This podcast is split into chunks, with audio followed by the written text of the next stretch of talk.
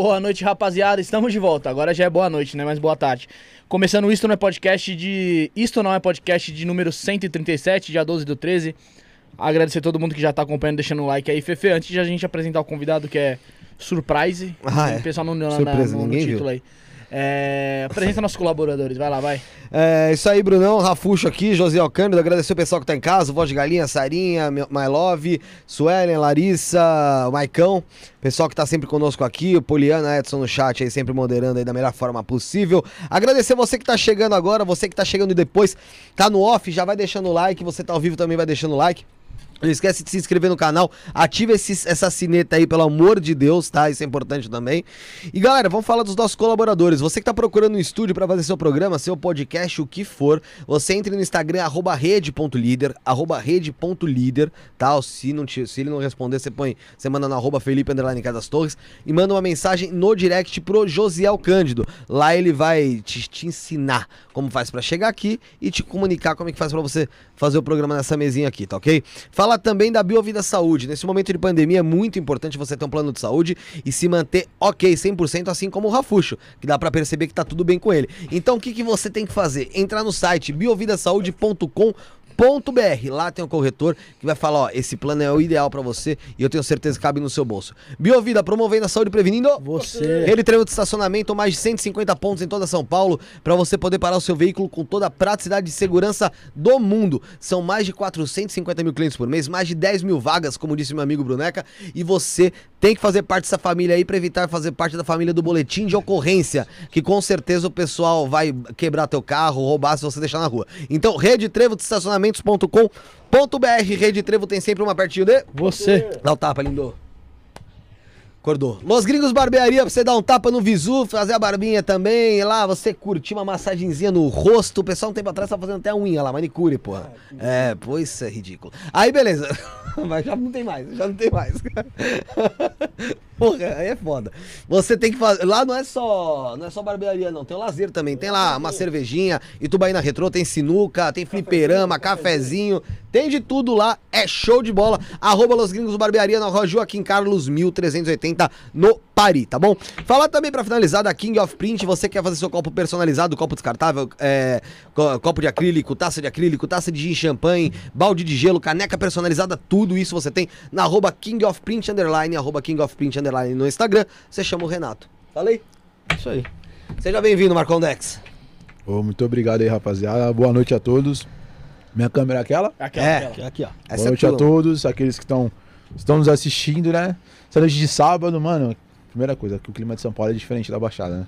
É. Cara, se chegar lá na Baixada, tá sempre quente, quente, quente aqui. Eu já eu queria botar um casaco. Não, mas, na mas deu uma esfriada hoje. É, deu, deu uma Ah, caída da é? temperatura. hoje. O quê? Mas teve uns dias aí, cara, tá louco. Parecia que a gente tava na Baixada, literalmente. Não, é, mas na Baixada, tipo, mais pro dentro da cidade, sabe? Ah, tá. Não, não perto assim da, da hora lá Da ali. hora. É, Você mora lá em São Vicente, mano? Bora em São Vicente, mano. Pertinho de Santos ou mais pra baixo ali? Ah, ó, da minha casa pra Santos dá uns 10, 10 12 minutos. Ah, cara, pertinho. É perto, pertinho. é perto, é bem Lá é da hora demais, né, mano? Ah, mano, é. Eu, eu não. É que você eu tá não, acostumado também, eu, não né? cons- eu não. Eu falo pra minha esposa, eu não, não conseguiria me acostumar a morar em São Paulo. Não Sério? conseguiria. Mas por causa do quê? Correria? Não, cara, eu acho que quando. a- é o método de vida, né? Praia. Ah, Meu, então lá você pra qualquer lugar praia. você vai de bermuda e chinelo aqui. Hoje eu fui no shopping Morumbi. Aí eu meti um short do Flamengo e um chinelo havaiana. Não. É a camisa do Flamengo e um short curtinho. Um chinelo branco, né? Porra. E minhas unhas, ela é toda necrosada, cara. Eu tenho um problema na unha. ela é toda amarela, toda cheia de, de, de bactéria. Parece que você foi fumando com o. Cara, parece. Eu no shopping Morumbi, cara. Cara, que Cara, vergonha, cara. Minha esposa queria enfiar a cara no primeiro buraco que ela tinha lá. E eu lá, aquele pé cheio de bactéria feio. E o pé só tudo olhando, mano. Ah, Tudo passava assim, né? E fala, É. mano. Deixa eu olhar, tá que arrastão, cara. É. Pode crer. Aí eu, mas eu já procurei uma podóloga já. Vou arrumar esses dedos aí que, mano, tá na hora já. Mas qual que é o problema, mano? Você sabe o que que é? Cara, ó, tudo começou quando eu fui lutar um evento em Marrocos. Eu não, meus dedos eram suave.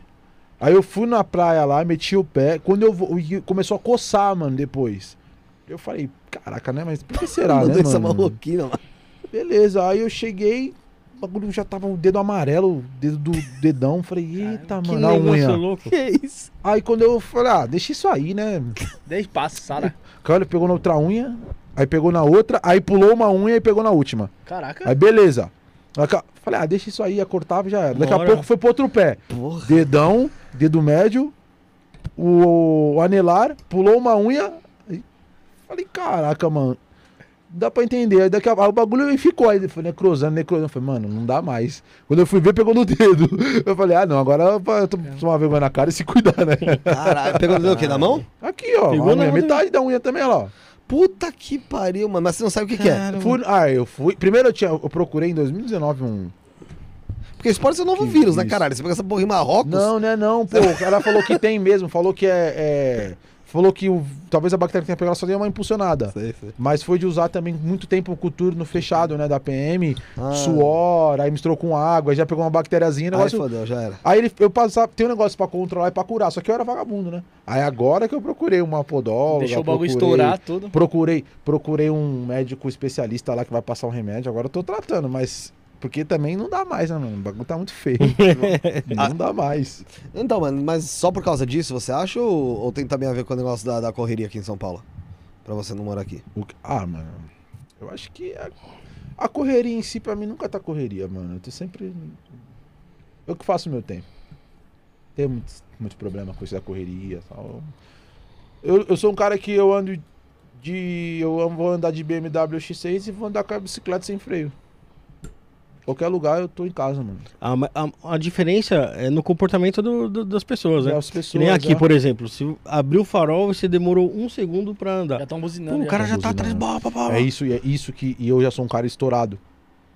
Então acho que isso traria problema pra mim, entendeu? É. Eu já não. Pra mim aqui não. Então, assim, eu sou um cara que eu, eu tô sempre em casa. Eu sou que nem um caramujo, né? Sempre levando a casa É. nas costas. Onde eu tô, tô em casa. Tô com a minha esposa, tô lá, tô, tô em casa. Então, tipo assim, é, se eu viesse morar pra São Paulo, seria no meu ritmo. Só que. ah, e o ritmo das pessoas, que Sim. querendo ou não, vai te influenciar, Ah, né? Ah, com certeza. Então, eu acho que eu não me adaptaria por conta desse fluxo, essa questão do trânsito. O estresse, né, mano? Todo, total. o né? estresse, Uma tu vê que o cara. Mano, eu, é, eu- eu- minha esposa deu muita risada da minha cara. Ela falou: Você tá acostumado a andar de metrô, não é? Que eu ficava, eu fiquei admirado de se abrir a porta do metrô assim, ó. O cara tá parecendo que vai dar um tiro de 100 metros. Na hora que o barato abre, vrá, e sai correndo.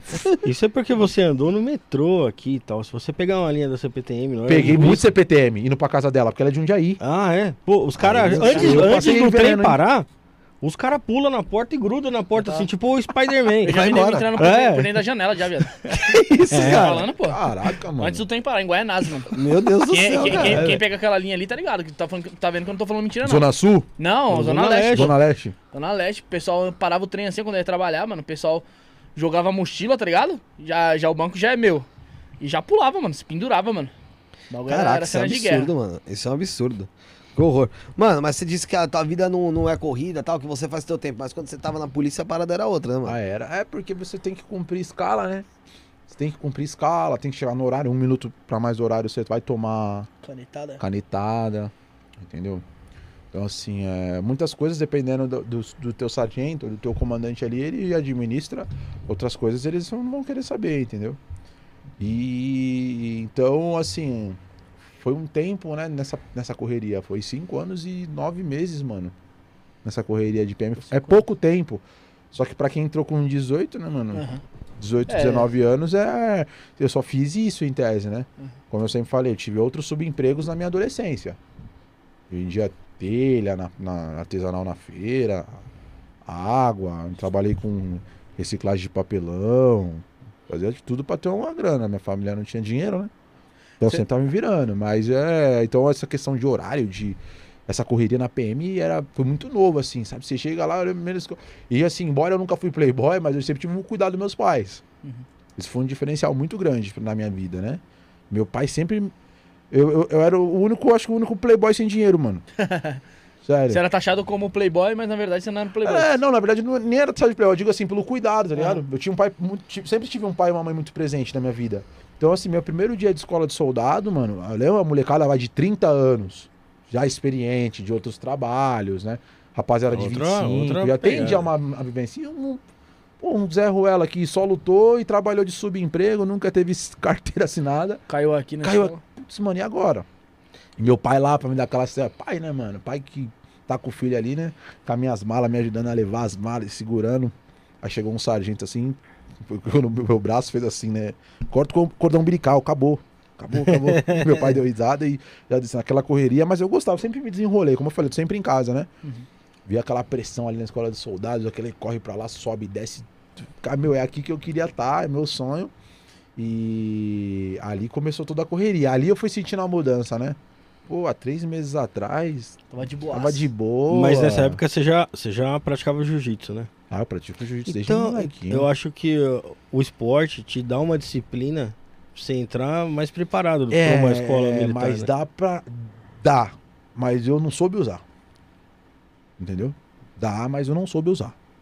Eu fui disciplinado pra algumas coisas e extre- extremamente disciplinado pra outras. Ligado? O jiu-jitsu, a arte marcial em si, ela prega realmente a disciplina. O artista marcial, ele deve ser disciplinado. Mas eu fui muito indisciplinado. Muito indisciplinado. E fui aprendendo com as porradas da vida, né, cara? Mas você acha que se deve ao que essa indisciplina tua aí?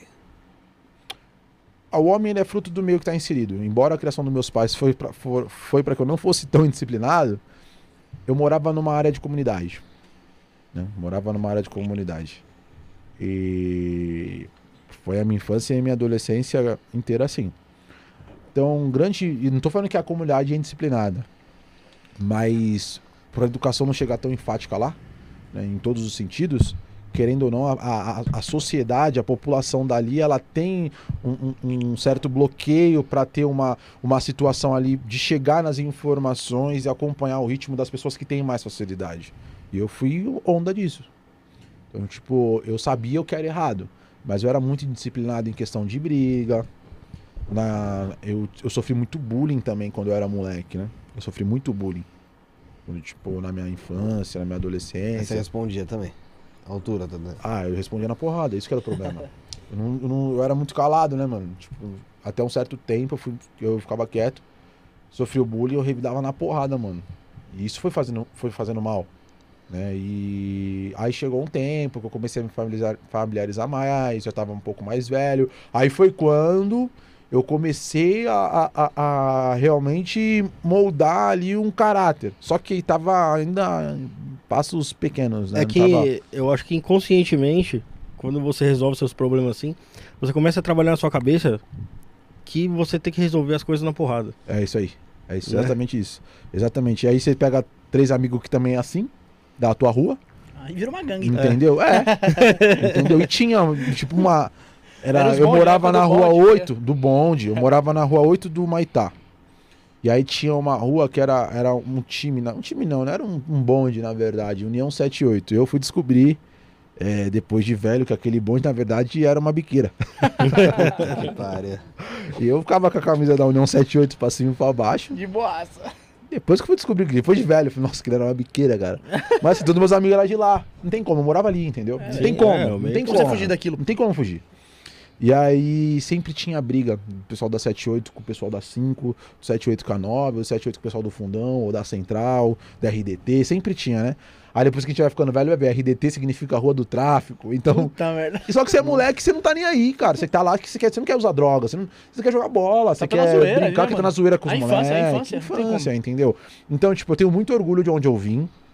Muito, extremamente. Eu sou muito orgulhoso é, da infância que eu tive. Uhum. Do, do fato de, com pouco recurso, meus pais terem conseguido feito, fe, é, conseguir fazer muito. Com pouco recurso. Meu pai não, era sargento da PM, mas cheio de empréstimo, cara. Ganhava mal pra caramba, o carro sempre com licenciamento atrasado, o, o- todo quebrado, subia a serra, o carro não aguentava, fundia o motor, a gente Parava ficava no na estrada, minha mãe preocupada, né? E, mas eu via meu pai ele sempre na honestidade e sabia que uma hora o jogo ia virar, entendeu? Então, nesse, foi nesse tempo ali que eu vi, eu fui observando as coisas, né? Falei, pô, eu tenho que fazer alguma coisa para mudar a família, né? Minha família, para ajudar meu pai, meu pai, meu pai, minha mãe. E querendo ou não, quando a gente volta, aí você tá ali no meio assim da, da, da sua quebrada, da, sua, da comunidade que você mora, mano, não tem como, né? Você vai, você vai ter amizade, querendo ou não, com o pessoal que ele vai se envolver com essas coisas. Eu tive amigos que morreu trocando tiro com a polícia na época, né? Eu com 14 anos, meus amigos com 16, 15 morreram trocando tiro. Escolha deles, entendeu? Procurou. Você viu que aquilo não É, era pra você. Procurou. Só que eu sabia que não era pra mim. Meu pai me deixou muito claro. Meu pai nunca falou, você não vai andar com fulano, com Beltrano e Ciclano. Mas meu pai sempre falou, você sabe muito bem o que é certo e errado. Se você fizer, a culpa é sua. Não espere o meu apoio. Meu pai nunca passou a mão na cabeça, na minha cabeça, igual todo mundo acha. Só que se meu pai vê que eu tô certo, ele vai até o final. Independente do que seja. Independente do que seja. Se eu tiver errado, meu pai vai ser o primeiro a apontar o dedo pra mim e falar, você tá errado. E te defender. Se tu tiver certo, for uma coisa pessoal nossa, ele vai te defender vai contra mim. Uhum. Ele é desse jeito, ele é justo. Tá certo. então. Só que se eu tiver certo e você tiver errado, irmão, e você estiver fazendo justiça comigo, meu pai vai até o final. Por isso que muitas vezes meu pai, dentro da PM, ele acabou se prejudicando também. Porque muitas das coisas co- aconteciam porque ele já sabia de lá de trás o filho que ele tem. Não tem como, né? Por mais que eu falo muito pra minha esposa, é, eu, eu vejo, eu, eu vejo por mim, a gente começa a moldar nosso caráter na adolescência. Uhum. A gente começa ali o que é certo e o que é errado, numa- num, num não que você fala e num sim que você fala, numa opinião de um terceiro que você aceita. Você não concorda com aquilo, mas para participar do bonde do grupinho você acaba sucumbindo. Então a tua essência, ela acaba, ela, ela se constrói na adolescência. Por isso que é um período muito complexo do ser humano. Eu acho que é o período ali que tem que ser mais trabalhado e observado de perto, é o período da adolescência. Porque é o período que você está descobrindo. Hoje eu vim aqui na Liberdade, eu, eu fico abismado, cara. Não é preconceito, não. Não é preconceito. Mas você vê uma molecada, tipo, a, a criança, 10, 11 anos, cabelo pintado, você até entende, beleza. Mas, mano, muita gente, pô, o cara, 20 e poucos anos, cara, vestido de, de Naruto, É correndo com os É braços os pra ota- esses trás. são os otakus. Eu não sei nem falar isso aí, mano. Prejudicou a gente hoje. isso. A minha irmã tem 8 anos, brother. Hoje, hoje eles ferraram a A gente. Minha irmã- geração tá diferente. É. né? A minha irmã tem 8 anos, a minha irmã gosta desse negócio de Naruto. Eu passei tanta vergonha que eu fui pro comprar um negocinho, né? Um, fui procurar alguma coisa que ela gosta. E ela tem um, um time lá, a Katsuchi, a Katsushi. É, é um time lá, como que é o nome, amor? Katsuki. A Ka- a Kashisu. A, como é? A Katsuki. Eu fui procurar alguma coisa esse negócio pra minha irmã, Ah. né? Cara, e ver os moleques, tipo, de quase 30 anos, cara. Tipo, Sim. fala, mano, pra onde que a sociedade tá indo? De verdade, não é preconceito, É. não, cara. Tem pra caramba. Na Mas pra onde aqui a sociedade. tem aqui, Cara, Leopoldo? lotado. Aqui é absurdo. É, Pô, eu vendo men- menina de 15 anos vomitando. é que você não vê no misturando horário. droga com, com bebida alcoólica. Vinho, vinho, vinho cara, o moleque Mano. cabeludinho, parecia o Birubiru. com, com vinho assim, ó. Corote. Eu falo, mano, onde a sociedade tá indo? E aí, sabe que eu fico bravo com isso? É que você não passou aí uma da manhã. Ela falou. Que, Falou? que é pior. De, de final de semana, uma da manhã só os The Nossa, Walking. Dead. Não, porque assim, esse aí, tá o pessoal assim, é legal, tá ligado? Esse pessoal assim, legal, até Vai 6 embora. horas, meteu o pé. Aí fica o pessoalzinho mais ou menos, até umas 8, 9 horas. 10, 11, Aí vai, o, começa. vai a última base embora. Gente Aham. O que lá. sobrou Só, Nata. é o craque dos otakus, tá ligado? É o cracudo otakudo. Aí a gente tem que passar lá. É, a gente passa pra embora. Os craques otakudo. Eu mando todo mundo tomar no Ah, mano, eu não tenho paciência, cara. Não tenho paciência Mas tá assim. brincadeira, claro. E aí eu ve... Sabe o que acontece? Amo os e aí otakus. a gente vê o preconceito enraizado na sociedade no quesito do quê? Você vai passar ali, vai aplaudir. Os Pô, adolescentes. com os jovens. adolescente uh, e cheiro de maconha do cacete naquele lugar. Só que aí o cara que tá na favela com uma Juliette, aí ele é, esse é marginal. É, mesmo. bandido. Mas é assim mesmo. O cara tá Ah, com uma- é. um reflexo Sim aqui, mesmo. né? É. Que eu falei reflexo no, no último. Os caras me zoam até hoje, reflexo, né? Reflexo. É um reflexo igual o meu, bandido. Tá com uma Juliette, um Tá com um relógio a mais, uma, uma roupa. bandido. Pela roupa, mano, pela roupa. Você vê que preconceito tá enraizado. Ah, não sim, tem existe. como a gente.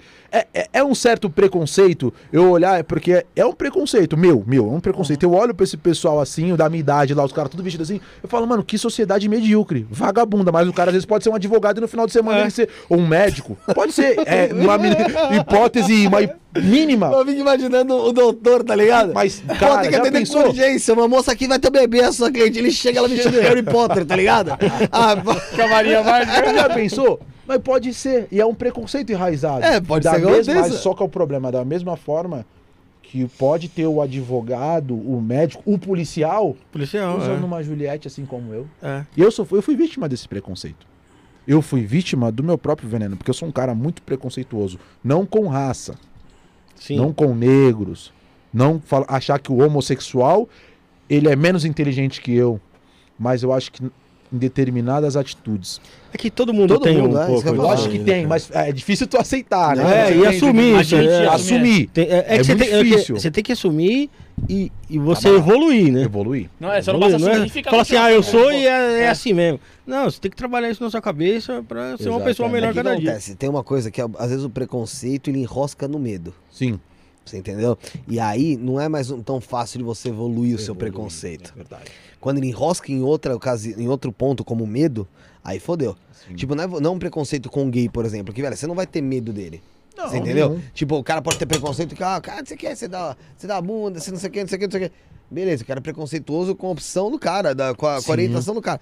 Agora, quando você tem um preconceito, vamos supor, igual você falou, tá um moleque de chinelo, Juliette, camisa de time, andando de boné, pá, a pessoa, como é que ela vai evoluir esse preconceito, deixar de ter um preconceito com aquilo, se ela tá associada com É medo? verdade. Aí, um- numa dessa, ela se enrasca e, e realmente é um cara querendo é, passar a perna nela, aí o preconceito aumenta, mil Aumenta vezes. mil então, vezes, assim, né? é muito complicado, sabe? É um caso, tipo assim, é, é bem difícil, cara. É bem Sim. difícil. Porque eu já dei esse, eu dei esse exemplo aqui com a Isa Pena aqui, cara. Que é deputada do PSOL. A deputada do pessoal. É, eu falei assim, ó, porra, você tá na rua 11h30 da noite. Pra você ver como assim, vamos, vamos até pôr a cor aqui, um negócio de cor mesmo no meio. Tá vindo do lado da rua um advogado negro, um advogado não, um cara de é terno, né? terno, gravata, negro, Uhum. sabe? Bem arrumado. E do outro lado da rua tá vindo, vai, um branquinho de olho azul, Com o Juliette. de boné, é, bonezinho, Ciclonado. é, ciclonado. Meu Ah. irmão, pra qual lado da rua você vai? Vai pro lado do terno. O Às cara vezes o pode estar acabando de ter roubado um banco, né, Então, assim, o cara? É preconceito engraçado. social, ele é maior que o racial, cara. Sim, sim. Eu acho, Sim, né? não eu é. sou negro pra É. falar, mas assim. É, a- eu, eu posso dizer que hoje em dia, sim. Hoje em dia, o preconceito racial existe, com certeza. Eu, eu gosto de tirar a parte racial e falar étnica, né? É, é. Porque o- a raça, a raça é o ser É, humano. somos a raça é. humana. Mas a etnia, o negro, o branco, existe, existe. Falar É que a gente não fala tem, que racial o por causa do negro, racismo. do racismo, né? Claro, não tem a palavra etinismo, né? Então eles É engraçado isso, o né? racismo, é. Então a gente pega essa maneira genérica de falar. Só que, infelizmente, né? Se a gente for apontar, se a gente for trabalhar com dados matematicamente falando, qual é, qual é o índice de é, maior detenção? É a pessoa negra que está cometendo o dele, está no tráfico. Sim. Só que aí a gente não pode. é, a gente tem uma faca de dois gumes. A gente pode falar que todo negro é bandido.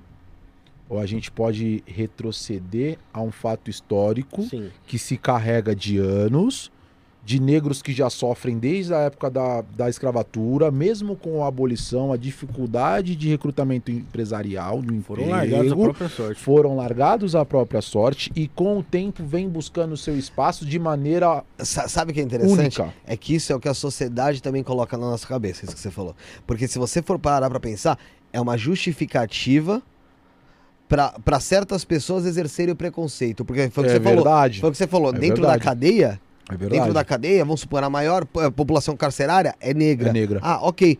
E dentro da, da- das grandes corrupções de empresas e política, qual que é a maior população? Dificilmente. 99% branco. Branco. E aí, por que, que ninguém fala daquela? Exatamente.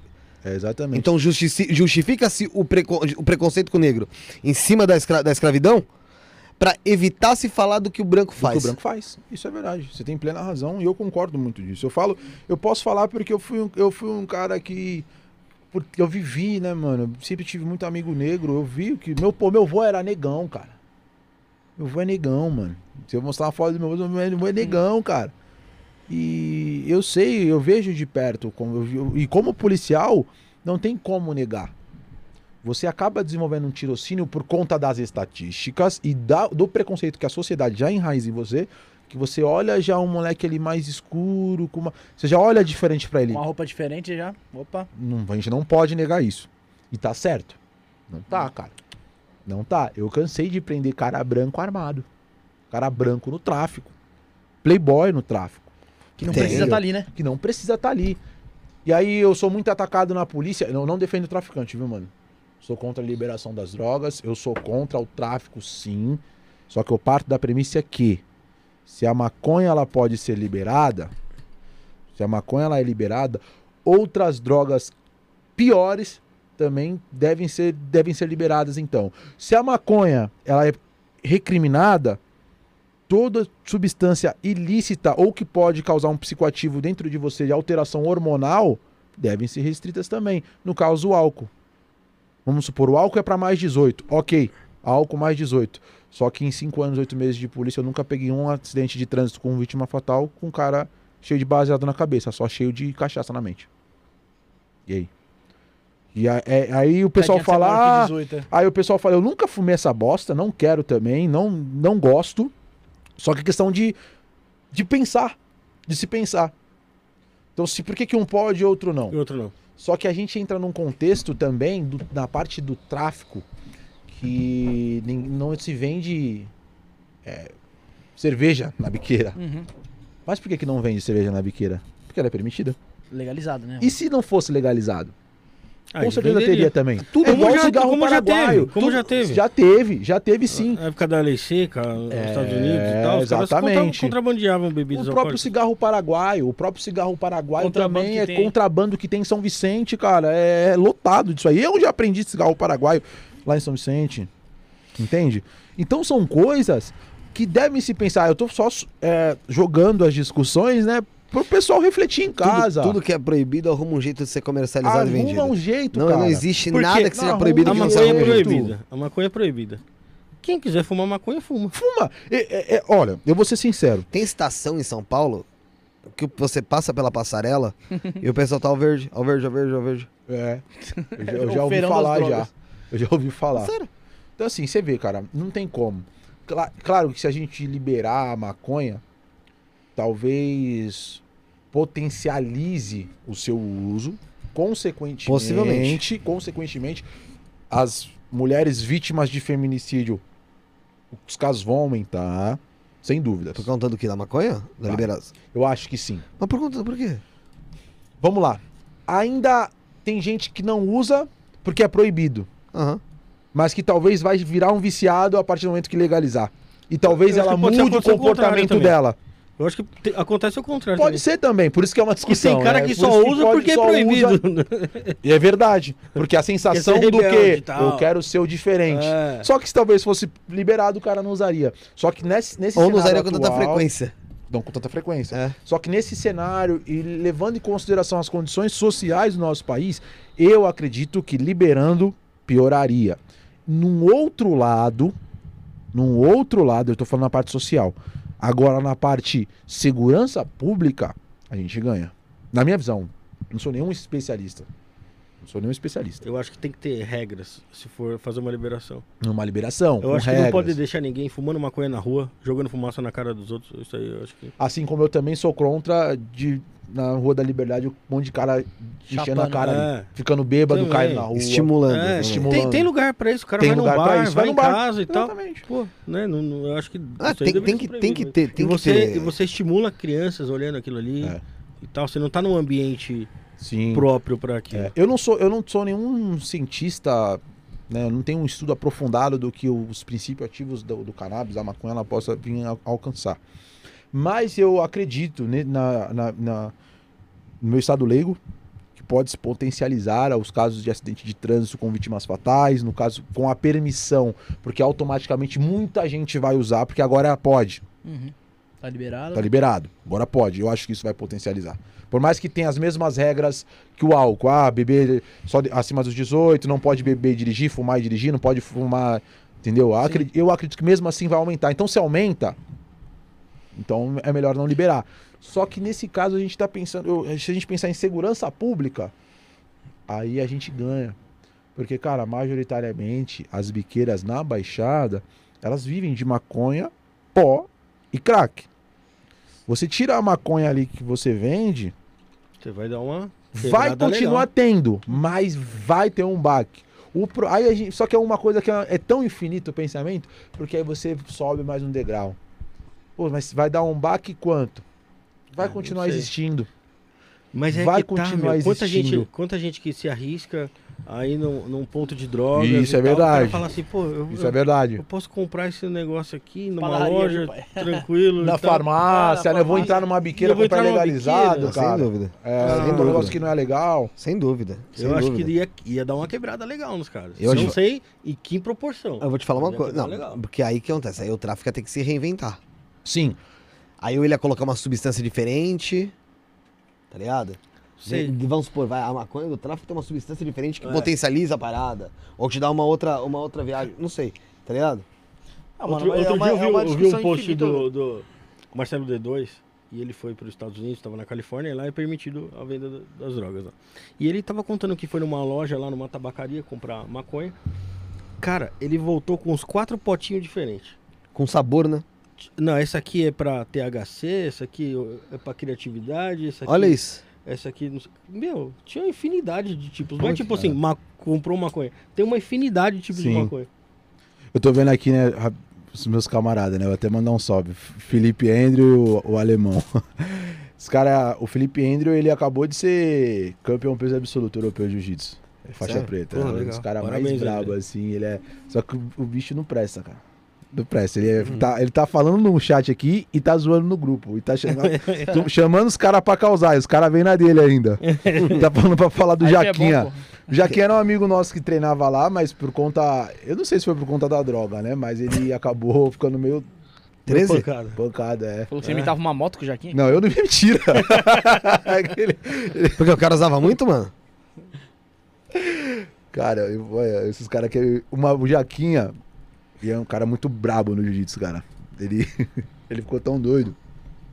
Doido assim, né? Ele ficou di- diferente. Ficou 13 das ele falava, ele mandava foto de um facão pro Felipe. Do nada, assim. Vou matar Katy Perry. Porra, mano, o maluco tá totalmente bilola. Você falou um pouquinho diferente. Caralho, o maluco Ele mandou do uma nada- mensagem uma vez, cara, pro Felipe, pra esse moleque, Felipe Andrew. O Felipe Andrew é famoso ele é muito Não famoso. tô falando esse nome. É, ele é famoso, ele é. Meu, ganhou- ele é quatro vezes, se não me engano, campeão europeu, campeão mundial na faixa preta. Ele é o primeiro do ranking mundial no jiu-jitsu. Cara, você. Ele mandou uma vez pro Felipe que ele tava construindo um barco, tá ligado? Muito Noé, louco, porra, tipo Noé. Noé, tá ligado? um negócio muito Mas famoso. o que, que o cara- o que, que ele usava? Era cogumelo? O que, que Ca- era? Ó, a única coisa que eu sei, ele usava umas paradas e usava com esse mano aqui, ó, o Radical Life, que é o alemão. Ele usava, ele usava junto. E tem um outro aí do cavalo, é, uma- é, uma- é um, é um uma clã ali, é uma gangue, é uma gangue ali, é uma gangue. Mas os caras são os meus parceiros. Aí fala, rei da chave de pé. Mentira, sou rei da chave de pé nada. Ele gosta de ficar tumultuando, que eu gosto muito de da chave de pé. Mas, é- mas né? aí você joga a unha amarela na cara do. do- Tá com a unha podre, não quero mesmo bater. Não, a, a- a- Puta que pariu, é mesmo, pode crer, mano. não, mas a chave de pé é você que pega no cara, não é? É, mas o teu pé fica exposto. Ah, fica. Fica lá, E o cara- e o cara- bater com aquela unha amarela. O cara. Chamando o Hugo lá, foda. Cara, eu tenho. Mano, eu já passei por umas vergonhas em campeonato de jiu-jitsu, cara. Por causa da unha? Não, de Ah, pé. tá. Por quê? Porque eu, eu tenho muito chulé. Porra. Aí uma vez eu fui lutar, cara. Fui em Fortaleza. Que o, antes de eu entrar na, na, na luta, o mesário falou pra mim, falou, mano, vai lá lavar o pé, mano. Sério, mano. Sério, Na sério, boinha, sério, na vai boinha. vai lavar o pé, mano, que não dá, cara. Você vou, vou falar pro dia ter que desclassificar, cara. Caramba, de bicho. passar. Tá muito fedido. Aí já olha, caraca, com aquele dedo amarelo podre. O pé falar, do- "Pô, O cara tá- tá O cara falou- assim: você, que defunto, de que defunto você, você É, mano, arrumou implantou esse pé, caralho? Aí eu tive que ir lá, mano. Fui lá, tire, fui lá Uma lavar. puta deu vergonha. Bom, uma vergonha. Mas então, chave de pé eu comecei a, a, a- a aprender. Eu aprendi chave de pé vem do Felipe. Eu, eu era da, da Zenit e aprendi chave de pé com um dos melhores, com o Rodrigo Cavaca, que sempre foi o mestre na chave de pé. E o Felipe Andrew. Então eu sempre observei assim, eu tive essa honra de ver esses caras de perto, treinar, de ter amizade com o Felipe, né? O Felipe é o cara, assim, é, legal tu ter o cara que tu se inspira como teu amigo, né, mano? Ter essa resenha do cara vir aqui ficar tumultuando no chat aí. É legal, cara. Você, pô, todo mundo. Muita gente me, pro- me procura assim fala, pô, mano, manda, pede o Felipe mandar um salve. Mas eu não vou ficar enchendo o saco do cara, né? Mas ele, pô, é muito bacana você ter sua, sua experiência, né, mano? De olhar assim e falar, caraca, eu sou amigo do cara e cara, é- eu sou fã do cara. Tô do lado dos melhores também. É, tipo mano, tá assim, ligado? hoje, hoje o Felipe ele mora. O jiu-jitsu deu muito certo pra ele. Então ele tá morando na Califórnia, acho que é em San Diego. Tá bem, tá ele bem. Tá, tá bem, graças a Deus. Ele é a, a esposa dele, a Letícia, que também é, é muito sinistra, luta muito. Ele deve conhecer a loja do Marcelo, que o Marcelo D2 foi lá. Ah, não sei. né? Cara, Eu sei que atleta- tem um camarada meu, extra jiu-jitsu, que ele é vendedor de maconha, o JP, é meu parceiro. Só que vendedor de maconha oficial na Califórnia. Ah, tá. Ai. Você ela baixada, tá ligado? Não, Mano, mano, Lá no, ô, o lá cara... no RDT. Ô, eu falei, o, cara, o cara quer fazer tudo diferente e delatou um traficante ao vivo, mano. Não, não. O JP ele é produtor do Felipe Rett. O JP ele é produtor do Felipe Rett, é pro- produtor mídia, né, do Felipe. E ele. O, o Felipe Rett foi fazer uma turnê nos Estados Unidos e ele. Lá na Califórnia é liberado, né? E o, e o JP morava em Orlando. Aí parece que eles trocaram uma ideia. E aí o, o, o JP que tá tomando conta agora das. O Felipe Rett vai ser uma planta. Tem um, ele financia lá o negócio de maconha lá, que é legalizado, ele tem uma empresa, parece, e o JP que tá tomando conta. Então, assim, é. Lá ele quer usar, ele quer fumar os caras, Mas beleza. tá- né? tá liberado. São né? Eu não fumo essa bosta legalizada, hum, proibida, eu não uso, entendeu? Eu não gosto. Nem Nem, bebida alcoólica, nada, nada, nada, nada, nada. Mas é. E não é nem por questão do esporte, não. É porque só mesmo. Porque você vê no, no- no esporte tem muito cara que fuma. Tem. Fuma, luta, joga. Ronaldo? Fenômeno aí, pô. Ah, o- é. é, o, o Emerson Sheik, É, tem. pô. tem Marcão, cara. goleiro. É, os caras. Marcos, é. No, no intervalo se bobear, pô. É verdade, Não, já vi umas histórias já do Vampeta no. Dele contando, né, nos podcasts da vida. Aí eu falo, mano, não é possível que os caras faziam isso, cara. Oxi. Esse cara Cara, desenrolava. Desenrolava. Mas assim, mano, e é, é engraçado porque eu, graças a Deus, eu hoje eu observo assim, eu vejo muita gente que é. Muita gente se espelha. E essas, essas pessoas são minhas- meus, meus parceiros, né? Que no caso do Diogo Reis também, que é o lutador. É meu amigo, a gente morou junto em Abu Dhabi, nos Emirados Árabes. Então você vê, cara, é, é- é muito gratificante saber que o esporte levou a isso, né? E ao mesmo tempo foi uma das coisas que, que me deu um- uma queda na PM. Porque, querendo ou não, eu, eu ia meio que na raça na polícia. Muita gente falou assim, me zoa, né? Que meus amigos falaram, ah, tu não é atleta nada, não treinava, não treina, que não sei o que, não tem uma vida de, de atleta, não come direito. De fato, enquanto policial, era assim meio difícil se denominar atleta e, e- e policial. E mesmo assim eu me julgava, me julgava atleta porque eu competia profissionalmente. Uhum. Só que não tinha a mesma pegada que os caras. Por quê? Os caras vivem em pró daquilo Vivi em ali, prol daquilo, e qual 100%, que era né? pior? Quando, um tempo da polícia eu consegui muito bem viver daquilo. Lutar, né? E, e ser policial. Só que quando comecei a ganhar alguns títulos, que eu comecei pra fora do país, que eu comecei a ser notado, algumas pessoas dentro da corporação, não tô falando de classe de oficial e praça não, porque eu tô falando é, é os dois, dentro da Uhum. corporação. Começaram a ter dor de cotovelo e começaram com as suas, seus poderes a tentar me prejudicar É guinho um horário pra treinar, entendeu? Então, às vezes, assim, eu, eu precisava do horário pra treinar, os caras me colocavam naquele horário pra trabalhar.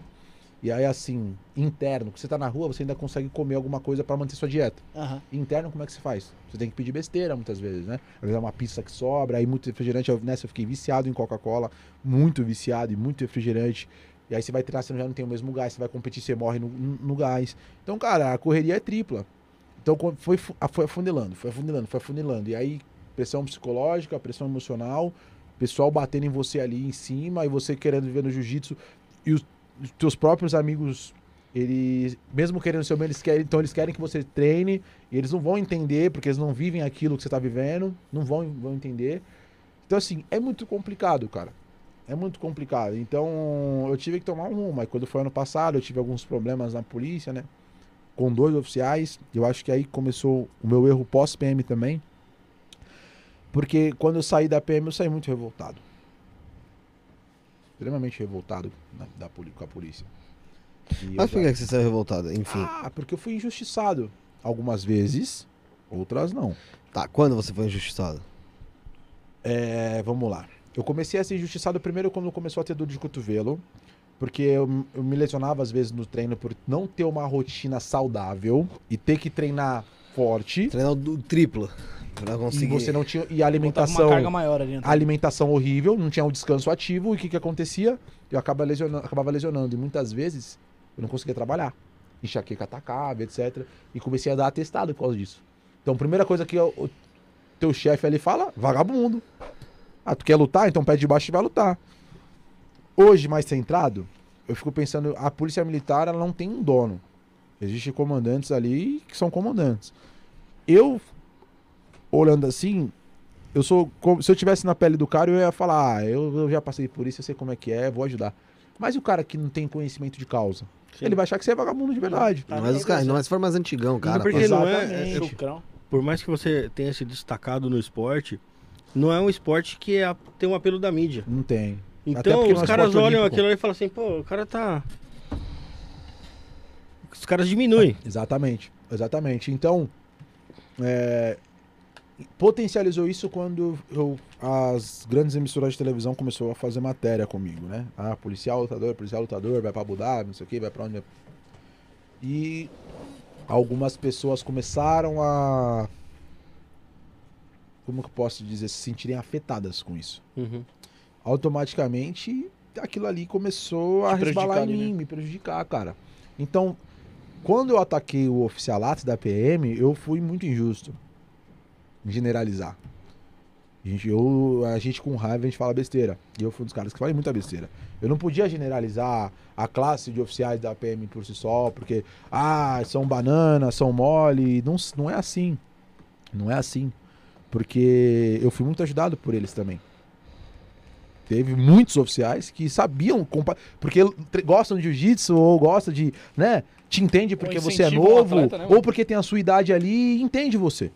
Sabe? Então, só que a raiva, ela te cega. É lógico. E a gente segue, irmão, faz muita besteira. É, a gente faz. É só, só, só- você só tem que acender o pavio. Exatamente. E acender um pavio no Você tá aqui, você tá aqui, você tá puto com alguma coisa. Eu só, só jogo aqui e você toma. É. Ah, você já responde com a pancada. e, tá e é muito fácil alguém se aproveitar disso. Pra se destacar em cima de você, né? Sim, sim. Então, assim, eu vejo, eu vejo que tem, tem muita, muita, muita dificuldade, sabe, cara, nessa questão. Eu, eu, eu acho que eu ataquei muita gente que não merecia. Eu tive de verdade, ser sincero, problema Você quer com- falar quem não merecia você atacou? Cara, eu acho que uma das. A maior pessoa que não merecia foi o, o Silva Rosa. O Silva Rosa. Porque assim. É, é até me- é muito polêmico isso. Então, peraí. Então, peraí, porque senão vai, vai casar uma coisa na outra pra gente não coisar. Tem uma É. pergunta aí de superchat. Você já viu aí, né? Não. Não? Então dá uma Quer, olhada quer aí. responder a primeira pergunta do Superchat? É, responde o superchat e você encaixa nisso. Qual que é o superchat Do Igor, do aqui. Igor. Tem o William Souza e Não, tem o de o- baixo, Igor ah, Andrige. Tá. Mano, dirige pro pai dele. Qual a opinião sobre os dois boletins É, lê, lê da aí, Bruno, pergunta, pessoal. Ele entender. almoçou mesmo na sua casa depois disse que não te conhecia. Abraço, sucesso, vendo no papo de praça. Peraí, deixa, só, deixa ele só ler pro pessoal, pra você entender. Fala aí, Bruno. Então, o Igor mandou aqui, ó. Então, pessoal, se inscreva no canal, mande sua pergunta. Vamos ler as perguntas aí pro, pro Marcondex aí assim que. Só basta assim se que inscrever pra mandar der. pergunta Só também. basta se inscrever. E o superchat pra É, destacar. Daqui a pouco nós lê a do William, hein? Só pra ler a do Igor aí, pra, já que tá no assunto. Marcondes, é, Marcondes figuraça, é, dirigir para o pai dele. Qual a sua opinião sobre os boletins de ocorrência de agressão contra a mulher do Silva Rosa? Ele almoçou mesmo na sua casa e depois disse que não te conhecia? Abraço, sucesso, venha no Papo de Praça. Papo de Sim. praça podcast dele. Show. Ah, tô ligado. Vamos lá. Essa situação com o Silva Rosa realmente aconteceu. Uhum. Aconteceu. Eu tava num momento ali, num dos meus picos de estresse, num, num outro podcast. Eu tava ao vivo descascando um monte de oficial. e o Silva Rosa entrou. Não lembro pra quê, pra pegar alguma coisa, né? E No estúdio? No estúdio. E nesse momento, ele foi lá e me cumprimentou. Eu achei ali que ele tava indo pra me afrontar. Eu tava descendo a linha dos oficiais. Ele entrou, me cumprimentou, "E aí, beleza. Eu falei, cara, o cara tá vindo pra me afrontar, mano. E aí tocou na minha mão assim, né? E aí, beleza? Eu falei, beleza, você lembra de mim? Ele, não. Eu falei, pô, como não, cara? Você almoçou na minha casa, tal. Lembra lá da baixada lá? Não, não tô lembrado de você, não. Beleza. Eu, aquilo ali, no calor da emoção, já fiquei muito puto da vida com Me ele. tirou. E até então eu não tinha nada contra. A partir daquele momento eu já tinha tudo contra. e levei aquilo pra mim. Aí fui no outro programa, falei que ele era falso, caraca, mano. Só que eu comecei a observar, tipo, que, essa, que nessa questão dos boletins de ocorrência, né? Muita gente falando, publicando as coisas dele, regaçando, falando, falando, falando. E eu comecei a discordar daquilo. Por quê? Eu acho que quando a gente começa a pegar casos particulares. Eu tenho muito caso que nem eu tenho contra dois oficiais da PM só. Coisas particulares dos dois. E vocês nunca vão me ver atacando o particular deles. Eu vou falar do profissional. Sim, lógico. Eu não sei quem que é o tenente fulano de tal na casa dele. Ele pode ser um mau profissional, um mau comandante comigo, mas ele pode ser um bom comandante pra você e um excelente pai de família. Lógico. Só que vai falar isso pro Marcon Deck cheio de ódio no coração. Foi difícil aceitar e assimilar isso aí. É muito equilíbrio espiritual e ouvir os mais velhos. Então eu comecei a observar aquilo, muita gente falando, falando, até sem conhecimento. Talvez o Andrige tenha acesso aos boletins que eu não tive e pode ter conhecimento para estar falando. Eu, eu vejo muita gente que não tem conhecimento disso e fala numa onda do oba-oba. Começa a atacar, atacar, atacar, Replicar. atacar, atacar, replicar. Mas nem sabe por quê. E eu sou vítima disso também. Muitas mentiras que inventam de mim é porque houve alguém que inventou e, né? E algumas coisas que são verdades também sobre mim, só que o povo aumenta, cara. Aumenta. Então, a questão do Silva Rosa, é, eu me senti injusto com ele porque a gente conversou essas semanas. E eu senti verdade na fala do cara. Ele falou, mano, eu não lembro, não lembrei de você. Ele podia imitar mil e uma desculpas. Ah, Tava classe, Tava puto, você falando, sou capitão. Ele falou, mano, realmente eu não lembrava de você. Pô, tinha mó galera na tua casa aquele dia, eu não lembrava de você, cara. Eu lembro do seu pai, lembro que fui lá, mas não lembro de você. E aí começou a pesar em mim o sentimento de, pô, eu Pode prego a, o fim da injustiça e eu, eu acho que eu tô sendo injusto com esse cara. E Isso te tocou? Me tocou. Se, se eu, assim, ó. Se ele é um bom comandante, uma má pessoa, não tenho propriedade pra falar. Não tenho. Mas, mas, pessoas muito próximas a mim, que trabalham com ele, me ligaram e falaram: irmão, você tá atacando o cara errado. Pessoas que eu confio. É, eu costumo dizer assim, brincando, né? Pessoas que eu ficaria tranquilo se desse uma carona pra minha esposa. Ah, sim. Tá ligado? Confiar nesse nível. Eu falei, "Mas você tá atacando o cara errado. O cara não é isso. O cara é gente boa, ajuda os polícia. Meu, se você inclusive trabalhasse aqui, você ia ser muito bem aproveitado por ele. Pode ter certeza que se fosse policial dele. E eu fui. Hum... Aí comecei ali, né? Aquele orgulho. Não, pode ser pra você, mas não pra mim. Só que, pô, pra pessoa querendo ou não ali. Se é viés político ou não, como dizem, cara, não sei. Mas se ele for um bom comandante pra tropa, querendo ou não, ele vai ser bom pra gente. Porque é uma tropa motivada, a sociedade tá bem, Protegida, né? tá protegida. Então eu falei assim, poxa, e se eu começar a inflamar isso aí? Abraçar essa ideia, começar a, me- a falar de, desses ataques, né? se, se bateu com a mulher dele. Eu, eu sei que os boletins que tem não é de Maria da Penha. Parece que são agressão mútua.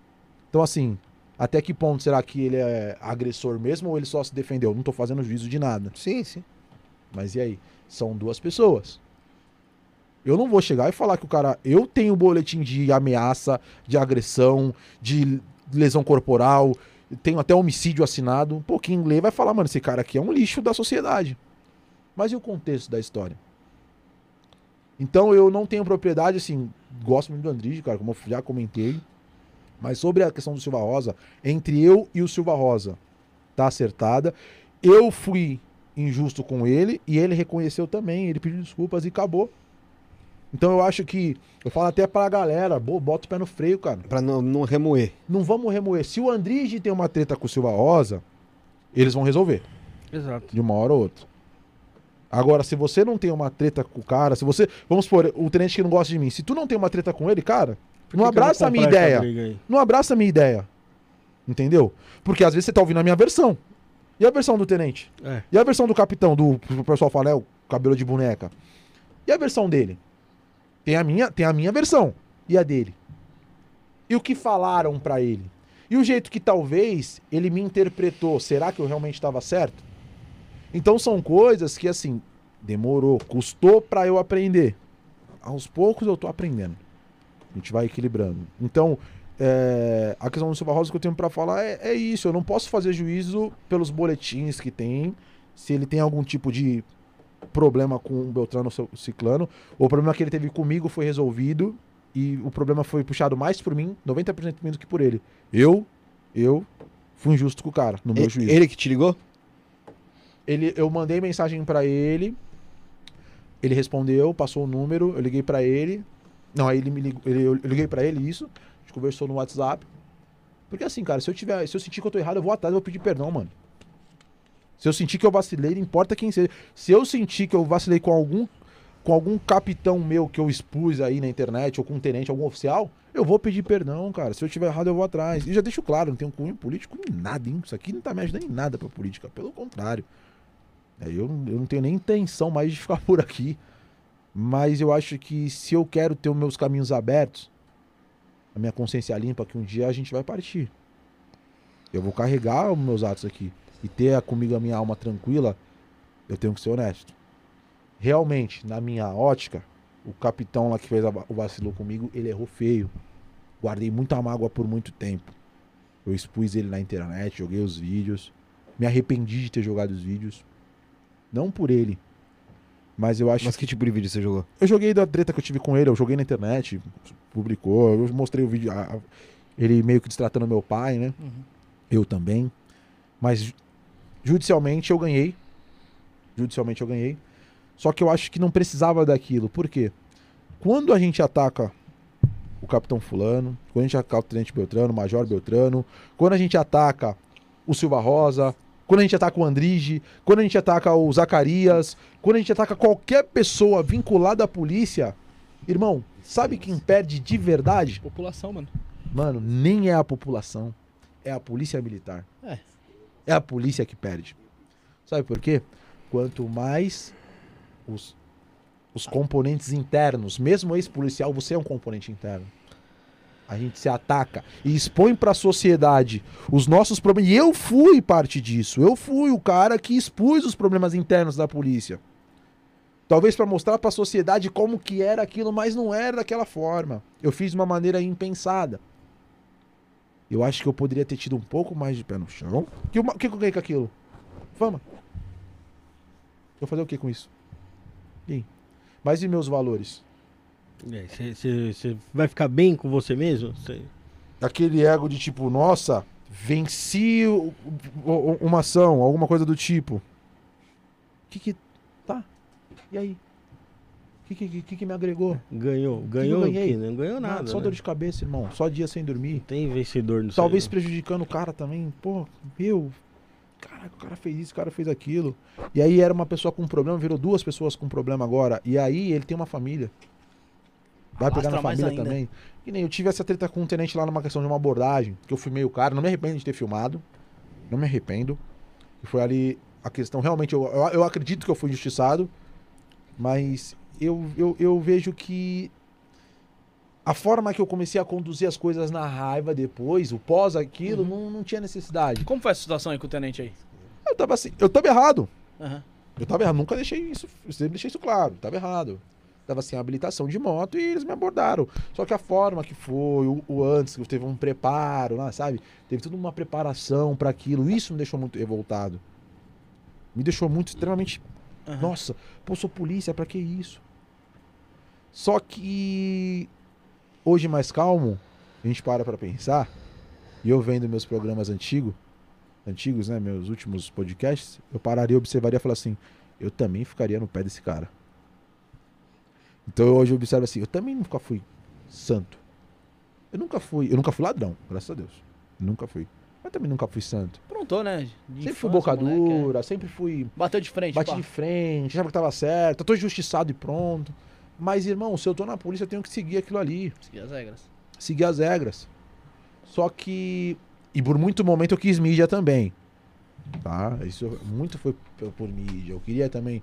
Ah, eu preciso que minha voz ecoe, eu quero fazer a diferença. Mas, mano, eu demorei pra perceber que eu não preciso da mídia, eu não preciso ser famoso, eu não preciso ser o boca dura pra fazer a diferença. Irmão, eu vou fazer a diferença nas minhas atitudes.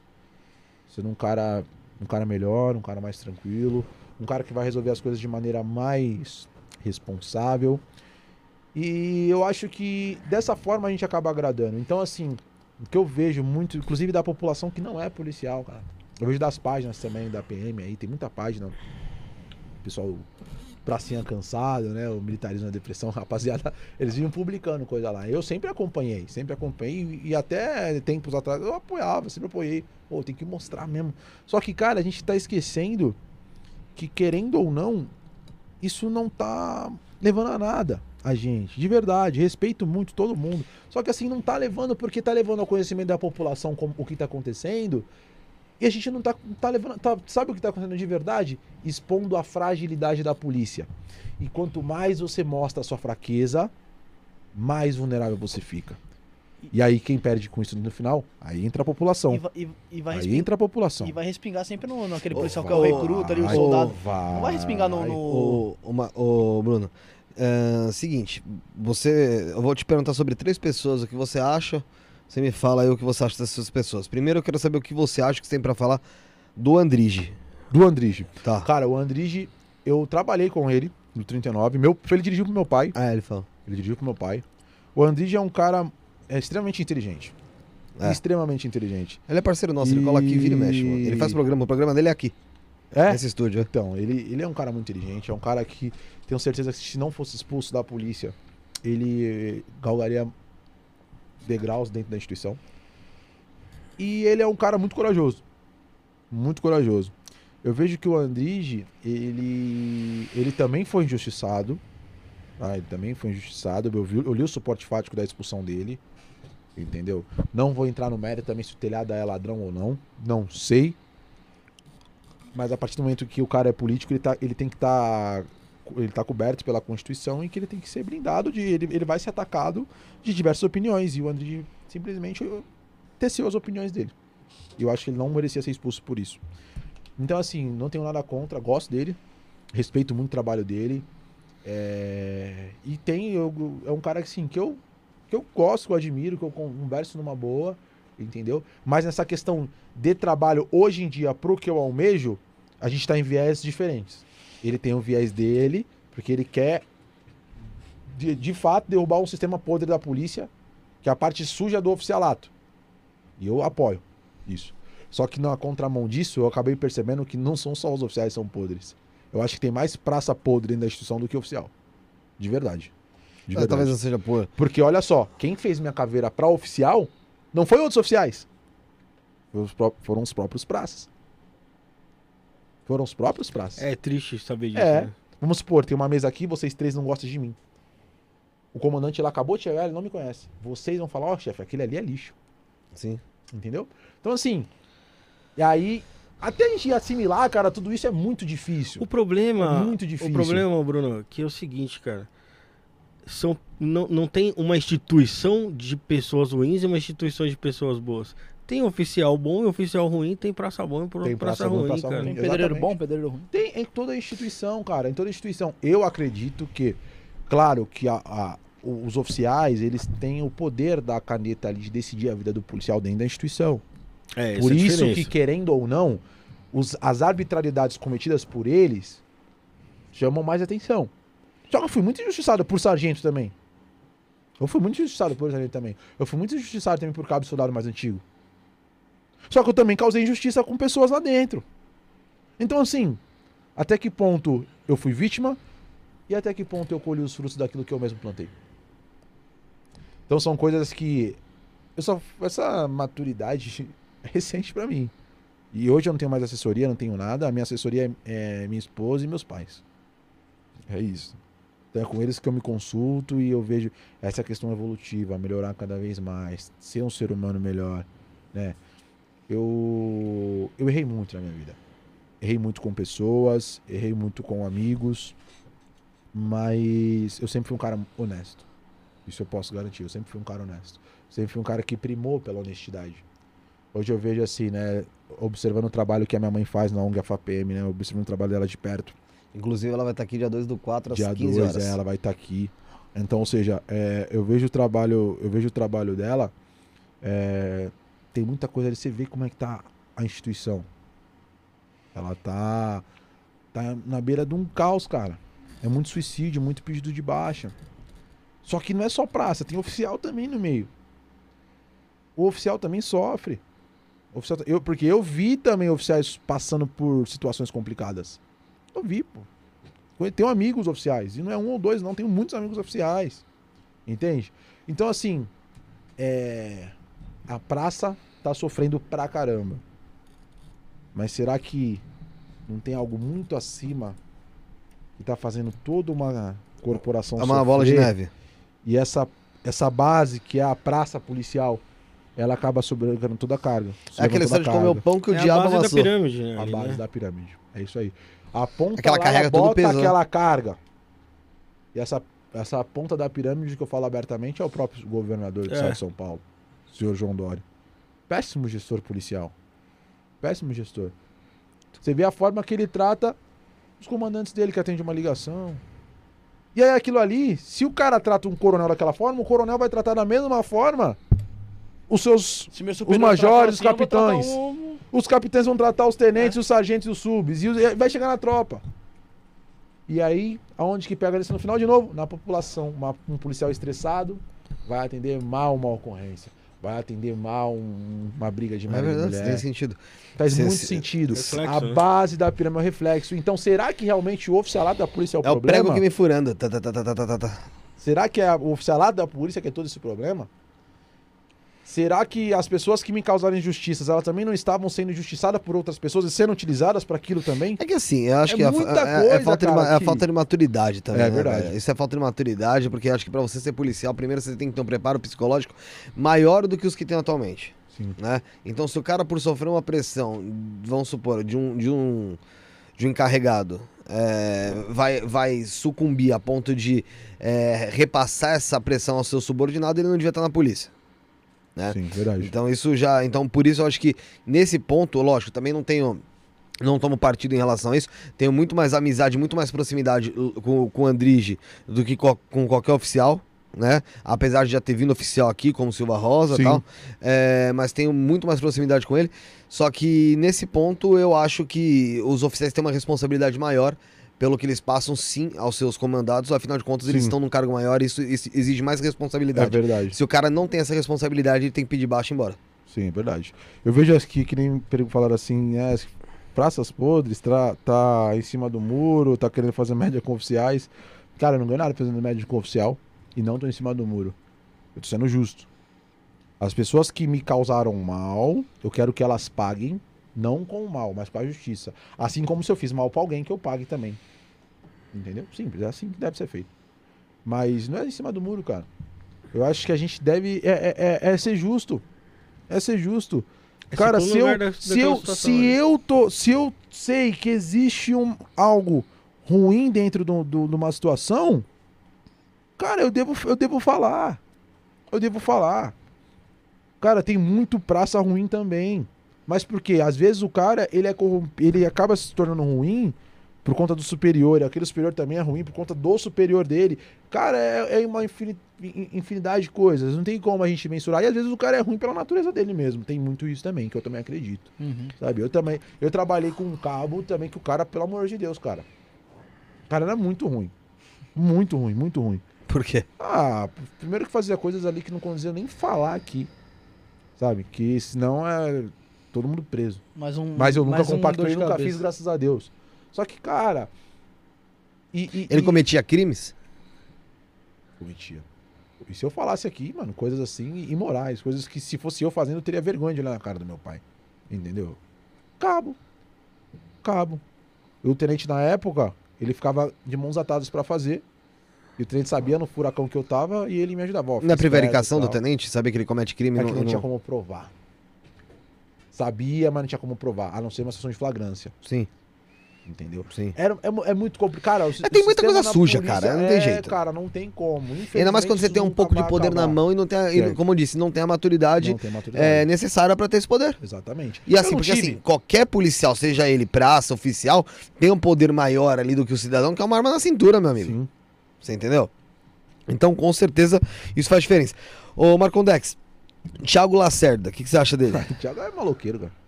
É uma tranqueira desgramada, meu parceiro. Eu gosto muito do Thiago, cara. O Thiago é um cara que a trajetória dele é muito inspiradora.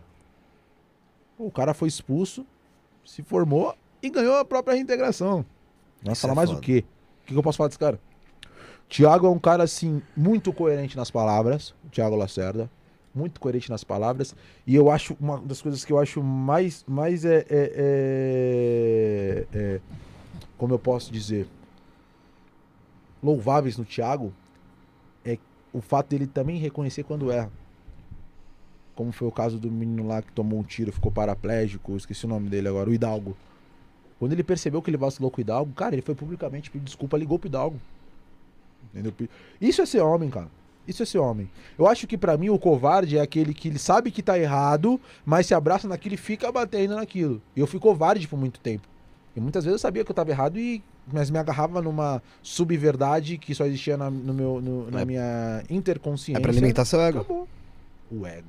O ego é a pior merda que o ser humano pode ter, cara. É a pior merda.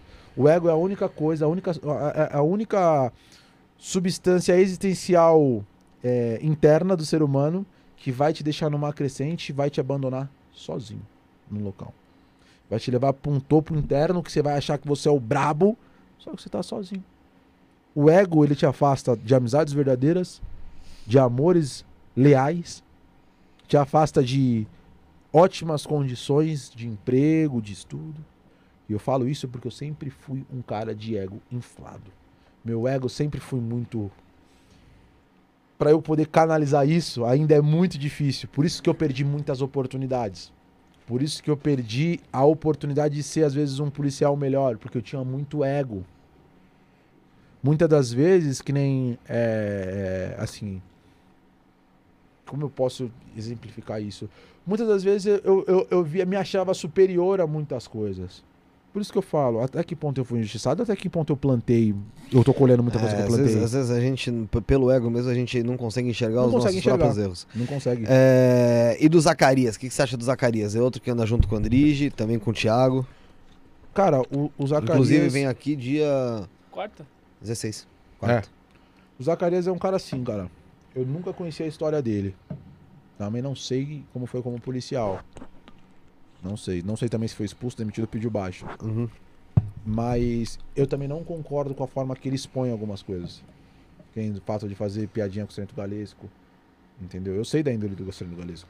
Conheço, conheço o Galesco pessoalmente e trocar ideia de ir na minha casa. Conheço da índole dele. Do Coronel Tadeu, deputado federal. Conheço a índole do Tadeu. O Tadeu esses dias estava na minha casa uma hora da manhã. Entendeu? Então, assim, conheço a índole deles. Então, assim, meu, se você tem propriedade, se alguém te fez algo re- realmente, de fato, é uma coisa. Aí é o teu problema com ele.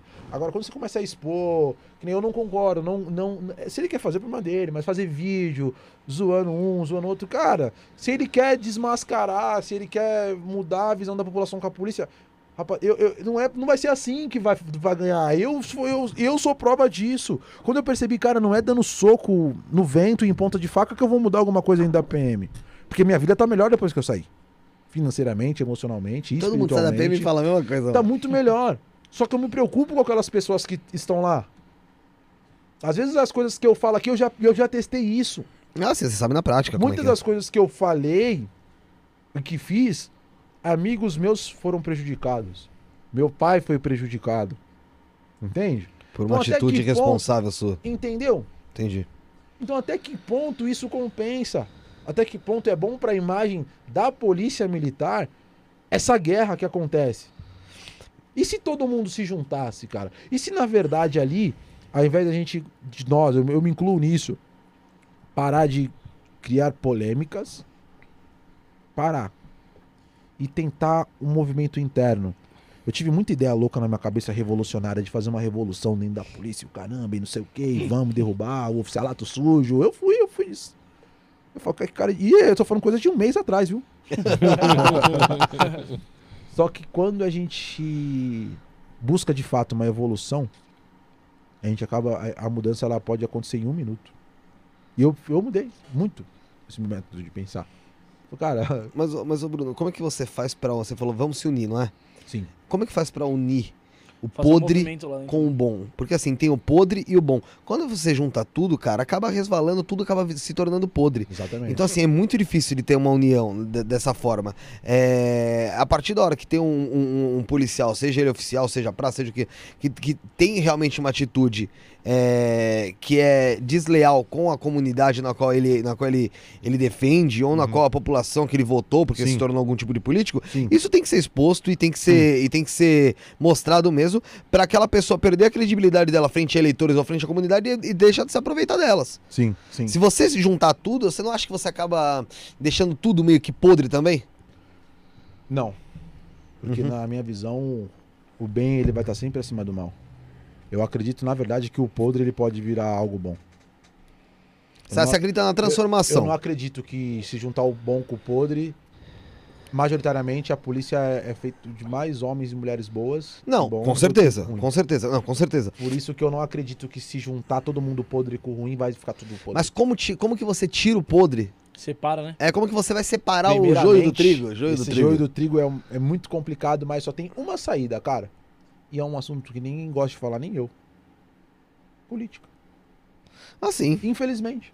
É, Elegendo um bom governador. Um bom governador. Elegendo.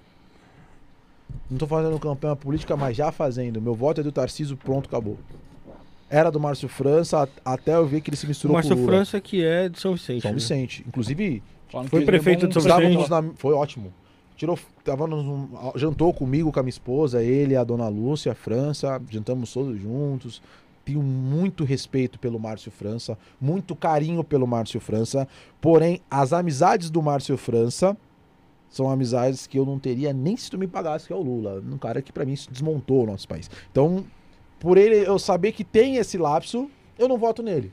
Só por isso. Não ele como político. Como político, Eu também gostava do Márcio foi França. muito Quer bom. dizer, não tem nada contra Muito ainda. bom como prefeito. Só que o Tarcísio, ele vem de um presente que eu apoio muito, que é o Bolsonaro. Mas o, Ter- o Tarcísio veio do Michel Temer. Michel Temer que trouxe o Narciso. Michel, Michel Temer, Temer que trouxe. Só que Michel Temer que foi ele vice foi do governo do lançou. PT. Exatamente. Exatamente. Só que o Tarciso, a diferença é que a, a causa do presidente Bolsonaro, ele abraçou e vestiu a camisa. É diferente de você estar lá, eu tô aqui porque você me colocou. Agora não, vou vestir a camisa e vou trabalhar. Isso é a, isso é a diferença. E eu vejo isso no, no Tarciso. Eu vejo realmente, eu vejo porque, o, como eu falo, nessa minha proximidade com o Coronel Tadeu, que é deputado federal, você vê, cara, como eles. o- o- a forma que o Tarcísio trabalha. Cara, é, é, é muito bonito. Então, assim, eu acredito que a gente tendo um bom governador primeiro, tá?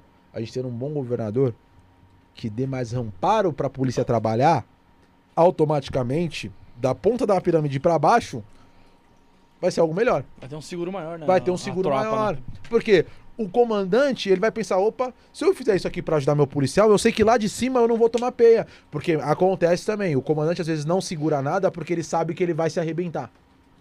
Entendeu? Ele sabe que em cima, acima, ele até quer te ajudar, mas ele não vai conseguir. E, o, aí e, e vai descendo, é muito engraçado, porque. E aí o policial às vezes não quer fazer o pra mais, pra ajudar mais a população, porque ele sabe que ele, o, o comandante ele não vai segurar nada, porque o, acima dele também vai se machucar. Se Então, se a gente lá na ponta. Entendeu? Então, se lá na ponta tiver uma estrutura boa, aí as coisas vão mudar. Aí sim. Aí é onde que eu acredito que a fruta podre ela vai ser obrigada a mudar. Por que, que ela vai ser obrigada a mudar? Porque todo mundo vai acompanhar essa mudança. Todo mundo vai virar a chavinha. Calma aí, agora eu posso. a- a- o viés é o que? Ajudar o policial? O cara não vai correr contra. Senão, os próprios, as, as próprias pessoas que estão no mesmo cenário vão queimar aquela fruta podre que hoje acontece o reverso. Hoje, muitas vezes, o oficial ele quer ajudar o praça, só que se ele fizer isso, ele é queimado dentro do próprio oficialato. Entendeu? Acontece muito isso. E o praça a mesma coisa. Às vezes o praça quer ajudar, o sargento quer ajudar o cabo o soldado, só que ele sabe se ele fizer isso, o tenente vai pegar no pé dele. É muito complexo. Cara, eu trabalhei ali, eu, eu- eu vi de perto, que nem comandante do CPI, que eu tive um comandante muito bom lá na Baixada do CPI, que era o Coronel Rogério. Cara, o cara ia em ocorrência de policial de morte, ele ia no local pra ver e dar apoio ao policial. Entendeu? Se o cara quer viés político ou não, meu parceiro, não é problema meu. E que bom. Se ele realmente for isso, entrar na política, ele vai ajudar a gente. Eu penso dessa forma. Que nem eu falo, se realmente. é, e eu acredito que seja, que o Silva Rosa seja esse, um- esse bom comandante, como sempre me falaram, né? E não trabalhou comigo, então não posso realmente con- confirmar nada, nem que é bom, nem que é ruim. Mas realmente, tipo, seguir essa linhagem, e ele for político, poxa. Então, se ele ajudar. Ele pode encher o rabo dele de dinheiro licitamente. Ganha milhões. Mas ajudando quem precisa, cara, alguém tem que fazer. A vaga tá lá, meu parceiro. A vaga tá lá. Se se candidata, se elege, vai. Eu não tenho essa aptidão. Não vou ser candidato. Já respondendo a pergunta do William Souza aí, perguntando se você vai É. ser candidato. Não, não vou. Não vou. Mas a vaga tá lá, irmão. Ela tem que ser preenchida. Cara, tendo lá, vamos lá. Vamos, vamos imaginar Derrite, Silva Rosa, Tadeu, né? Até outras pessoas da polícia, por mais que alguns não façam nada, como dizem, né? Vamos supor, ah, Sargento Nery não faz nada. Eu praticamente nunca vi o telhada, não faz nada. Mas assim, É que é é muito complicado você falar não faz nada pra um político. Porque Exato. você não sabe como é Eu que não é. sei. A gente tem que estudar o. Acompanho. pra- pra- eu vou falar que ah, o, ta- o tudo. não faz nada, mas eu não acompanho o telhada. Exato. Não acompanho. Você Ah, o que- Nery não faz nada. Cê- Aí cê- eu, eu só ouço que ele não faz, mas eu nunca vi um. Você se deu o trabalho pra entrar lá no Nunca. site da Alesp, lá você vê o que, que E o cara fez. aí a gente entra num problema social. Porque você ouve ele falar e aí você pega isso como verdade, espalha, espalha, aí fica fulano não faz nada. Que nem, pô, o The Esse Hit, é esse o projeto princípio que da fake news. da, da, da, da fake Que news. elegeu muita O The gente. Hit, no caso. O The Hit é o cara que tá me ajudando pra caramba também nessa, nessa minha nova pegada. É um cara, meu, sem ganhar nada em troca. Ele não tá, tá- eu não tô dando nada pra ele. Entende? Então, assim, é, Você pode falar dessa situação que você viveu com o The Hit, né? sim. É Eu- Isso é uma eu- situação e, que ó, você pode falar. A gente, eu saí da PM com a contagem de quinquênio, licença prêmio, tudo congelado. O projeto para retomada de contada, é de contagem, foi o Derrite que, que fez. Ele que é dele o projeto, que foi elaborado junto com o Dr. Tiago Ramos. Do- Tiago Ramos, Dr. Renato Ramos, que era oficial da PM também. Então assim, é, até que ponto os caras não fazem nada? Eu procurei de fato. Então assim, eu não vou atacar, eu não vou atacar o telhada. Eu não sei o que ele, eu não sei como é que ele foi como coronel. Eu não sei. Não sei o Sargento Neri, não sei. Não sei. Entendeu? Agora eu posso falar do que as pessoas, do que segundo alguns deputados fizeram, que eu conheço. Derrite eu sei que fez. Tadeu eu sei que fez, não só pra mim como pra toda a classe policial, entendeu? Então assim, eu não eu- eh, seria muita injustiça eu generalizar toda uma parada. Eu fui muito injusto com muita gente, entendeu? Inclusive dentro da PM. Por isso que eu tenho, eu quero quebrar essa mística de algumas coisas que eu falei de, ata- de separar, de ser classista aos praças oficiais, não é bem por aí. Não é bem por aí. Quem perde é a polícia e a população. E por isso que faz, a gente batendo em cima disso, é policial que vai se, suicidar, é policial que vai, vai, vai acabar sendo expulso porque vai fazer uma besteira. É muito subjetivo esse caso. É muito subjetivo. É, eu, eu acho, opinião vendo de fora, como cidadão, não como policial jamais, é que o mundo hoje, a doença psicológica é o que está dominando. É, a gente vê que o policial é uma profissão de muita pressão, exige muita, muito da, da, da cabeça da pessoa ali. E nesse momento do mundo hoje é muito mais difícil essa profissão. Sim. E o, o país que a gente vive deu uma, uma boa caída no poder de compra das pessoas, deu- na qualidade de vida, no aumento da desigualdade social e está empurrando muita gente para concurso público que não tem aptidão para aquilo. Exatamente. Exatamente. Muita gente entra na polícia só por conta da Estabilidade. Da estabilidade, né? Estabilidade que não Hoje em tem também. Um, mais. cara, um tem, cara, um cara tem o segundo grau, às vezes ele se deslumbra num- que vai ganhar 3 mil reais. Sim. Que na verdade não é nada absurdo, né? não é um salário Que você Alto, com mas- outro trampo não possa tirar Mas isso. é que às vezes ele não consegue tirar, tirar Cara, isso hoje com eu tô um trampo particular. muito mais quando eu era soldado e, cara, eu vejo Tá assim, felizão. mano, e vivo, e vivo. Que nem você vê, eu, eu falo isso a questão do, do preconceito, do, do, do- essa questão, né, do, do enraizado. Eu tô vendo aqui no chat, né, muita gente fala, ah, mudou tá- de lado, tá com cargo É, político. O pessoal, o pessoal tem que entender né? uma coisa. Cada, É, é a- as opiniões coisa. são flexíveis e elas mudam. Muda. Então, assim, galera, eu sei que vocês acompanham aqui o programa, vocês estão acostumados a ver pancada nos oficiais mesmo, nesses, principalmente nesses daí. É, o que, no- o que a, a po- a posição do programa nunca foi uma posição de opinião. Ah, ele é isso, ele é aquilo. A gente não conhece, a gente não é policial, a gente não trabalha dentro desse mundo, a gente tá conhecendo um pouco mais agora. Ah, mas eu tenho certeza que a opinião de todo mundo do programa é o seguinte, igual o caso do Silva Rosa. Se ele de fato foi desleal e agrediu a mulher dele, espancou a mulher dele, como estão falando, que ele pague pelo Vai que ele pagar. fez e que ele seja preso, cara. Que ele seja preso e que seja exposto o que aconteceu. Entende? Porque, independente de ser Silva Rosa ou qualquer pessoa. Então, se ele fez algo, ele deve, deve pagar sim. E tudo indica até então, pelo que eu vi em relação à foto, o boletim, que, que por mais que ele, que ele não tenha. Que ele não tenha. Você falou que não tem Maria da Penha e tal, mas que ele agiu com maior força do que talvez Existe a deveria Agressão, agressão mútua, né? né? Não, mas assim, tudo pare- me, me leva a isso. Agora, quanto ao derrite ser talarico, que o pessoal fala, É. é, o Gu F16 que pode falar. Não foi em cima da tua, Não nem da minha mulher dela. que ele deu. E eu posso, ó, o Derrite é meu parceiro. Agora, é meu, meu camarada, mas se ele der em cima da minha mulher, meu parceiro, eu vou assinar um homicídio, assim como se fosse você, se fosse meu pai, pô, tá louco? Você entendeu? Só que aí tu não pode tomar minha dor. O Gu é meu parceiro também. Só que eu não sei, eu, eu cheguei, a- o barato já tinha acontecido, a história já tava. Irmão, eu vou tomar partido de quem? Eu não sei a verdade de nada. Eu não sei se o Derrite tá mentindo, se o Gu tá mentindo, eu gosto dos dois. E aí? Não, Você vai, você vai comprar briga ali? Tá Na sendo verdade, eu você- cheguei e já tava o negócio. Então assim, eu não O, vou tomar o- partido o e falar, Brasil tá polarizado é- por causa dessa merda. É, Que Vocês têm que exatamente. tentar assumir um lado. Exatamente. Se você não assumir um lado. Meu, você, não, você, você tem, Exatamente. você tem a, a, a, a, posição de ficar sem posição, pô. Exatamente, Se exatamente. dane, se dane os dois que se resolvam. Só que é o seguinte, quem quer comprar briga também, igual o, o Igor faz, também tá na razão dele, porra. Na vai lá, razão. mete o pau, vai pra cima. Você acha que tá errado, que tem que cobrar, que o cara tem que sair, beleza. São- E faz igual ele faz, vem aqui, bate no peito e São assume. pessoas diferentes. Ele acredita que aquele é o melhor método pra ele. E se tá Ô, dando é- certo, é o isso? time que tá ganhando não mexe. O ruim Então, o não, é, não é a atitude. O ruim é É. querer impor a você ter a mesma Exatamente. atitude. E é por isso que eu não tenho problema com nenhum. Por isso que eu sou amigo Sim. do Derrite, do Tadeu, do Andrige, do, Thiago, do Gu. Sou amigo de todo mundo, cara. E as pessoas que eu cometi injustiça, que no caso foi o Silva Rosa, que eu cometi injustiça com ele, já tá resolvido. Certo? Então, assim, eu não tive acesso na íntegra ao boletim, mas tudo indica que foi agressão mútua. E pelo que foi, não foi o Silva Rosa que me passou isso. Parece que a mulher também tem alguma situação aí que ela quis prejudicar, tem um negócio pra mais, sabe? Eu não sei até que ponto quem tá. Então eu não vou tomar partido. Tá na justiça. Se ele tiver errado, ele vai pagar. Pronto. É o que a gente espera. Entendeu? É o que a gente espera que Se ele tiver realmente A- a errado, questão- que ele pague. a questão- Assim como se fosse meu pai. Se meu pai tá errado, eu quero que ele pague. Mas, ô Bruno, a questão Entendeu? que muita gente fala é o seguinte, que é o que pega. Não é a questão de, ah, se ele tá errado, que ele pague. Se fosse com praça, será que ele já não tava afastado? Eu, eu posso comentar um caso. Não sei se eu posso. Ah, fica à vontade, cara. Eu não Se sei se eu posso, porque eu não sei como é que tá isso. Mas Se- eu vi de perto com um sargento da PM.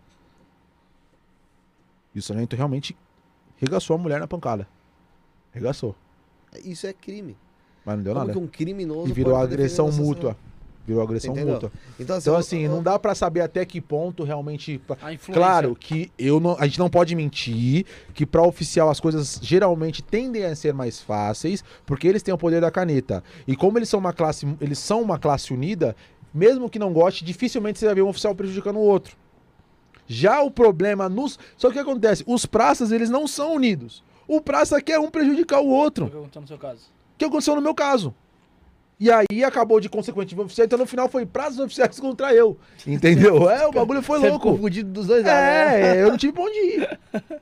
Entendeu? Então, essa é a diferença. Claro que se. Eu acho que se os praças fossem unidos, eles também não responderiam.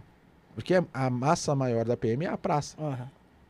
Se se levanta, dá um inflame ali e ajuda, ninguém ia ser punido também.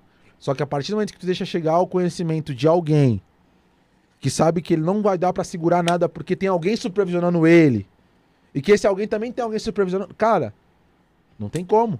Agora, a partir do momento que tá todo mundo ali na- no jogo de sinuca, eles vão conseguir, isso é fato. Os oficiais, os oficiais eles têm esse poder de poder um, um, um arredondar a situação do outro. Eles têm, porque eles são muito unidos. É certo? Não é certo. O praça se arrebenta mais. Não vamos ser hipócritas em falar isso. É igual a questão do preconceito. O praça se arrebenta muito mais. Eu sou pro- prova disso. Eu nunca, eu tenho, tenho oficial que parava o carro com licenciamento atrasado dentro do 39, do, do 39 em São Vicente. Nunca deu nada. Eu, sem habilitação de moto, os caras me abordavam constantemente pra me pegar no erro. Que era praça. Entendeu? Só que, e aí? Se eu sei, eu, eu hoje eu vejo assim, cara, qual que foi? Se o cara faz o, o, o- barateado, o problema é dele. Eu vou fazer o certo. Eu tinha que tirar minha habilitação de Ah, moto. Você não, pode, você, não, tem que ficar puto que o cara tentou te fuder com uma coisa que está errada. Se Eu tô tá errado. Agora você tem que ficar puto igual Ó, você falou, tem com a um- injustiça. Com a Tem- injustiça, é isso que acontece, Tem um, entendeu? Tem um, tem um colega meu que ele é polícia e ele, ele tem moto, né? E, eu, e esse dia ele tava com o farol queimado. Eu falei, é, eu falei, eu tô com o farol queimado, mano. Aí ele, é, vou trocar. Vou parar ali já pra trocar. Eu falei, ah, que nada, aqui pode trocar, mano. Você é polícia, cara. Se a polícia te para, você passa de boa, tá ligado? Sim. Ele falou, mano, se tem uma coisa que eu não gosto, velho, é ficar pagando, ficar pagando madeira, tá ligado? Pau. Cara ficar se humilhando pra você ser liberado, mano. Porque o cara já vai chegar, a primeira coisa que o cara vai falar pra você, vai assim, é, legal, você é polícia, então você, de- você deveria Já tá saber como você vai andar. exemplo, Você tá? tinha que dar o exemplo, é isso mesmo. Ele falou que é a pior coisa que existe, mano, tá ligado? O, o pessoal do chat, a gente daqui a pouco vai fazer a segunda pergunta do Andrige, tá? Tá, tá, tá aqui na cabeça. É... E o que, que você achei do Ari do Grau? é outro Soldado também. ali do grau. Tranqueira maldita. É, Roubaram o capacete cara. dele, porra. Roubaram. Rou- Mentira. Foi, foi Roubaram, tatuar a pé na baladinha. tatuapé pra casa. É um hein? comédia mesmo. Numa né? anelzinha, caralho. Numa anelzinha, né? Capacete, ele foi? O Ari não tem condições, mano. Com aquela jaca dele lá. O Ari não tem Não, condições. aquela cabeça lá é gigante, cara. Um moringa Pô, ele já gigante, veio aqui cara. umas quatro vezes, O mano. Ari, O Ari, é- o, o bicho é feio, tio. Faz tempo que ele não vem aqui até o Faz Ari, né? tempo, faz tempo, faz tempo. Ari Deu uma abandonou peidada, nós Deu uma peidadinha, deu O uma bichão, o peidadinha. bichão é feio, hein? O Ari Ave que ele. Maria, o Ari que ele. Teve um caso aí na cidade dele aí que saiu na TV aí, ele tava de férias lá na casa da mãe dele lá, o pessoal chamou ele pra pegar sucuri. Falou, "É, vou pegar porra nenhuma. Você falou, pode, isso é polícia, mano, não sei o que. Ele falou, não quero saber não, mano, tô de férias, não sei o que lá. No outro dia pegaram a sucuri lá que tava comendo todos os cachorros lá da cidade, lá na Tambaú. Tamba- Tambaú. Tambaú. Tambaú, Tambaú, lá. é. Parou na- passou na Globo e tudo, mano. Eu falei, "É, Ari, você não pa- deixou de passar na Globo, meu brother. Ele falou, meu brother, minhas férias eu tenho que estar em paz, eu tenho que estar em paz. Manda um abraço para ele do Gás, gente boa. Ari é gente boa demais, cara. É, O bicho é um maloqueiro também, nossa senhora. É outro cara assim, ele é. Ele, ele é muito. Como eu posso dizer? É. Ele, né, mano? Ele é um cara. povão, tá ligado? Ah, gosta de draga- dar grau de moto. Eu odiava, pá. Eu era por ver esses caras eram loucos pra derrubar. Tá! Mas assim, é, tem cara que curte. Eu não curto, mano. Eu acho que tem lugar apropriado e tal, né? E é o que o Ari prega também. É, sim, é. local apropriado, né? Em qualquer lugar. Mas, mano, é. Homem-Aranha, Ari, pô. que nem, cara, eu gosto muito do Ari porque, pô, ele é funk. Eu gosto de funk pra caramba. Ele, ele escuta também. Então, tipo, pô. Ele bebe ó, pra o caralho. Ari, pô. Ari é cachaceiro desgramado. O Emanuele. Seis horas da manhã. Cabo Prado, mano, são caras que são meus parceiros, entendeu? Pinguço, Ari, É. pinguço. Então, assim, cara, eu, hoje eu tô pregando querer ter amizade com todo mundo, velho. Igual todo mundo fala, ah, igual o cara comentou aqui, ah, agora ele virou amigão de todo mundo. Cara, graças a Deus. É. Eu passei muito tempo sendo inimigo de geral, cara. Isso é muito ruim, velho. Ô, ô, As portas se fecham ô, pra você, tá ligado? Quantos por cento dessa tua mudança do último mês, vamos dizer Muito assim, rápido, ó. dessas mudanças, do último mês, tem participação da sua mulher? Ah, 100%. Tem cem- Foi por isso que eu falei, foi depois que eu casei. Eu vou fazer três meses de casado daqui cinco dias. Depois que eu casei, depois que eu casei, muita coisa mudou. Você pensa diferente. Antigamente eu pensava como um cara de 25 anos irresponsável que queria ser referência, ganhar mídia, falar, derrubar. Aí você tem agora uma esposa. Aí a, a, a melhor coisa que acontece é quando você tem alguém que pensa diferente de você. Porque ela te co- começa a trazer argumentos Que de você pontos que você não estava não enxergando. tava avaliando, né? Entendeu? Então, assim, e o mais engraçado é que tanto a minha esposa quanto a minha mãe e meu pai é a mesma conexão linguística. Só que os meus pais eu sempre fui mais relutante para escutar. Porque é pai, mãe. A gente Acho que é mais conservador. é. Ah, mãe, você não sabe o que fala. A sua esposa tem, quantos anos? Tem idade? Não, ela tem 20, cara. Então. Novinha, é mas, isso já mesmo. tem outra visão. Porque você já mais eu com 20 anos, cara, eu com 20 anos na polícia tava respondendo processo pra ser mandado embora, louco, querendo desgraçar a vida. É louco, isso é a mulher mais, né, mais responsável, assim. Então, mano, 100% da minha mudança tem a ver com o meu casamento. A gente cria mais maturidade. Você vê assim. E mesmo assim, depois de casar, eu ainda dei várias cabeçadas nessa questão, nesse, nesse quesito, né? Postei um monte de coisa, que não sei o que, eu já vi ela de bico. eu falava, "Maria, Vou pro sofá. Vou no sofá hoje. Arrumou B.O. pra Cara, comer BO, mano. Aí. Mas, mano, se você, se você conseguiu pausar, enxergar a mudança que você deveria ter e, tama- e, e crescer, evoluir na sua concepção dentro do que você, como você agia, é porque ela pra você tem uma importância significativa Enorme, demais, porque senão você não dava enorme, ouvido. Enorme, enorme, enorme, enorme. É por isso que eu sempre falo que o meu casamento, Arquivo confidencial. o meu casamento foi a maior bênção na minha vida. Porque fez eu poder, fez eu enxergar coisas que eu não conseguia enxergar antes, cara, que sozinho eu não tava enxergando. Então eu pude enxergar de verdade como funcionam as coisas, o que eu preciso fazer pra poder chegar lá. Eu não tenho fulcro político nenhum, não tenho cargo político algum. Você não, você não vai ser candidato, né? Vai- Outra pergunta que fizeram aqui no chat que Nem- até passou já. Nem pra síndico do meu Se condomínio lá que eu apoia- moro. Tô perguntando se você tá apoiando alguém também. tô apoiando ninguém. Eu apoio assim, diretamente, mas sem ganhar nada, um real. eu apoio aí o Tarcísio, ah, o Bolsonaro, entendeu? A, a, a Damares pra senadora, esse povo que eu, entendeu? E as pessoas que me ajudam, mas não que me ajudam assim. Não dá dinheiro, ó, filhinho, vai lá. Não, mas que dá os fala, ó, faz isso que vai dar bom, entendeu? Que é o, o, o Derrite, que é, no caso, o deputado federal Coronel Tadeu. São pessoas que me ajudaram, cara. Me ajudaram, me ajudaram, entendeu? Então, são coisas que é, são opiniões diferentes que muita gente tem. E eu, aí você vê, assim, a, a- como você fica dependente de certas coisas pra poder caminhar com as suas próprias pernas. Pra hoje eu estar bem, entendeu? Então eu tenho muito. Eu tenho muita vontade de chegar em alguns determinados locais daqui a um tempo. E eu tô com os pés no chão pra que tudo possa dar certo. Então, pra isso, a primeira coisa que eu tenho que mudar, eu mudo eu. Cabeça, né? Se eu vejo que o, o que tá errado em você, eu mudo em mim. Eu, eu, eu custei pra entender isso. Eu via que você tava errado, vamos supor, eu queria mudar você e. Não, não. Ah, você faz isso, eu vou mudar em mim, então não vou ser dessa forma. Vou tentar ser diferente. Isso é mais um BO pra você, né? Mais um BO, cara, duas pessoas ferradas só aumenta mais ainda o problema, tá ligado? E vai, vai, vai, vai e, ó, e vai aumentando. Você vai ler a pergunta do Igor aí? Eu acho engraçado. Tem aqui o Clécio Camargo falando, é, perguntando, e falando do superchat, que tem que ser lido na, Na na, na sequência. Ô, Clécio, faz seu podcast aí você manda na ordem das perguntas. É, porque falando ah, que, que, acabe a força de lá, tem, a pessoa tem que aprender a, a ouvir a opinião que não é dela também, sabe? Senão não, não estaria aqui. Simples assim. Ponto Se eu final. estivesse falando que tava agradando a ele, ele tava lá É, feliz. É, ele da tava vida. feliz. Mas a, a pergunta vai ser feita assim, até porque, como eu já disse, o superchat fica em destaque, a pergunta vai ser Não, feita. do Igor. O Bruno vai pegar algumas aí do, do chat também pra ler. Basta você se inscrever, você faz sua pergunta também. Eu É, vejo, eu o vejo aqui também que não deixa passar rapidinho, o cara falou assim, né? S Bandeira, deixa o The Hit conhecer sua mulher, vão ser três meses jogado fora. Não, não vai ser. Porque Pessoal, se ele der em cima dela e ela aceitar, aí o ma- problema é ela, não é ele. maravilhoso isso, sabia? É, o problema é ela. Sabe o que eu acho, mara- sabe o que eu entendeu? acho maravilhoso? Pra você ver assim. Cara, eu não é- entendo, a isso aí é- sociedade Isso aí é é- escrito que a gente perde, com certeza. Mas é, é- Você vê como é que é engraçado isso? Ah, se ele der em cima dela, então ela já deu. Como se a mulher, tipo, não tivesse, não não tivesse, tivesse opção, escolha, né? né? né? A mulher não tem escolha. Qualquer uma que seja ele falar, não quero, caramba, para. Tipo, o cara pode ser puto e, meu, a mina brecar e você vê quem é o puto. Aham. Ah, hum, bom.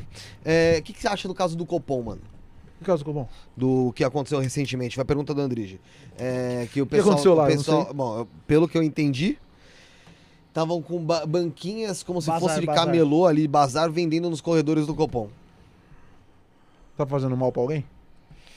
Por conta de não poder, acho que, acho que é proibido, né? Tem alguma coisa Ter tipo. comércio dentro de batalhão. É, dentro de repartição Cara, pública. Repartição pública. Tá, é, é crime, É crime, beleza. é, é. Tá acho bom. que não, não sei se é crime, é. Mas quem que tá comprando? Já os não- próprios pessoal que trabalha lá, a própria pessoa que trabalha lá, lógico. E quem tá vendendo também. Então o que, que eu vou falar? Tá, mas o que você acha? Você interferiria Ah, nisso ou deixa não? vender. Eu não, cara. Deixa vender, cara. Tá vendendo o quê? Roupa? O que, que é? Comida? É roupa. Era roupa. Roupa? Que que. Eu- assim, ó, quem foi que fez a pergunta? Ai, O foi o. Andrige, O Andrige. Andrige? Cara, não sei, pra mim, tanto faz, velho. O que que aquilo ali traz? Se for uma questão de tipo assim, depende. Ah, a Coronel, se fosse um praça que tivesse vendendo ou autorizado a vender, daria ruim. Aí é uma história muito subjetiva. Obviamente daria um problema. Agora, se for o caso do Copom, ah, foi pego permitindo vender lá dentro. Cara, mas quem, que- se tá vendendo, alguém compra. E aí é todo mundo que compra, praça oficial, pessoal civil. Ah, Pra, Ah, mas- pra mim, pra mim, eu não vejo problema nisso. Até porque lá na Baixada, o pessoal tem uma mulher que vende direto salame, queijo dentro das companhias. Pra E eu vender. era o primeiro que comprava. Pera, mas aí é diferente. Comprava a mu- a mulher as- passar pra, passava pra vender? Ela ia lá, entrava, vendia. Não, mas aí tipo- que tá, tipo mas ela passou pra vender. Sim. Passou pra vender. A questão é você trabalhar na repartição pública, abrir uma banquinha Lá no dentro. corredor e deixar lá a pessoa vender. Tipo, mano, é como se você tivesse daqui a pouco, aí ele também quer abrir, ele também vira um camelódromo dentro do Copom. Eu acho que tem. Eu Cara, acho que não, deveria ocorrer, devia ser controlado uma situação. Apura-se. Se tiver errado, Responsáveis. paga o responsável. Sim, se tá errado. Já, e já tem, e tem Acabou. prova, porque tem vídeo, tem tudo. Sim, só que agora, mano, Você eu vou ver? falar Você pra mim. Não, eu nem sabia disso. Não? Tô falando agora que eu não tinha nem conhecimento disso. Pra mim, cara, é um bagulho tão besta. A polícia tem tanta coisa maior pra se preocupar, Tem, claro velho. que tem, mas. Então isso pra mim, tipo. Eu, eu, eu, eu não veria. Eu não vejo problema nisso. Tanto que né? aconteceu o seguinte: parece que a responsável por lá é a Coronel Daniel. Daniele. né? E aí, eh, na, cabe- na cabeça dela foi uma soldada X Que vazou, que né? vazou a, negócio e, meu, foram lá, transferiram ela pra casa do chapéu. Tipo, mano, muito aí- longe, São Mateus, São isso- Mateus. Isso que já não é bacana. absurdamente longe. Escuta, entendeu? escuta essa história. Não pode. Ah, pra ab- absurdamente longe, eh, mandaram ela e aí ela se desesperou, Ela nunca porque, cara, já tava numa situação depressiva. Pra né? ir pra rua, trampar pra rua, É, parece. É, pra trabalhar. Era isso, né? Era, a menina E trampar ela, meu, totalmente uma situação depressiva, perceptível, não desarmaram ela, e isso eu sei porque passou no canal do Andrich. Ela tava aqui, ela, ele tava aqui no programa do Pascoal, não sei se você conhece o Pascoal. Terça-feira. Também? Não, não conheço. É, agora. o Pascoal tava, tava aqui no- na terça-feira, ele tava ele, o Thiago Zacarias, e ela mandou mensagem falando que tava pensando em cometer suicídio. Nossa. E aí os três saíram daqui pra ir socorrer ela e ir até a casa dela. E ela tava com a arma no, no canto, assim, no vão do sofá, eles não sabiam. E conversando com ela, até calma, tal, tal, tal. E de repente ela sacou a arma e botou na cabeça falando que ia se matar. E aí o papo teve que ser mais tenso, ali mais tranquilo com ela, pra até conseguir desarmar ela Socorrer e tal. e levar ela pra um hospital pra ela ser atendida. Por conta É, desse Carol, problema. Aí ah, a gente já entra numa outra seara. Quando a gente fala do comércio de venda no quartel, cara, por mim, sem problema nenhum. Não vejo problema. É ilegal, mas não acho que é imoral. Entendeu? Agora, a partir do momento que a pessoa que vazou isso aí começam a querer prejudicar, porque é assim, se você tá errado, eu, eu, tenho, eu sei que eu permiti que ele tá errado, é bagulho besta, mas tá errado. Ah, aqui com o meu BO, não vou descontar nos outros aquilo que eu permiti. Errado sou eu, pai. Errado sou eu, seguro meu BO. Ah, você pa- repassou?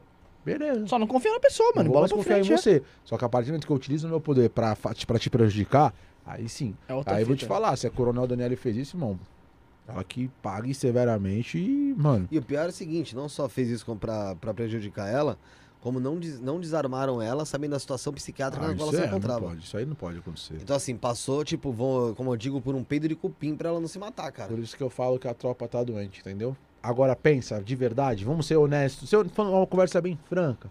Se todo mundo tivesse ali dentro conversando com a, a mesma língua, tendo a mesma linhagem, tivesse uma harmonia entre si, esse vídeo nunca teria vazado. Alguma coisa tá acontecendo, cara. E a tropa tá doente, a polícia tá doente, a polícia precisa de ajuda. E aí, qual que é o melhor caminho pra, pra polícia melhor- melhorar? É botar a mais fogo, desmilitarização? Botar mais fogo? E aí? Botar mais reprimenda pra cima do policial? Botar mais fiscalização? Botar mais corregedoria no pé? Aonde que até onde que compensa, entendeu? É O- o, pessoal, o pessoal fala muito também muito mal da- do trabalho da corregedoria.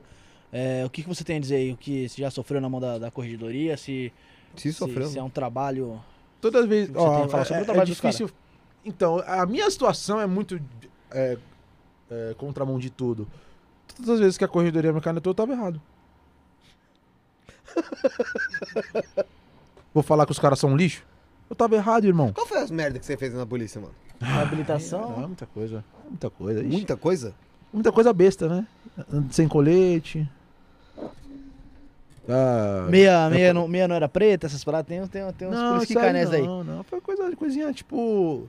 Na época da escola, eu nunca, eu nunca Cara, tinha beijado ninguém. Aí eu inventava umas mentiras. Tinha falado que tomei seis tiros nas costas pra impressionar uma menina uma vez. Tinha passado no barro branco. Você de falou pra mim que mentira. tinha passado no barro branco? Falei pra, pra, pra, pra Mano, desde, a, desde a época de soldado, da, da escola de soldado, você já, já dava B.O.? já. Ah, mano. Você meteu pra mim que tinha passado no, no barro branco? Mó história. você teve a caruda de chegar na mina? Na mina não, na escola inteira. Isso deu mó BO, porque o comandante da escola me colocou em forma lá, em profissão de destaque, trouxe prêmio, caramba. Eu falei, nossa, é tudo Trouxe mentira, prêmio? Cara. Tu fez tudo mentira. O que, que eu tô. Nossa, mano, eu vou rodar, cara. Puta que pariu, mano. Mentira, prêmio é foda. Juro, cara, tu tem uma plaquinha assim, parabenizando a aprovação. Os tinha- caras mandaram fazer uma plaquinha. Eu não tinha nem feito a inscrição, brother. tu acha? Cara, aí você pensa na visão dos caras. Pô, o cara é um desgramado. É óbvio que vai ficar no pé. É Por isso que eu falo, até que ponto, até que ponto eu fui injustiçado, até, até, até que ponto eu colhi o que eu plantei, velho. E aí depois que eu me formei, quando eu fui trabalhar na rua, sim, operacionalmente eu fui bom policial. Só que aí por, por pelos erros antigos, as coisas mínimas eram fiscalizadas em mim. Então assim, às vezes era um coturno, uma capa de colete que não era pra ser utilizada, mas se fosse outro policial não teria problema. Entendeu? Eu fui ajudado por já comandante da PM em situações que eu não posso falar aqui, mas já fui ajudado, entendeu? Por comando força, por comandante de companhia. Já fui injustiçado também, né? no caso de tipo punições bestas que ah, me comunicaram, falavam que eu tava sentado, desatento ao serviço, mas na verdade eu não tava, entendeu? É, tava. umas coisinhas bestas. Meus primeiros na PM foram todos disciplinares. Nenhum problema que eu, eu abaixasse a cabeça assim, não teria, teria vergonha de falar. Aham. É tudo problema besta de moleque, sabe? Infantil. 18 anos, né? É, infantil, mentiroso, essas coisas assim, de moleque.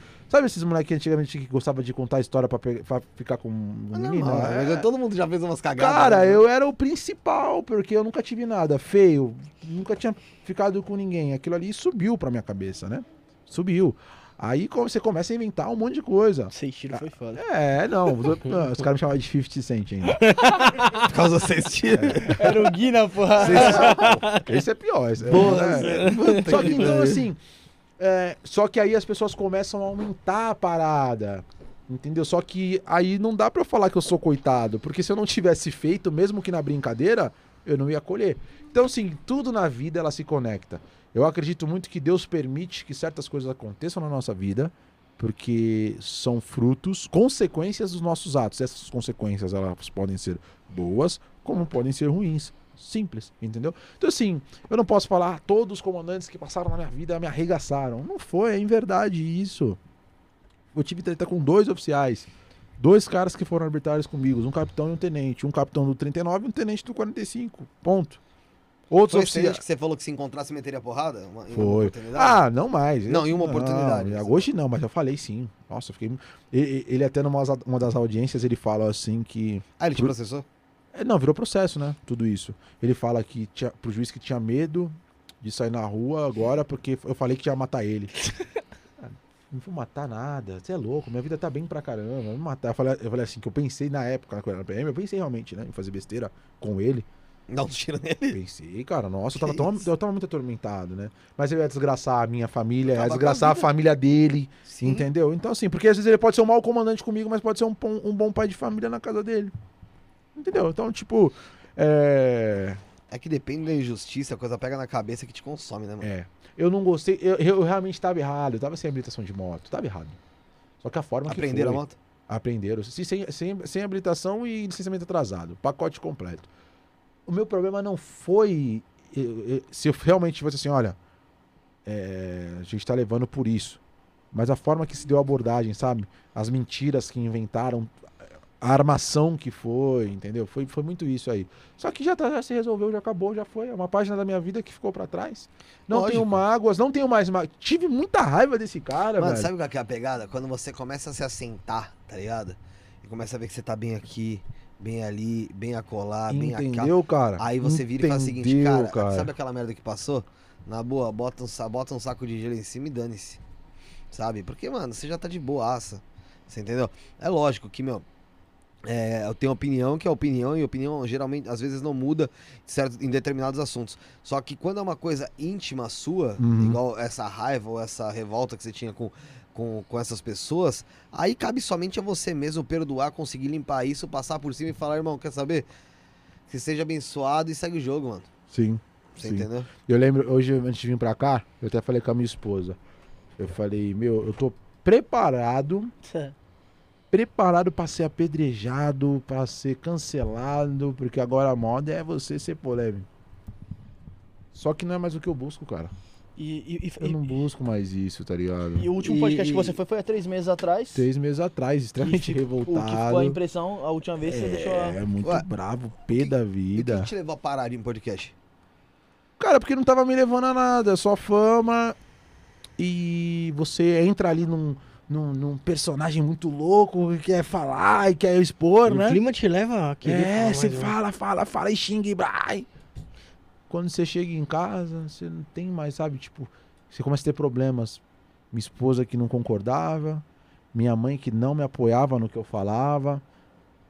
Compensa mais? A minha prioridade é minha família, irmão. A minha prioridade é o meu, meu casamento. A minha prioridade é o que os meus pais pensam sobre mim. Não é o que a galera tá falando no chat. Isso não me cabe mais. Eu não ligo. Eu, eu vim, eu falei pra minha esposa subindo pra serra, eu falei, "Ah, amor, eu tô preparado pra ser apedrejado. Só que vai ser a consequência das coisas que eu fiz. E eu tenho que consertar. Uma hora ou outra tenho que consertar. Ou eu consertava por mim, por livre e espontânea vontade, ou o Criador, o Salvador, né? O Criador do nosso universo, Deus, o nosso Salvador Jesus Cristo, por meio da sua infinita misericórdia e justiça, eles iriam forçar que eu pagasse. E a mão deles seria muito pior. Aí Então, pesa. muito. Então eu preferi, deixa eu assumir esse pedacinho aqui mínimo, né? Pô, Jesus Cristo foi tão maravilhoso com a gente, morreu para que a gente possa ter a oportunidade de nos arrepender dos nossos pecados e poder fazer o bem, né? Vamos, vamos, deixa eu pegar essa parcelinha mínima, abraçar essa consequência que vai ser esse apedrejamento, esse cancelamento, mas eu vou ter o, o- dormir tranquilamente cabeça no travesseiro. Só que eu acho que vai ser até bom. Eu tinha parado de, eu parei, parei pra falar, não vou mais pro podcast. Só que hoje eu vejo que vai ser bom agora pros, pod- pros podcasts que quanto mais a justiça de verdade ela se espalhe, entendeu? Não é mudança de lado, mas é tomar realmente a postura de quem eu sou e o que eu preciso fazer pra realmente mudar. E da forma que eu tava fazendo não ia ocasionar, ocasionar mudança. Outra coisa, dois pontos. Primeiro, o porquê você aceitou voltar a vir em podcast e vir aqui. Fala, bater um, pa- bater um papo com a gente. E segundo, se você acha que depois dessa mudança de postura, você vai continuar sendo tão convidado para outros programas. Ser convidado para outros podcasts, talvez não, porque acho que a galera gosta de polêmica, gosta desse pá, De, de incêndio. incendiar, né? Então, talvez diminua. E se diminuir pra mim também, tanto faz. Não, não é isso. Hoje eu quero viver bem no meu esporte, voltar à minha forma física, ser campeão das minhas competições de jiu-jitsu, ser um bom marido, daqui a pouco ser um bom pai. É isso que eu quero. Eu Não quero, não tenho mais essa pretensão. Só que se for e eu voltar aí para o podcast, vai ser dessa forma e vai ser as minhas ideias as minhas histórias que eu vou contar do que realmente aconteceu.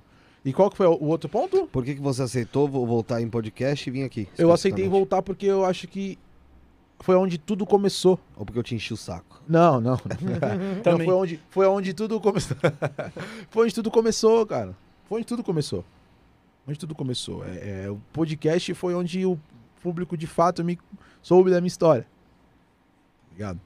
Então é- era aqui que eu precisava também mostrar a minha mudança. Foi lá que eles me conheceram.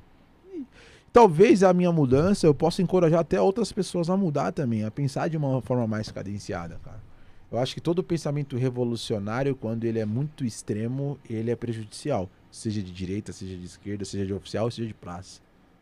É muito prejudicial, mano. Muito prejudicial. A gente vê isso em todos os regimes totalitários que, existe, que existiu durante a, a, a- estadia terrena, né? A gente pode falar do Stalingrado, a gente pode falar de Benedito Mussolini, de Hitler, toda a parte extrema, qualquer atitude extrema, inclusive a adoração extrema ao Criador, ela é mal, ela faz mal. Então eu acho que tudo tem um meio, meio termo, né? E eu tava muito extremo para essa questão de é, revolucionária. Não me levou a lugar nenhum. Somente perdi, somente esporte, somente portas que se fecharam e somente ilusão de um grupo de pessoas que achavam que a PM ia mudar com a minha falação. E não é assim. Vai mudar, muita coisa vai mudar, mas não é dessa forma. Tem, tem outros métodos para serem feitos e não é, eu acho, expondo os problemas, expondo os problemas internos de uma maneira grotesca que eu vou conseguir mudar alguma Uma coisa. pancada de gente tá te chamando ir em podcast. A gente conversou isso fora do ar. Sim, sim. Né? É, aí ah, faz parte da outra pergunta. Por que você aceitou vir aqui? Porque eu te enchi bastante o saco mesmo, cara? Também. Mas porque a questão do, do, do trabalho em si, né? É um trabalho que eu acredito, é um, um estúdio bacana, um dos melhores que eu já frequentei. Eu vejo que a visão de vocês, a, a questão de vocês serem muito imparcial com as coisas, isso é uma coisa, é um diferencial, me sentir confortável, entendeu? Do fato de, pô, desse assunto acho que a gente não fala, desse assunto vai ser bom, desse não vai ser, desse vai ser. Isso é muito bom, essa conversa franca, cara. Então aqui eu falei, olha, além de ser um podcast que eu considero grande, tá? Pra esse meio que a gente, que a gente tá, é, vai ser um bom local para eu começar a expor essa mudança, né? A expor meus novos pensamentos. Então foi por isso que eu aceitei também. E graças a você também que insistiu. Se tu não insiste, cara, talvez eu é, teria que mudado. eu falei com você, você falou que chegar. não vinha. Eu falei que não vinha, é Você falou verdade. que não vinha. Aí você falou, ah, vamos dar um tempinho, que você falou que a tua mulher tava pegando no teu pé. Eu falei, mano, se ela tá pegando no pé dele, é melhor esperar um time. aí esperei um time, deu um mêsinho, eu falei, e aí? Aí você falou, beleza, vamos marcar agora. Falei, ela deu, uma, ela deu uma liberada, ela deu uma liberada. É, eu falei com ela e eu mostrei. Eu mostrei pra ela, né, tipo, o que eu queria. Entendeu? Eu mostrei pra ela, eu mostrei qual era a minha intenção. E ela me deu um voto de confiança. e assim, né?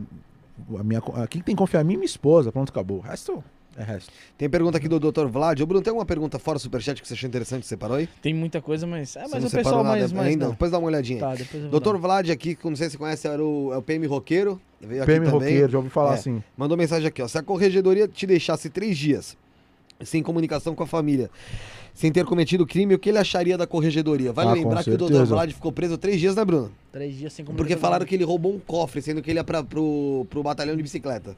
Sim. É, acontece isso, entende? É, que é como eu te falei, eu não posso falar da dor do outro. Eu não tenho propriedade se não aconteceu comigo. Entendeu? Se fosse há quatro meses atrás, eu... "Ah!" mas não aconteceu comigo, irmão. Não aconteceu isso comigo. Se aconteceu com ele, pô, isso é horrível, cara. Deve ser combatido. Mas não aconteceu comigo.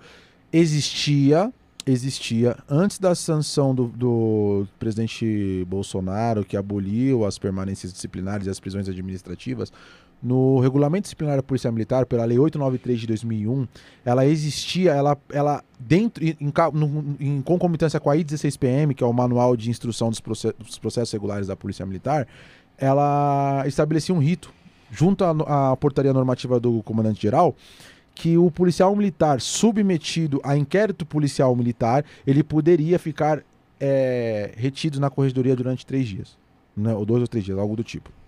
Então, ou seja, estava no regulamento, a corregedoria apenas cumpriu o regulamento. Não foi algo eu quero te deixar, estava no regulamento. Se fosse pós-regulamento, aí é algo com certeza que a gente deve apurar. Agora, inquérito, inquérito é peça investigativa. Todo mundo que está sendo investigado não pode ser condenado. Isso tá na, é, a Constituição é muito clara. Ninguém que está que não foi ainda declarado condenado não pode ser considerado culpado de nada. Entende? Então, se você está sendo qualquer um aqui pode ser investigado. Sim. Eu fui investigado trocentas vezes. Nem por isso fui condenado.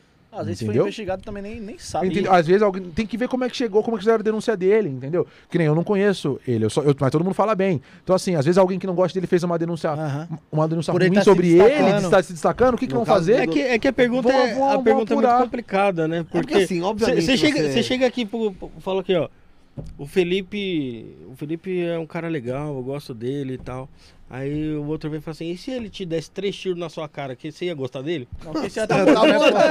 É, entendeu? Só que assim, vamos ser sinceros, se fosse comigo, hoje não existe mais. Eu ia ficar pé da vida. Sou policial, mas não existe mais esse tipo de situação. Eu ia ficar pé da vida. Mas calma aí. Tem um regulamento disciplinar que tá lá desde 2001, amparado por uma lei é, regulamentar do Estado de São Paulo, em que é previsto e lícito esse procedimento. Então, se a corregedoria faz, meu parceiro, é a regra do jogo. Se você não deve nada, você vai sair.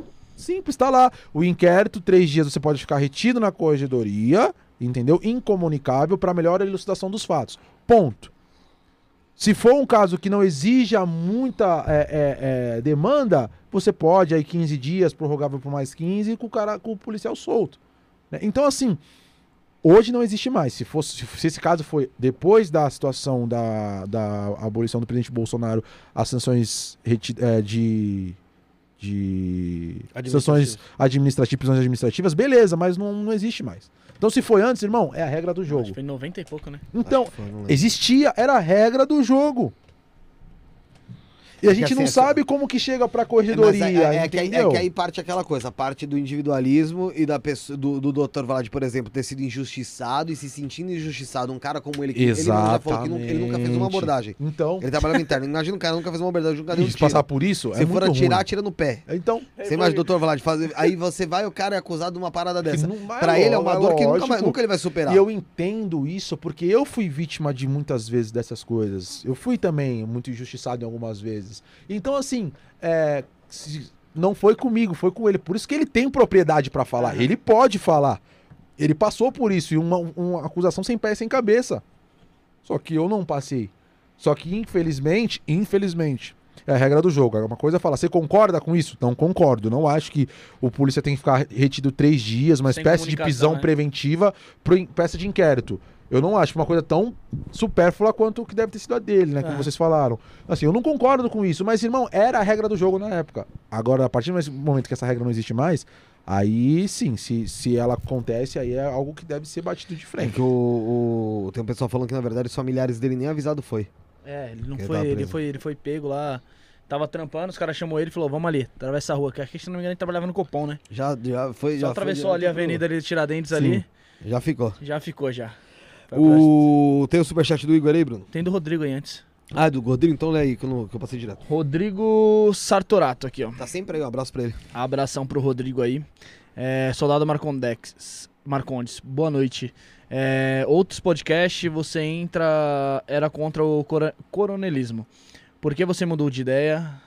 É, hashtag Igor Andri, Zacarias, Dr. Thiago Lacerda, Cabo Pascoal. Justamente um porque eu fui, querendo ou não, ajudado por alguns coronéis. Ajudado, no caso, eles foram corretos comigo. Mas você já não tinha sido ajudado antes, antes disso? Antes disso também, na sessão de processo. Acho que o pessoal tá querendo dizer isso, porque que depois, mesmo você já tendo sido ajudado antes, você mostrou de- já falou que foi uma- um processo de amadurecimento. né? Exatamente. A minha imaturidade fez com que eu fosse contra geral de uma coisa é, que realmente não era, entendeu? Pra, pra resumir, o seu problema não foi com todos os coronéis, com todos os oficiais. O seu problema foi com Eu nem dois... tive problema com coronel, na verdade. É, na- na- eu na nunca tive problema com coronel. Essa é a Na- verdade. na- tive problema com um tenente e um capitão. É, com dois oficiais ali, que você acabou, no momento de descontrole, acabou descontando em todo mundo. Sim. E você resolveu rever o que você tava fazendo, Sim. é, abdicou de algumas, de, de algumas coisas e a sua família é mais importante e, velho, Claro, com você, certeza. você veio disposto a passar a sua ideia. Falar, não, eu tava errado em, em tal, tal, tal ponto. Em outros, não. Pronto, acabou, mano. E outra, a gente tem que, tem que aceitar também. Não é não é assim, né? Que todo mundo vai vir aqui e, e vai meter o pau em coronel, oficial e, e tal. Não, mano, o cara Sim, pode mudar de ideia, velho. Exatamente. Não tá Como cometendo nenhum aqui, crime. ó. Você, você não tá cometendo nenhum crime, Como pô. falar aí, é. Você queria matar seu comandante e agora está querendo passar pano. Meu Deus do céu. Você acabou de falar de Exatamente. novo. Exatamente. Quiser É isso que o repetir, pessoal parece que tem É que- uma é- certa É dificuldade. que, é de que as falas elas acabaram né? se fixando muito, né? Eu acho que Sim, né, a- acho que sim. como você falou de uma forma talvez um pouco mais pesada, Exatamente. isso acaba marcando. marcando, é. Né? E Vai agora eu- demorar um pouco, você sabe, pra limpar essa Ah, não, isso é fato. Eu tô preparado pra isso. Cara, eu sou eu sou artista marcial, velho. Eu sou artista marcial. Eu falo, entro e saio de qualquer lugar. Pra É. mim, eu não tenho problema, entendeu? E então falei sim. Desejei matar ele na época que eu estava na BM, sim. Só que, cara, quanto mais o mal eu desejo pra ele, mais o mal volta pra mim. Então eu quero mais que ele pague o que ele fez de errado. E se eu fiz algo de errado, que eu pague. E que a vida siga e acabou. Não quero ter amizade, não quero ter contato, mas cada um que siga a sua vida da melhor maneira. Tem muita Bom, gente eu, acho, que perguntando se eu, você... eu acho que agora você foi claro. Você não, você, não tá, você não tá do lado do cara que te prejudicou. Você não quer ser amigo Não, dele. é. Você só não quer ter mais aquelas mesmas falas que você, que você teve. Você não quer replicar aquelas falas de, de que vai matar o cara e babá e bum bum. O, o, Exatamente. o Marcondes, você chegou a... Você se converteu a alguma coisa? O pessoal tá perguntando também. Alguma é. religião? Não, cara, eu- na verdade eu sempre fui membro da igreja. Eu sempre fui membro da Igreja dos Cristo, né? Que é a igreja dos Mormons. Eu sempre fui. Ah, só você é mormon? Eu sou mormon. Só que eu fiquei muito tempo afastado. Depois que eu casei, eu de fato retornei pra igreja. Isso faz muito tempo. Isso, querendo ou não, ajudou muito, muito nesse processo de evolução que ainda está e vai ser pra sempre. Entende? Vai ser pra sempre esse processo de evolução interno. Os mormons têm algumas particularidades, não tem? Eu não sei quais são. Tem alguma? Tem, tem uma polêmica, né? Qual quê? A poligamia, né? Essa poligamia ela realmente existiu, mas é algo muito complexo de se falar e aí incrementa muito a questão da fé. O que acontece é o seguinte, na história da igreja, quando ela foi re- restaurada em meados de 1800, eles estavam saindo de um local para o outro porque receberam revelação que aquele local seria atacado. E ali era, se não me engano, passava pelo rio Missouri, e eles tinham que sair de Massachusetts e chegar em Utah Utah. Entendeu? E aí pegaram um inverno muito grande. Nesse inverno, essas pessoas que fizeram essa transposição de um estado para o outro, elas foram conhecidas como os pioneiros mormons. O que, que seriam os pioneiros? Os primeiros a cruzarem os estados a pé, né? Assim como era na época os, os antigos apóstolos do Oriente Médio que vagavam aí pelo, pelo né, deserto. E eles saíram para estabelecer Sião, que seria então a causa de Jesus Cristo e da igreja de Cristo em Utah mais propriamente dito em Salt Lake City. Então, quando eles passaram para muitos dos homens morreram. E esses homens morreram e deixaram muitas mulheres e filhos abandonados. Eram, vamos supor, dois homens para cada 60 mulheres vivas. E aí então, na época, um profeta, que era o profeta Brigham Young, ele recebeu uma determinada revelação para que aqueles homens, por um determinado período, pudessem apadrinhar algumas mulheres, que se eu não me engano eram até sete. E aí aquelas mulheres eles poderiam ter sido como suas esposas, não para apenas chantagem sexual, mas para que pudesse cuidar e ser o provedor daquelas famílias que ficaram abandonadas. Então o fato da poligamia existiu, mas não o fato de ser um furdum, soba, suruba. Não é. Realmente existiu, que é o, o- fato de cuidado de mulheres viúvas e crianças abandonadas num determinado momento em que vários homens morreram. E no caso, a igreja na época, ela foi muito perseguida pelo atual governante. O governo ele achou que Joseph Smith, que foi o profeta restaurador da, da, igreja, da igreja de Jesus Cristo, que é o profeta da atualidade, ele foi muito atacado nessa questão porque acharam que ele queria espaço político. Então o governador viu que os mormons, né, como é chamado, na verdade são os membros da igreja dos Cristos dos últimos dias, mas num nome pejorativo são chamados mormons, identificado mormons. Eles acreditavam que o quê? Que aquilo era um levante político que podia derrubar o atual governo. Então saiu ali um decreto, um decreto estadual, não lembro em qual estado, mas que eu acredito que foi até em Massachusetts mesmo, né, no próprio ali naquela região de Nova York, etc, que era para matar os, os mormons, persegui-los. Então, o que acontece? Aquele momento eles saem até para fugir do governo. Ali existe tudo um levante. Depois o governo, o governador ele volta atrás e trai os, o, o- a, a igreja, tipo finge que ele dá com uma mão e pega com a outra. Aí do nada todo mundo que era mormon que relaxou, todo mundo preso. No entanto, que o profeta Joseph Smith e o irmão dele, Hiram Smith, eles morrem dentro de uma prisão, a prisão de Cambridge, né? Que fica essa prisão foi se eu não me engano, foi em Ohio, se eu não me engano. É, eles foram presos e mortos dentro de uma prisão em Cambridge. Então, assim, é, é muita. É a cadeia de Cambridge, na verdade. Então, assim, é, é muito o contexto histórico, né? Essa questão da poligamia, elucidando da melhor forma, da forma mais didática, foi, foi por isso. Uhum. Então, assim, muito da. Eu, não é que eu converti, mas é porque eu realmente já era- aceitei voltar. Eu já tinha, eu já tinha, e eu falei, Uma meu. base, né? Eu preciso de fato viver alguma coisa. Eu ficar grisgoelando em podcast e falando ah, um monte de besteira, cara, pro meu espírito, pra minha família, não tá agregando em nada, entendeu? Então, tipo, não tava ganhando dinheiro e também não tô ganhando dinheiro agora falando bem de ninguém. Mas eu tô ficando bem comigo e eu sei que eu tô agradando a Deus, primeiramente, a minha esposa e a minha família. Pronto, acabou. É o que eu, é o que eu preciso. Você foi ameaçado em algum momento, por isso você deixou de falar mal do pessoal? Nunca. Nunca tive. Se tivesse me ameaçado, aí que eu falaria. Nunca fui ameaçado. Nunca- Assim, as pessoas, elas também sabem com quem mexe, né? Eu sou bonzinho, mas também não sou retardado. Se me ameaçar, meu parceiro, vai ter. Sempre foi assim. Nunca tive medo, entendeu? Então, nunca me ameaçaram. Acredito que nunca vão, entendeu? E. Só que é assim, pra mim não compensa, entendeu? É a questão, eu sempre falei, até inclusive em outros podcasts, eu sempre deixei claro que a minha guerra nunca foi contra todo mundo, mas sim contra uma, um ou outro. Só que as falas são tão pesadas, né, que parece que você Tá numa guerra contra o contra sistema. o sistema. E da forma que eu deixei me expressar, parecia realmente, eu observando, falando, ah, parecia que eu tô brigando contra o sistema. E não era, entendeu? Nunca foi contra um sistema. Foi contra dois oficiais em tese, né? Mas eu sempre deixei claro, né? A, a polícia militar, tanto os praças quanto os oficiais, né, sempre vai ter fruta podre, mas a gente tem que pegar os bons. Os bons oficiais, os bons praças, os bons comandantes e os bons subordinados. Acabou, entendeu? A polícia ainda é uma polícia militar, vai ter comandante, vai ter subordinado, assim como em qualquer empresa também. Tem subordinado e tem, tem o chefe, né? Então, assim, é- sempre vai existir hierarquia. O mundo, a ordem natural das coisas tem hierarquia.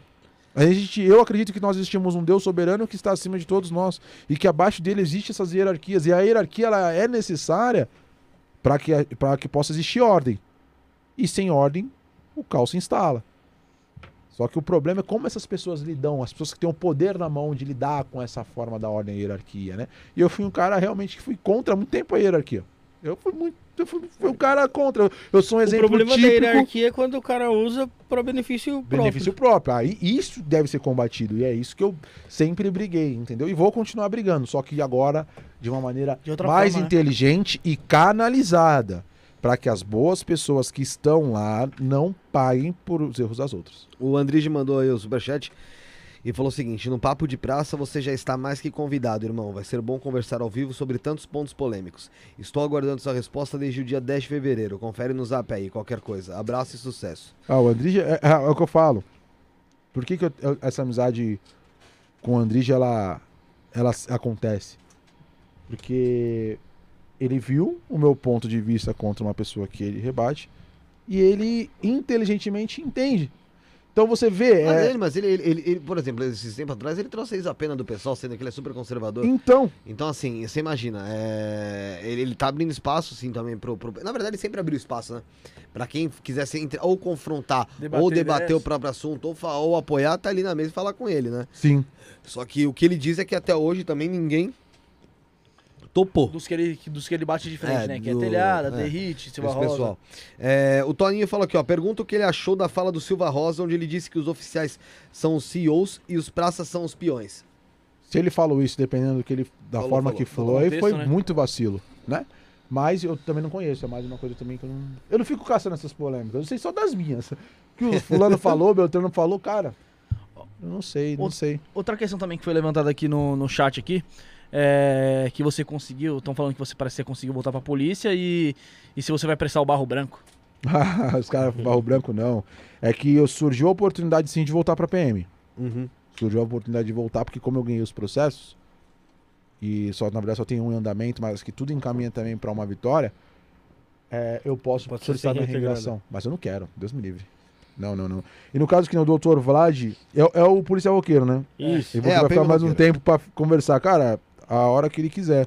Tem o tatame lá de jiu-jitsu também, se quiser conversar lá no tatame também, tá tranquilo. Eu resolvo tanto na, em Seria qualquer forma. Né, tem lá o tatame lá aberto lá, a hora que ele quiser, a gente tá aí. Eu não, eu não sou um cara que eu falo só no microfone, não. Tem, uma- se tem uma coisa que eu não tenho medo é de homem nem de ninguém. Eu, se eu tenho essa postura de falar e de me contradizer e de contra as minhas próprias ideias, quem dirá dos outros? O meu maior inimigo sou eu mesmo, entendeu? Eu, eu tenho que me vencer sempre. Então, assim, a hora que ele quiser puxar, ir lá na academia, lá sentar no tatame, lá botar um kimono sem Não, mas kimono, acho que o que ele falou de conversar é à conversar mesmo. Eu- Conhecendo É. o Vlad, o Vlad não. É de boa? É, É porque eu não conheço, eu só conheço assim, um policial roqueiro, Não, né? não, não. pelo modo, é pe- boa pelo modo que ele abordou aqui também no chat que foi, ficou meio estranho. Não, não, mas ele É ele- mais- ele, ele é de boa. Imagina, É. o doutor Vlad tomar Ô, um pau do cara, né, Vlad? Fala aí. Bruno. o Vlad, o Vlad, você ia se fuder nessa aí, pô. É no bate-papo, né? Me, me ajuda aí, caralho. Tô te avisando de, Já- que, já- que, que avisa amigo é, Vlad. Pelo amor de já, Jesus Já, já a deixando, já deixando a deixa aí, você. O pessoal tá comentando, ah, é, vai virar político. Aí você fala, não, não vou. Ah, você vai apoiar fulano. Você fala, não vou. Ah, você vai votar pra polícia. Você falou, não vou. Quais, quais são os seus planos aí pro futuro aí, mano? E aí, vida? Tem muita coisa que eu não posso falar, né?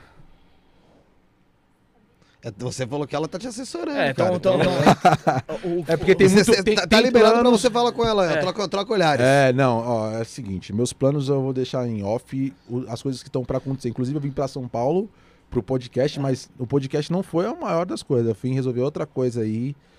Uma coisa que tá acontecendo nada a ver com política, é com jiu-jitsu, com esporte, graças a Deus. É, então, é é mais nessa parte do, do, do, do- de atleta que eu queria falar com É, você. no, parte de atleta, que Você é queria focar na sua carreira viés. de atleta. É isso.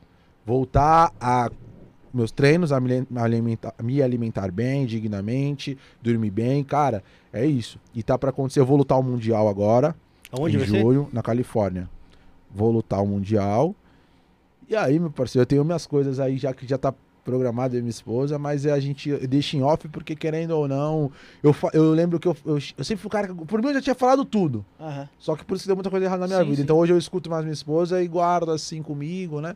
Até porque tem muita gente maldosa também. Então, mas hoje o meu foco não é político. Ninguém vai ver em política. E eu Nem quero polícia. sempre ver, se, nem polícia. E se ver, por favor, utilize esses vídeos pra acabar com a minha candidatura. Não vou, tá, não vou ser candidato a nada. A nada. E, e o meu foco é só. Vai me ver, vai me ver sim, lutando, competindo, sustentando minha família da luta. Agora, de outra coisa, não. Nem. Só isso mesmo, não tem nem outro viés. Mano, como é que foi morar em Abu Dhabi? Mano, experiência muito louca. Não era nem pra eu ter voltado, pra falar. Eu voltei por causa da minha mãe. Eu tava de licença da PM, da PM. E aí eu tava lá no clube, no Alada. Fiquei um tempo lá no Alada. Você morou lá quanto tempo? Eu fiquei um mês e 25 dias, quase dois meses. Uhum. Levei todas as minhas coisas, falei, não volto mais agora. Tava com um apartamento lá, treinando no clube, tipo, é- é- o Awada, ele tem uma rede de, de prédios, né? E prédios tipo, de quase 30 andares, cara, muito grande. E num prédio são os, onde moram os atletas de todos os esportes. No prédio da frente são as economias que o Awada tem de investimento e etc. E também academia, tatame, espaço para treinar. Então, tipo, eu só descia do meu, do meu, do Nem meu quarto. do condomínio ali. Nem do condomínio, cara. Uma estrutura fantástica. E aí chegando lá, eu falei, meu, eu não volto. O clube te dá alimento, te dá todo o suporte. Eu falei, eu vou voltar pra polícia pra quê? Ganha Só que aí minha mãe, na época, eu não era casado, nem, nem tinha conhecido ainda minha esposa. E minha mãe falou, ah, volta, volta, volta, volta. E como eu sempre escutei muito minha mãe, né? Em alguns momentos, aí eu falei, ah, tá bom, vou voltar. Ah, você é concursado, você tem a polícia. Quando eu voltei, cara, tava um inferno na minha vida na PM, porque aí Aí despertou inveja de algumas pessoas, ah, porque ele só. Ah, pra viajar tá bom, que não sei o que, os polícias se ferrando aqui no sol trabalhando. É, foi complicado, cara, foi complicado. Inclusive, essa inflamação começou foi de praça, não foi de oficial. Quem começou a inflamar foi praça e um praça, um oficial, um capitão foi comprou a ideia. começou a me perseguir. Então, assim, tinha dois sargentos que trabalhavam com esse capitão. E eu só soube disso há 15 dias atrás. Poxa. Dois sargentos trabalhavam com esse capitão que fez minha caveira pra ele. Esse moleque é vagabundo, ele nem me conhecia. É vagabundo, é safado, que não sei o quê, bababá, bababá, bababá. Caraca, calma aí, vocês são. E querendo ou não, você, duas pessoas que você confia. Uhum. Se trabalha, tá ali todo dia e ficar falando que o moleque não presta, Você vai abraçar a ideia, pai. abraçou a ideia, irmão. Se você não tiver personalidade forte pra falar, eu vou conhecer ele com as minhas. do da- através do que ele fizer comigo, falar comigo, beleza. Não, compraram a ideia e o cara foi. Aí a minha vida virou um inferno na PM. Aí dali foi o ladeira abaixo. Mas eu, tudo tinha um porquê. Senão eu não teria saído da PM de fato. Talvez um mais vencimento. Talvez eu não ia conhecer minha esposa. Não ia casar. Não ia ter mudado. Ia ficar naquela mesma. Talvez a minha carreira como atleta não ia ter deslanchado. Porque eu não ia estar com o meu emocional equilibrado para poder enfrentar as coisas Foco. ter um foco legal, livre de qualquer é, é, é, apêndice Tormento. mental, tormento, entendeu? Então, assim, é, é- tinha que acontecer, entendeu? Tinha que acontecer. Mas, ó, meu, é um país assim que eu vou te falar, cara. Fora da curva. Ó, Fora da o curva. doutor Vlad, fica calmo aí, pô. Você é da hora, cara. Fica calmo. Ficou, ficou nervoso aí com, com o negócio do, do tatame. Doutor Vlad, ó. Doutor Vlad Vai tá- treinando aí, doutor Vlad. Não, doutor Vlad é- Ligadão, ligadão, tá ligadão. Vlad é gente boa demais, ligadão, mano. ligadão, ligadão, Gente ligadão. boa demais, ó, abraço ligadão, pra ele. ligadão. É, Tem outra do não, Rodrigo aí, ó, tem que é ler aí, foda. Como? Do Rodrigo, outro superchat. Ah, é, que soldado, passar soldado ah, ah, ah, mas antes de ler do Rodrigo, eu tava falando sobre Abu Dhabi. Mas o tá. que, que tinha as ah, excentricidades lá de Abu Dhabi, mano? Nesse mês e meio lá que você ficou, mano? Cara, a cultura é muito doida. Se teve uma mão, eu nem falei esse podcast, vai até vai ter legal você falado. Eu tava lá em Abu Dhabi, né? E tem uma cultura que você não dá, você não pode ficar chamando as mulheres pra conversar, né? Sério, sabia? não. Ah, Tem uma parada lá por conta da, do Islã, tem um negócio muito mil tem grau. umas fitas dessa. mano. E, cara, eu lá no mercado, uma fome, cara, porque eu cheguei, eu primeiro fui pra Awain, que é no, e no, no alto de Jabel Rafit, que é uma montanha que tem, cara, gigante. O bagulho é muito alto. Eu fui lá me tacaram numa, num hotel lá no, em Jabel Rafit, assim que eu cheguei. Aí eu chamei um táxi, falei, ah, vou descer, vou lá no- na cidade, né, no centro de Awain, que ficava mais ou menos uns 200 km de Abu Dhabi. Ficar mais perto de, de Dubai do que de Abu Dhabi, essa cidade, Awain. Aí eu falei, ah, vou lá, vou comprar uns negócios, né? Porque no hotel as coisas é muito caras. Tipo, pô, mano, a Rihanna ficava naquele hotel. Só os caras mais top. E eu lá. Eu falei, mano, bagulho, um prato de comida era 100 dirham. Eu falei, caraca, eu tenho 500 dirham só, mano. Eu só tenho 5 almoços, vou ficar Cinco 15 dias dias nesse lugar. Pô, eu tô, o que eu vou fazer? e ligava pra empresário, empresário e mãe, né? Ô, ô, empresário, ô mãe, me ajuda aí que o bagulho tá louco aqui, cara. E aquela correria pra me tirar daquele hotel e tal. Aí beleza. Aí eu falei, ah, quer saber, mano? Eu vou ficar comendo aqui nada. Eu vou fazer o seguinte, mano. Troquei ideia com um garçom que trabalhava lá no serviço do hotel. Chamei o cara, na- sempre bom de ideia, troquei ideia com ele e falei assim, ô, será que eu consigo usar a cozinha aí? Lá eles. O, e o inglês dele, eu falo inglês, mas o inglês deles é muito complicado porque eles misturam com o árabe. Mano, é um bagulho muito mil graus de fazer. Aí é foda. E aí chegamos lá naquela ideia, o cara, ô, beleza, pode usar o fogão, a geladeira, o micro. Eu falei, ufa, graças. Eu falei, como no meu quarto, pô, me colocaram num quarto muito top lá. Mano, hotel é outro mundo. Eu nunca vou ficar mais num hotel daquele. aí eu fui e falei, ah, beleza, vou lá no centro. Chamei um táxi. Eu vou lá no centro e vou comprar um rango lá. E vou deixar aqui pra eu, pra eu parar de comer aqui no hotel, né? Muito caro comida aqui. Cara, só pra chegar, ou subir o táxi, só pro táxi subir a montanha é 25 dirhams. De tão alto Já que foi é. quase dois almoços. Porra, entendeu? 25 de RAM. Aí o táxi chegou, eu entrei e desci aquela. E uma tontura, mano, que o, bagulho é mais alto que a imigrantes pra tu descer pra, pra Baixada. É muito louco, é só tá no. Pra... Depois, Montanha Jabel Rafit, vocês vão ver, é um, um dos pontos turísticos mais picas de, de Abu Dhabi, dos Emirados Árabes. Aí eu desci, cheguei na cidade, mano, uma dor de dente, uma dor de cabeça. Aí eu entrei dentro do mercado, né? Aquele metade de um lado tinha os caras que estavam trabalhando no mercado e do outro algumas mulheres no mercado e você sabe que é mulher por conta da burca, só tinha o olho tampado, né? E tem uma parada, tipo, ah, você tá só com o rosto aberto, você tá só com o olho, tem tudo um- uma sistemática. E, cara, eu patar de tudo da cultura deles, cheguei pra mulher no inglês, aí comecei a tocar nela assim, né? Puta que pariu. e perguntando, né? eu queria saber como é que se falava manteiga na língua deles. Porque eu queria saber o preço, porque não tava. A mulher olhou, saiu correndo, chamou o segurança. Puta que. Veio dois segurança, me grudou num canto. E aí eu comecei a tirar a mão deles, falar que era lutador de jiu-jitsu, lutador de jiu-jitsu. no entoque em mim, os caras ligaram pra polícia. Daí três viaturas lá. Aí eu falei, pronto. É tudo que os meus comandantes queriam. O cara da novidade na polícia aqui e da novidade lá nos. Emirados Árabes. Falei, caraca, mano, e agora? E os caras aqui não sei o que, que não sei o que, falava e falava. E falei, meu, eu só perguntei pra ela o nome disso aqui. Eu não entendo nada, eu nunca vim pra esse lugar, cara. E os caras. Aí tinha um. eu- pelo que eu percebi, o cara era um dos mais brabo lá, porque tava cheio de coisa assim na farda, né? Como eu era a polícia, eu falei, ah, esse que deve ser o cara. É nele que eu grudei. Tem estrela. E comecei a falar, falar, conversar com ele. Aí ele foi. Eu falei, ó, sou atleta de jiu-jitsu, tô aqui que eu vou lutar o World Pro em Abu Dhabi, que não sei o que e tal. Ele, ah, você é jiu-jitsu? Pô, eu também luto jiu-jitsu pela. Tem a equipe da polícia, é, Policy 777, que é a equipe de polícia dos Emirados Árabes Jiu-Jitsu. Eu também luto tal, que não sei o que. Peguei uma amizade com o comandante do bagulho. Aí ele foi, trocou ideia.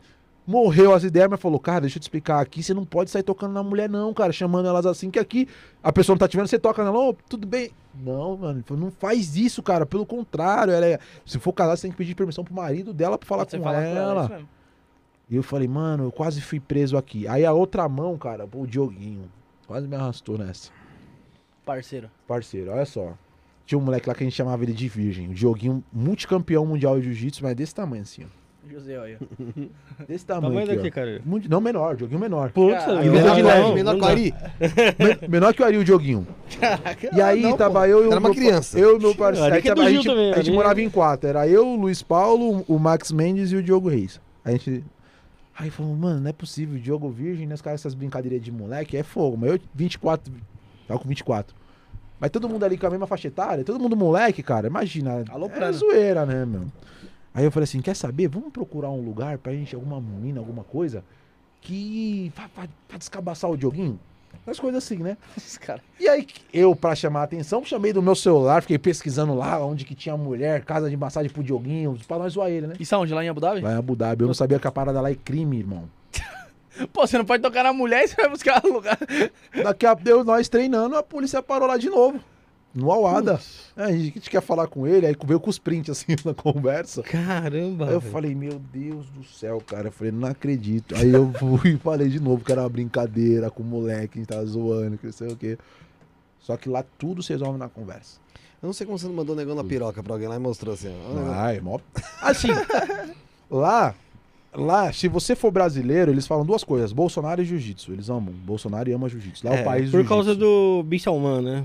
O príncipe O saudita. príncipe, o príncipe. Eles que é amam o parceiro. Bolsonaro. O, o Bin Salman que vai vir aqui no Brasil. Vai- é, eles são, eles- ele é, é, é bem- é um, eu não sei se ele é um dos príncipes ou se é um dos sheiks. Ele é príncipe da Arábia Saudita. Da Arábia Saudita? Isso. Ah, tá. Ele Eu sei que, que mandou tem- matar um jornalista uns dias atrás. É?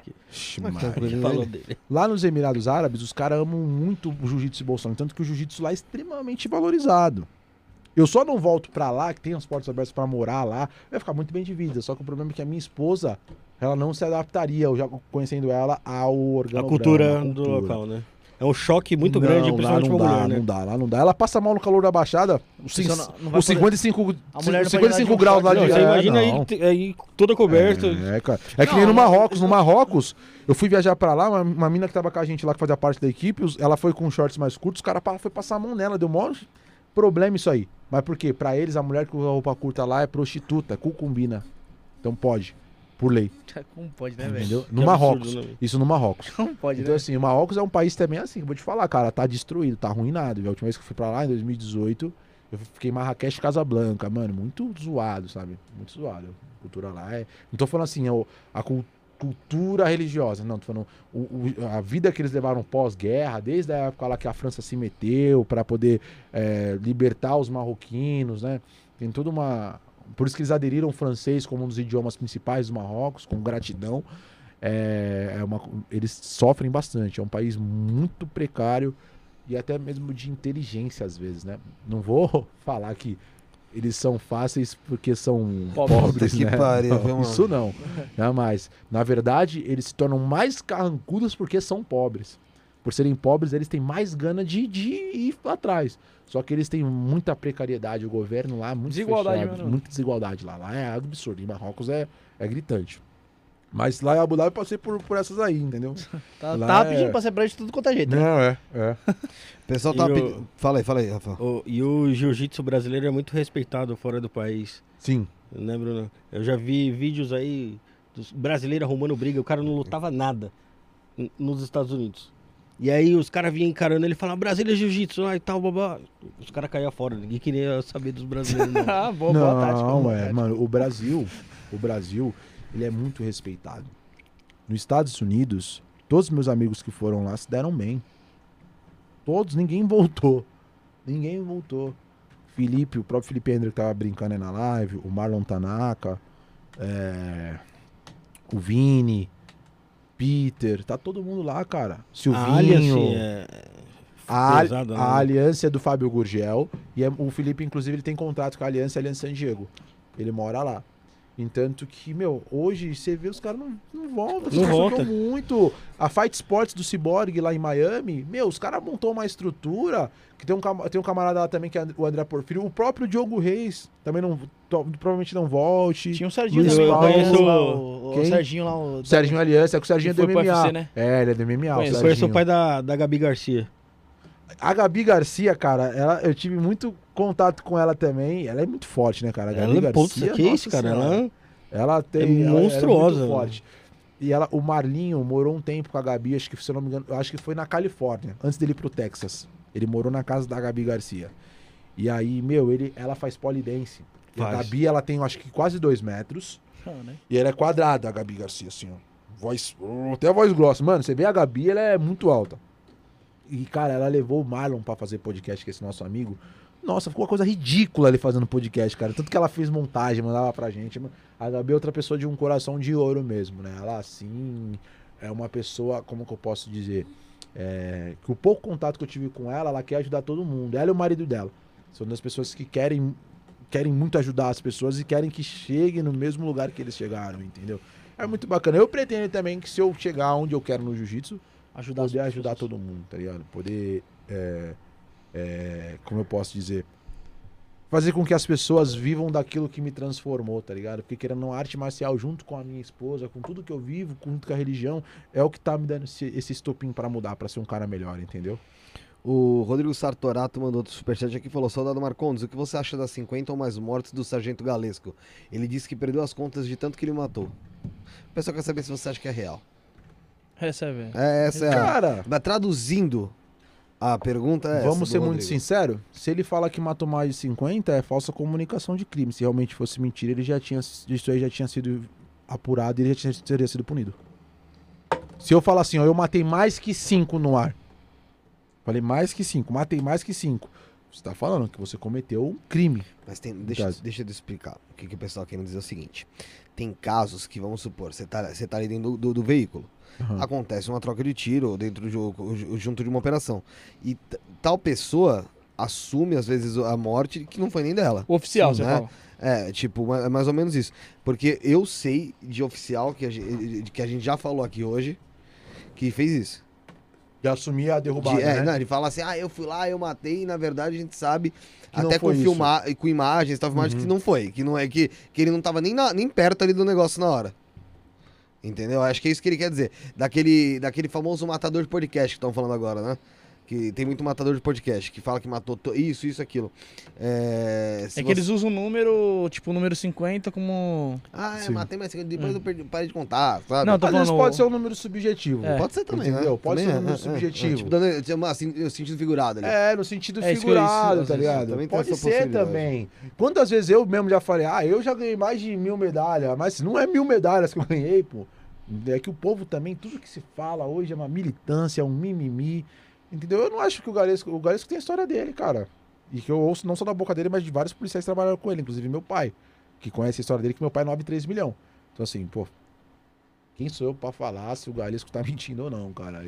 Eu, o 50 Cent da escola de soldado. São Desculpa. vocês, tiro, pô. Não sou eu, é. Eu não sou o cara apropriado pra isso. Então eu não vou fazer julgamento disso se ele tá mentindo ou não. Se ele falou, então ele tem como provar. E se ele tem como provar, então é verdade. É o que eu pago dessa premissa. Se ele assinou ou não também, meu parceiro, o que vale é o que tá no papel. Como eu falei pro Thiago aqui na quinta-feira, é, eu percebi, vendo, conversando com tantos policiais, que existe uma cultura no meio dos policiais que pra ser bom policial tem que matar. Sim. Eles costumam falar assim, não, você não tem ocorrência e tal. O Andrige mesmo é um cara que não costuma falar de, sobre as ocorrências dele. Ele fala, não, que o, o Andrige não tem ocorrência, que não O pessoal sei o quê. julga o Andrige, blá, blá, blá. É, eu nem sei das Não, tô falando- ocorrências não, dele ou não. é que, a que você falou é, É, só que julgam, assim, o né? pessoal Falam. que julgam ele, né? E, e é isso mesmo. Pra ser bom policial, tem que, tem que matar, tem que ter ocorrência. Pelo contrário, eu acho que o bom. Eu já tive ocorrência com um evento morte. Já tive, tive esses desprazeres aí. Não é legal. Tá ligado? Não é um barato que você tem que se vangloriar. Sentimento seu na hora que foi dormir foi como? Ah, mano. Não é fácil. Não é fácil tirar uma vida. Seja do infrator, mano, não é fácil. Não é uma parada tipo, pô, sou um matadorzão, pá. Esse é dever cumprido, acabou. Já Na- era. mas na hora que o, que o fogo tá queimando ali. Na, na hora É você um quer alívio, se né? salvar, né, mano? Na hora você É, quer se salvar, outro, quer salvar né? teu parceiro. Entendeu? Você é. A escolha. Eu tô fazendo certo, quem tá fazendo errado é ele, ele que morra. Mas é uma vida, irmão. É uma vida. Entendeu? Eu, eu, eu, eu sei como é que é a parada. Tipo, você viver na pele. Eu vou te falar. Muito cara que prega que ai, mata e mata e mata, cara que não matou ninguém, velho. Sim, sim. Eu, se tu falando- pesquisar meu nome no Jus Brasil, joga meu nome completo, caraca, se parece um marginal. É só a situação policial. É só a situação de. Então, assim, e nunca é questão de. de, de... Não sou nenhum matador, não. Não sou nenhum matador, mas quando eu tive que cumprir minha missão, eu cumpri minha missão. Voltei vivo pra casa, meus parceiros também, vítima bem, pronto, acabou. Agora, eu não acho que o bom policial ele tem que matar. Eu não acho que o policial militar ele tem que arregaçar todo mundo. Cara, a gente tá numa situação. Hoje a gente vive uma sociedade mais evoluída, de seres mais pensantes. Hoje a, te- a tecnologia ela empurra você a ter mais facilidade. Por que, que hoje a gente fala assim, ah, o pessoal de hoje, de 30 anos de hoje, não é tão inteligente como o pessoal que tinha 30 anos em 1980? Porque em 1980 o acesso à informação, graças à tecnologia, não era tão forte e impulsionado como naquela época, como é hoje. Consequentemente, a facilidade de você chegar na informação, seja ela por cultura ou educacional, ela te impulsiona a moldar o seu caráter, a tecer a sua opinião de forma mais ríspidas e ríspidas não, mas forma mais é, coerentes, entende? Então, querendo ou não, é uma sociedade que evoluiu. A polícia tem que evoluir com isso. Tem que acompanhar essa, essa, essa, essa mudança. Eu fui o cara que eu não acompanhei. Não na questão polícia-sociedade, mas internamente dentro da polícia. Eu não acompanhei essa mudança. Entende? E muitas vezes eu vejo que a polícia também não acompanhou comigo. Por isso que eu falo da polícia de maneira geral. Foi uma coisa muito louca, porque eu peguei. No meu batalhão, na época, quando eu entrei, nenhum policial t- postava foto. Era tudo. Eu era um dos únicos recrutas. Eu, eu amava tirar foto, mostrar. E na visão de alguns, aquele cara que, tava, que entrou há, há tempos atrás, que não tinha essa- esse costume, Essa familiaridade. eu né? era Nutella e que não sei o quê. Policial de policial de cabelinho rede social. lado, polícia de rede social, entende? Então, querendo ou não, é algo que aos poucos vai se desconstruindo. Tá? Só que eu até brinco com meu pai, né? Ah, eu, eu sou Nutella, mas aquelas fotos que vo- vocês têm aí parado na baratinha, é, braço cruzado, quem tirava, Cara de né? mal, cara de- É. Só não postava porque não tinha Facebook, Não mas se tinha. tivesse naquela época o Facebook, você também É postava. verdade. entendeu? O que eu não concordo e que eu nunca fiz e sempre vou discordar é polícia ficar fardado dançando em TikTok. É, tem que ter respeito. Isso é uma pela farda, desgraça. né? É Sai pra lá, garota. Isso, isso eu sou O extremamente Ari do Grau dança aqui com a gente. Não, Ah, ele ele não tá é. fardado. ele Não tá fardado. Sem tá Não, fardado. sem tá fardado. Mas cara. logo, ele vai aparecer O dançando cara fardado. eu quero que ele sem E você sabe disso. Ah, Logo ele vai aparecer Não, dançando Sem dúvida, fardado. Ari é louco. Mano, assim, é a farda, querendo ou não, você deve respeitar nesse momento pra você ficar dançando, expor a farda ao ridículo, né? Então, até mesmo eu tinha cuidado com algumas fotos que eu tirava, pra não parecer ali que tava desleixado. Então, se você for ver minhas fotos fardado, eu tô sempre com a minha farda impecável, vinco impecável, equipamento todo bonitinho. Eu investi no meu bolso, paguei já 400 pau em capa de colete, 500 reais em kit de APH tático, sabe? É mais de 600 pau em coturno pra andar melhor, minha gandola mais de 200 conto em fazer as bordagens, ajustar o caramba. Eu sempre investi no meu material de trabalho. E não acho errado, não. Ah, o Estado tem que pagar? O Estado vai pagar aquilo que é necessário. A qualquer atualização que você queira fazer, eu acho que não é errado, entendeu? Aí é por sua conta. O Estado não, não compra kit de APH tático, mas se você quer andar melhor, beleza. É que ela não tá te cobrando que você compre, né? Exatamente, não tá te cobrando, mas eu queria. Então eu comprava, fui lá, comprei kit de APH tático, um monte de coisa. Então, assim, é o respeito à instituição. Sempre vou respeitar a polícia militar. Peço desculpa à instituição por, às vezes, não ter sido o policial ideal, ter o comportamento que ela merecia. mais disciplinado. Ter tido a disciplina que a polícia merecia. Só que eu aprendi a lição. Ó, entendeu? Eu aprendi essa lição. Primeira coisa, quantas, você sabe, você pode dizer, você fala quantas ocorrências você teve que, de, de morte, que acabou resultando em morte? Cara, essa ocor- é, é que é difícil eu falar agora, né? E eu já fui instruído pra não comentar quanto a isso, a quantidades, né? Mas já já participei já de bastante troca de tiro. É, e outra coisa, tem muita gente que defende a desmilitarização. É um assunto muito complexo. Eu não tenho termos técnicos pra poder falar sobre a desmilitarização. Eu, fa eu penso assim, ó, para eu falar sobre a desmilitarização, eu tenho que ter propriedade pra falar sobre, beleza, vou desmilitarizar e como é que vai ser? Ah, ciclo completo de polícia, mas como que vai ser? Como é que vai unificar? Como que funcionam as leis? Quem que vai promulgar? Quem que vai escrever? Como é que vai fazer tudo? Eu não tenho esse termo técnico. Se eu falar, vai ser só achismo para parecer um intelectual para militar. Eu não tenho termo técnico para isso.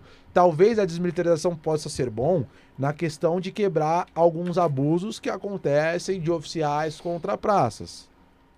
Isso pode ser bom. Mas e para a questão que a hierarquia e disciplina prega no, no, no- no efetivo operacional? Porque é muito importante você ter um bom comandante na frente da tropa para a parte operacional. Então, para que a desmilitarização aconteça e a polícia realmente possa andar de fato, é porque quando falam de desmilitarização eu entendo o sentido que eles pregam não acabar com o oficialato, mas a retirada do Código Penal Militar, o CPM, o Processual Penal Militar, que é o CPPM, e o RDPM, que é o Regulamento Disciplinar da Polícia Militar, que já está sendo transformado, transformado num código de ética. Que ele foi em tese, ele, ele foi está para ser transformado após essa, essa mudança das sanções disciplinares, sanções restritivas de liberdade disciplinares, né? Na, no âmbito administrativo. Então é muita coisa ali que ela, na desmilitarização, se for desmilitarizado, você perde ali o fato de você ser julgado por um tribunal de justiça militar, que é composto por um juiz torgado e mais alguns juízes oficiais, né?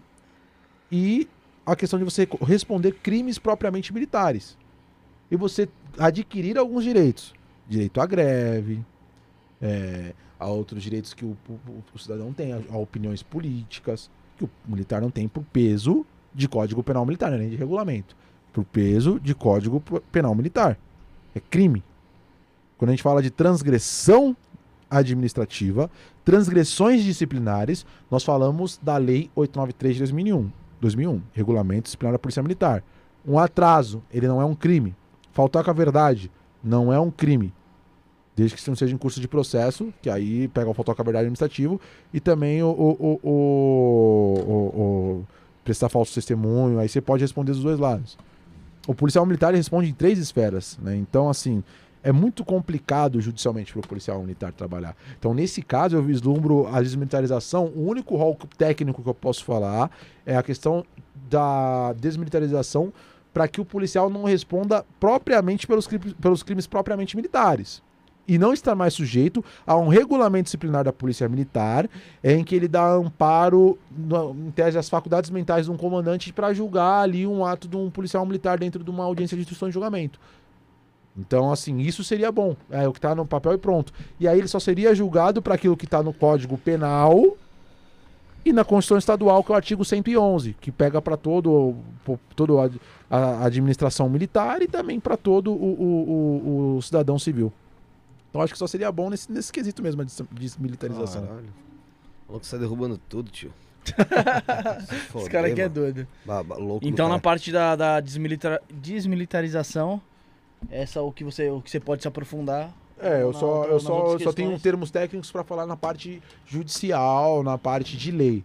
Agora, para falar sobre o, o- se seria bom operacionalmente ou não, se, se, a tropa ficaria melhor ou não, eu não tenho argumentos nem como, farei, como faria isso, né? Eu não tenho. Isso é interessante também, né? Você falar o que, o que, você, o que, o que você sabe, né? Você não, também não adianta nada você vir aqui ficar inventando, falando uma pá de baboseira e não ser bom, né? É, Ah. Ô, Marcondes, o pessoal tava pedindo lá em cima pra você contar a história do celular. celular. É traição do celular? N- n- Não entendi também. Lá em cima, foi um negócio assim. Ah, isso aí eu já contei já, foi um. um- situação de uma traição, de uma, uma ex que eu tive, mas já tá tão mostrando essa história que eu tenho até vontade de contar. Ele, se, ele, se ele tá perguntando é porque ele sabe, entendeu? Eu não sei Perguntando se quem foi, se foi Fogo Além, eu não lembro quem foi que fez a pergunta aqui.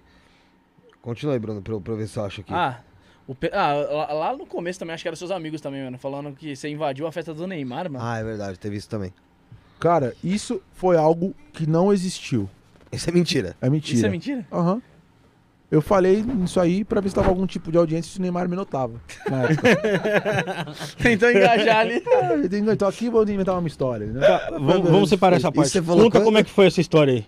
Do que da festa do Neymar? É. Sei lá o que eu falei na época. É mentira isso aí. Eu Tem na hora, tinha uma hora lá. Pra ver se enganjar, pra ver se o Neymar me notava, falasse que era Você mentira falou no minha. podcast? Foi um podcast. É mentira. Não invadir nada. Meu sonho era ter invadido a festa do Neymar mesmo. Sempre fui fã do Neymar, cara. Pô, eu quase cheguei perto de conhecer ele, porque o meu, um dos meus cabeleireiros, o Narico, é cabeleireiro dele, né? Quase que deu, deu certo pra eu conhecer. Eu sou fãzaço do Neymar. O Neymar é, porra, você é louco. O maior Você é ídolo que ele tem. Sou corintiano, graças a Deus. E flamenguista Que, também. que decepção, pô. Gosto do Corinthians e gosto do Flamengo também. Você lá da Baixada lá tem que torcer Não, pro peixe, pô. é Que louco, isso. Coringão. Mas o Neymar é fora de série. O Neymar não é mais patrimônio do Santos. O Neymar é patrimônio brasileiro. Minha esposa, ela só faltou é, me botar pra chorar no quarto com essa eliminação do PSG, cara. Puta, cara, Você fiquei chorou? puto com esse jogo aí. Eu fiquei mal, cara. Tomei um remedinho, tomei até um negocinho pra. Ah, mentira. pra- juro pra tu. Você tomou tarja preta, Fala pra porra? ela se eu não fiquei mal. Tomou tarja preta, Não é zoeira cara? Não, mano. Agora, agora Você meteu não Rivotril pra dizer dentro? que você Eu não- eu não queria dar consegui. tiros Vai, no não vai? Lá. Eu não consegui. Ah, tá zoando. Ô, eu quis matar. Eu, o Donnarumma, eu quis matar. Não é o Tenente, não. Agora eu quero matar o Ah, Donnarumma. pra porra. Ô, você é louco, cara. Não pode... Se bem que bola na que- minha ótica foi falta do Benzema. É, Ele pode, chega pode, nas dá pra- dá costas. dizer, é. Ele chega nas costas, entendeu? Mas ele vacilou do mesmo jeito. Ah, vacilou, cara. Eu fui goleiro. Isso é Caralho, porra. Fala mais uma, baralho. E parece história de filme. Eu Joguei fui- no ó, Flamengo. Eu fui, eu fui nadador profissional. Michael Phelps, pô. Fui nadador profissional. Forrest Gump, cara. Forrest Gump, cara.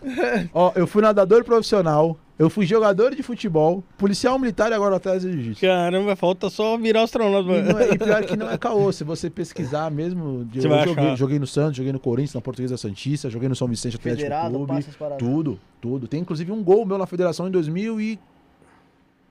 Ou Mas 10. futsal? Não, futebol de campo, eu jogava na base do Santos. Caramba. Tanto que com o João Paulo, o João Vitor, a gente era tudo do mesmo... Rafael, você não conhece, você é um bosta de um todo santista. mundo. Eu achei que você conhecia a base do- dos 9 aos, ao time Não, profissional. Pra é você muito ver que é jogador da base, pra mim. Não sei se vocês conhecem o Sabino Mon... O Sabino também, o Sabino saiu do... O Sabino tá- tava no esporte e saiu do esporte, se eu não me engano, agora há pouco. O Sabino Sabino é meu jogador? parceiro de andar de carro comigo, cara. Tá com a minha família, tá? Com a minha família. Sabino, pô, o Sabino Sabino é o cara que tem puta potencial. É, potencial. o Sabino foi o seguinte. Por que ele saiu do Santos? O Sabino, Não, ele não teve o Sabino oportunidade era da base. Olha o que aconteceu. A gente tava na base, era eu, ele, Bruno Leonardo, Renan Pastre. Rodrigo era vivete ainda, nem... O que aconteceu? Teve... A Nike tava montando um time. Nike Academy. Lá em Inglaterra. E chamou pro Santos. Como o Santos é referência na base, eu vou to- enquanto eu tô falando, eu vou até abrir ir mostrando pra vocês. O Santos, ele- eles falaram assim, ó... Pega os caras que são encostados aí, seleciona alguns que vocês julgam que vão ter bastante espaço no profissional, só que vocês não vão aproveitar agora. Porque a posição tava lotada. Na época, Santos tinha Edu Dracena e Durval na zaga, se eu não me engano. Entendeu? No ataque era o Léo, o goleiro era o Rafael. Quem tava na base pra subir, meu parceiro. Era esquecer. difícil. O Rafael, que o salário do mês do Não, esse é o Não, não. Ah, esse é o esse é o Felipe, Felipe, o mão de salário. alface. Pão de alface, é. O salário do... O Rafael, o Rafael Cabral. o salário do pro Cabral, depois. Do- Foi muito goleiro do. Leeds lá e tudo. É, agora- isso. Hum.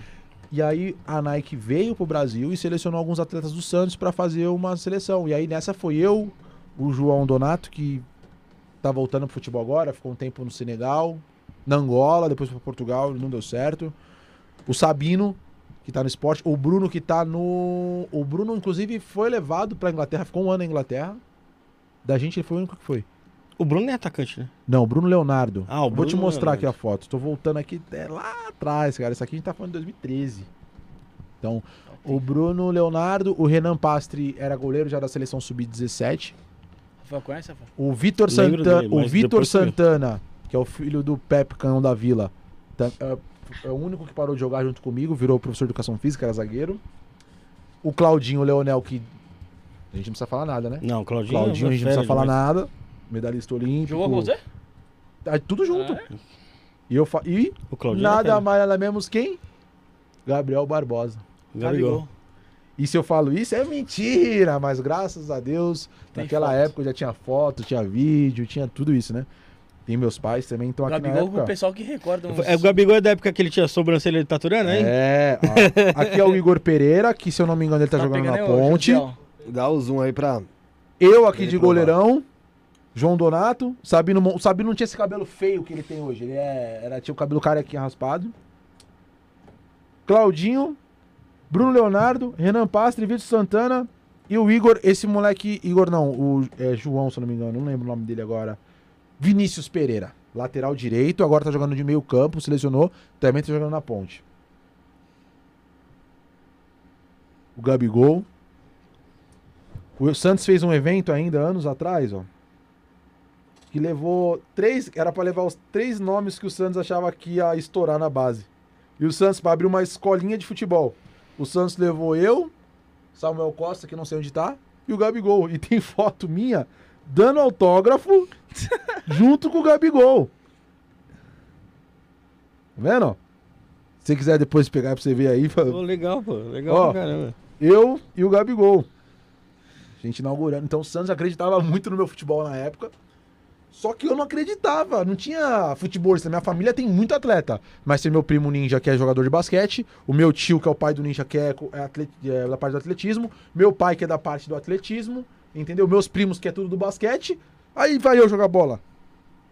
E ninguém sabia de nada. Então pra mim era só diversão. Só ia por aí mesmo. Aí o Santos, ah, vai te emprestar pra portuguesa. Ah, vou pra essa porcaria então na época, né? A portuguesa Santista é um time grande, de tradição lá na Baixada.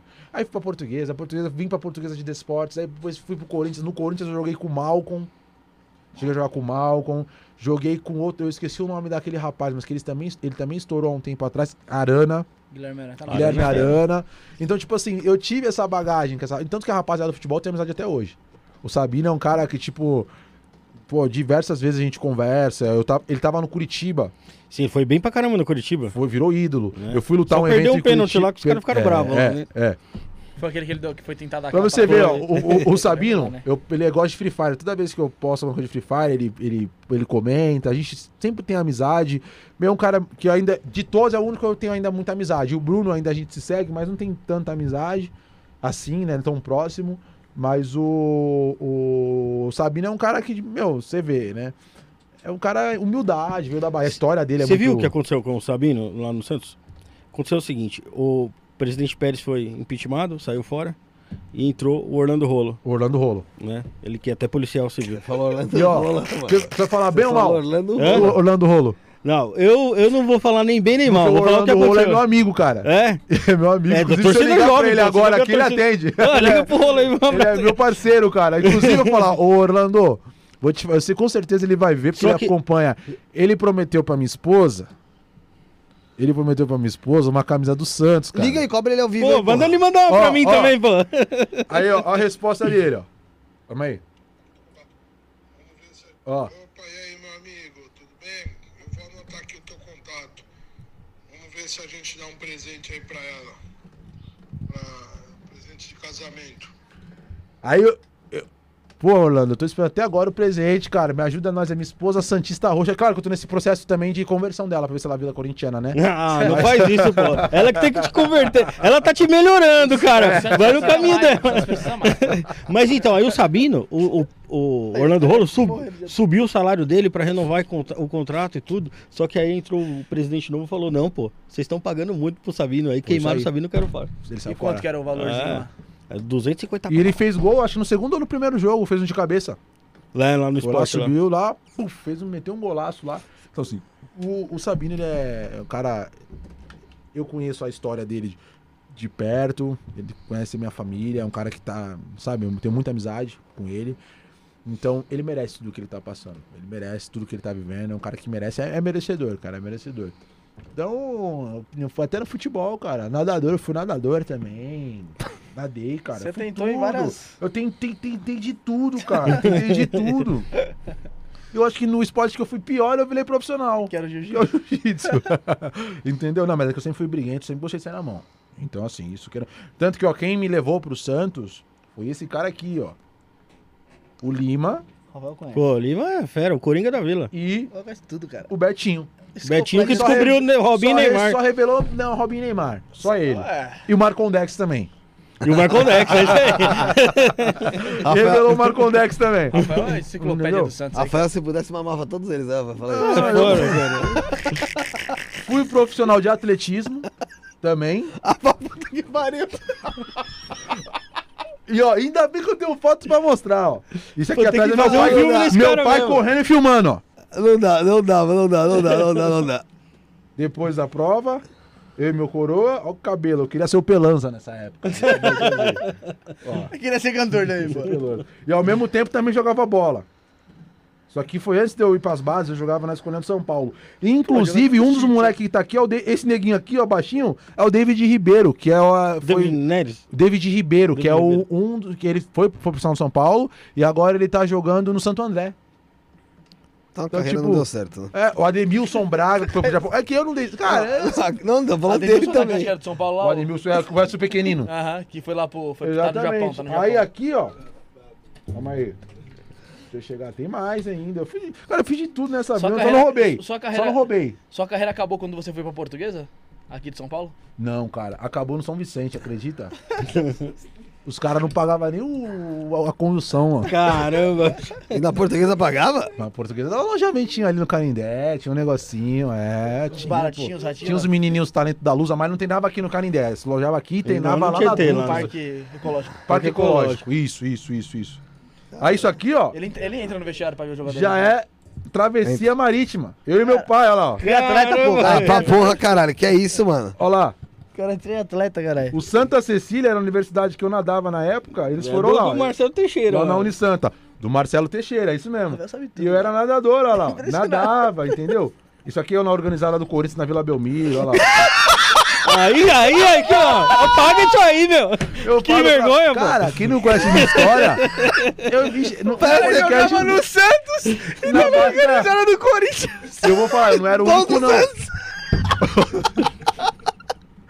o Kleber Gladiador, ele jogava no São Paulo, entrava no CT de São Paulo com a touca do Gaviões. Do Gaviões, pô. O Kleber Gladiador. No Morumbi, não é é do mentira, Morumbi. Jogou não. no Palmeiras? Ele não, É. é, no- Palmeiras, ele entrava no Morumbi. Treinava e saía. Treinava com a, os caras divulgaram a do carteirinha dele lá, né? E tem. E ele mesmo fala que ele Não era. tá nem aí, né?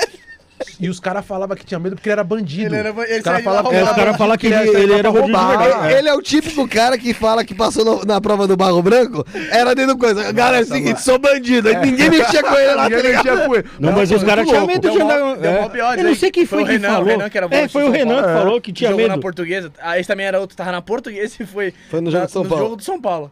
Mas não foi na, nem foi na, na organizada, os caras excomungaram ele. Mas, o, mas ele falando que o presidente da época, se eu não me engano, era o. Não era Alexandre, não. Não era Alexandre? E olha isso aqui, ó, essa foto aqui, essa foto aqui, ela é subliminar.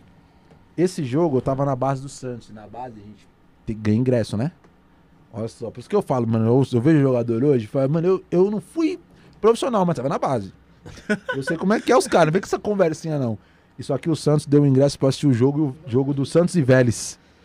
E o Libertadores. da Ah, Libertadores. Eu tava nesse jogo. E eu, no meio da torcida do Santos, fiz um V de Vélez e postei.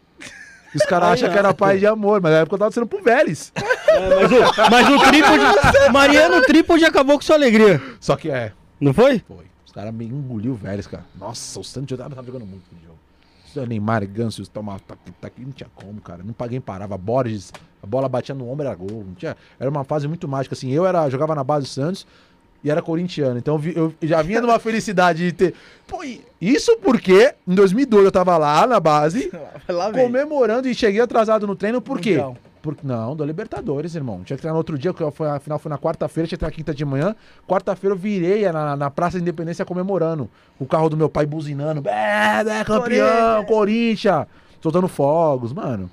Eu não ia dar certo como Amor à jogador. camisa, eu não né, ia velho? dar Não certo, ia, não não ia ia dar mesmo. certo, não ia dar Amor à certo. camisa, daí é, claro. eu- Não, mas é ilusão saber que você achar que todo jogador da base do seu clube vai torcer pra você. Você vê o que aconteceu com não o Luan. jeito, né, o Luan, o Luan tem uma foto dele com a camisa do Corinthians dele há muitos anos Camisa atrás, roxa cara. ainda lá. E aonde que ele tinha que dar vida, ele é uma nhaca desgramado, o Luan, O cara. Jadson era Santista. O Jadson, é, o Jadson. E Mas o Luan, tu vê, caramba o. Luan é uma nhaca do caramba, cara. Pô, aí que ele tinha que jogar no corpo. Se eu for, eu, do jeito que eu tô aqui, 107 quilos, botar no gol do Corinthians, ah, o Cássio vai pro banco. Eu vou dar vida pro Cássio ir pro banco, cara. Você é louco, Coringão?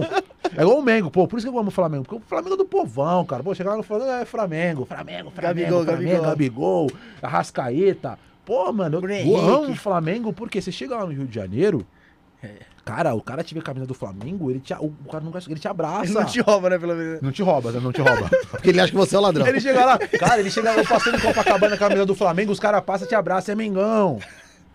Aí, eu- E, e a carteira já foi. Não, tá, sempre aqui segurando.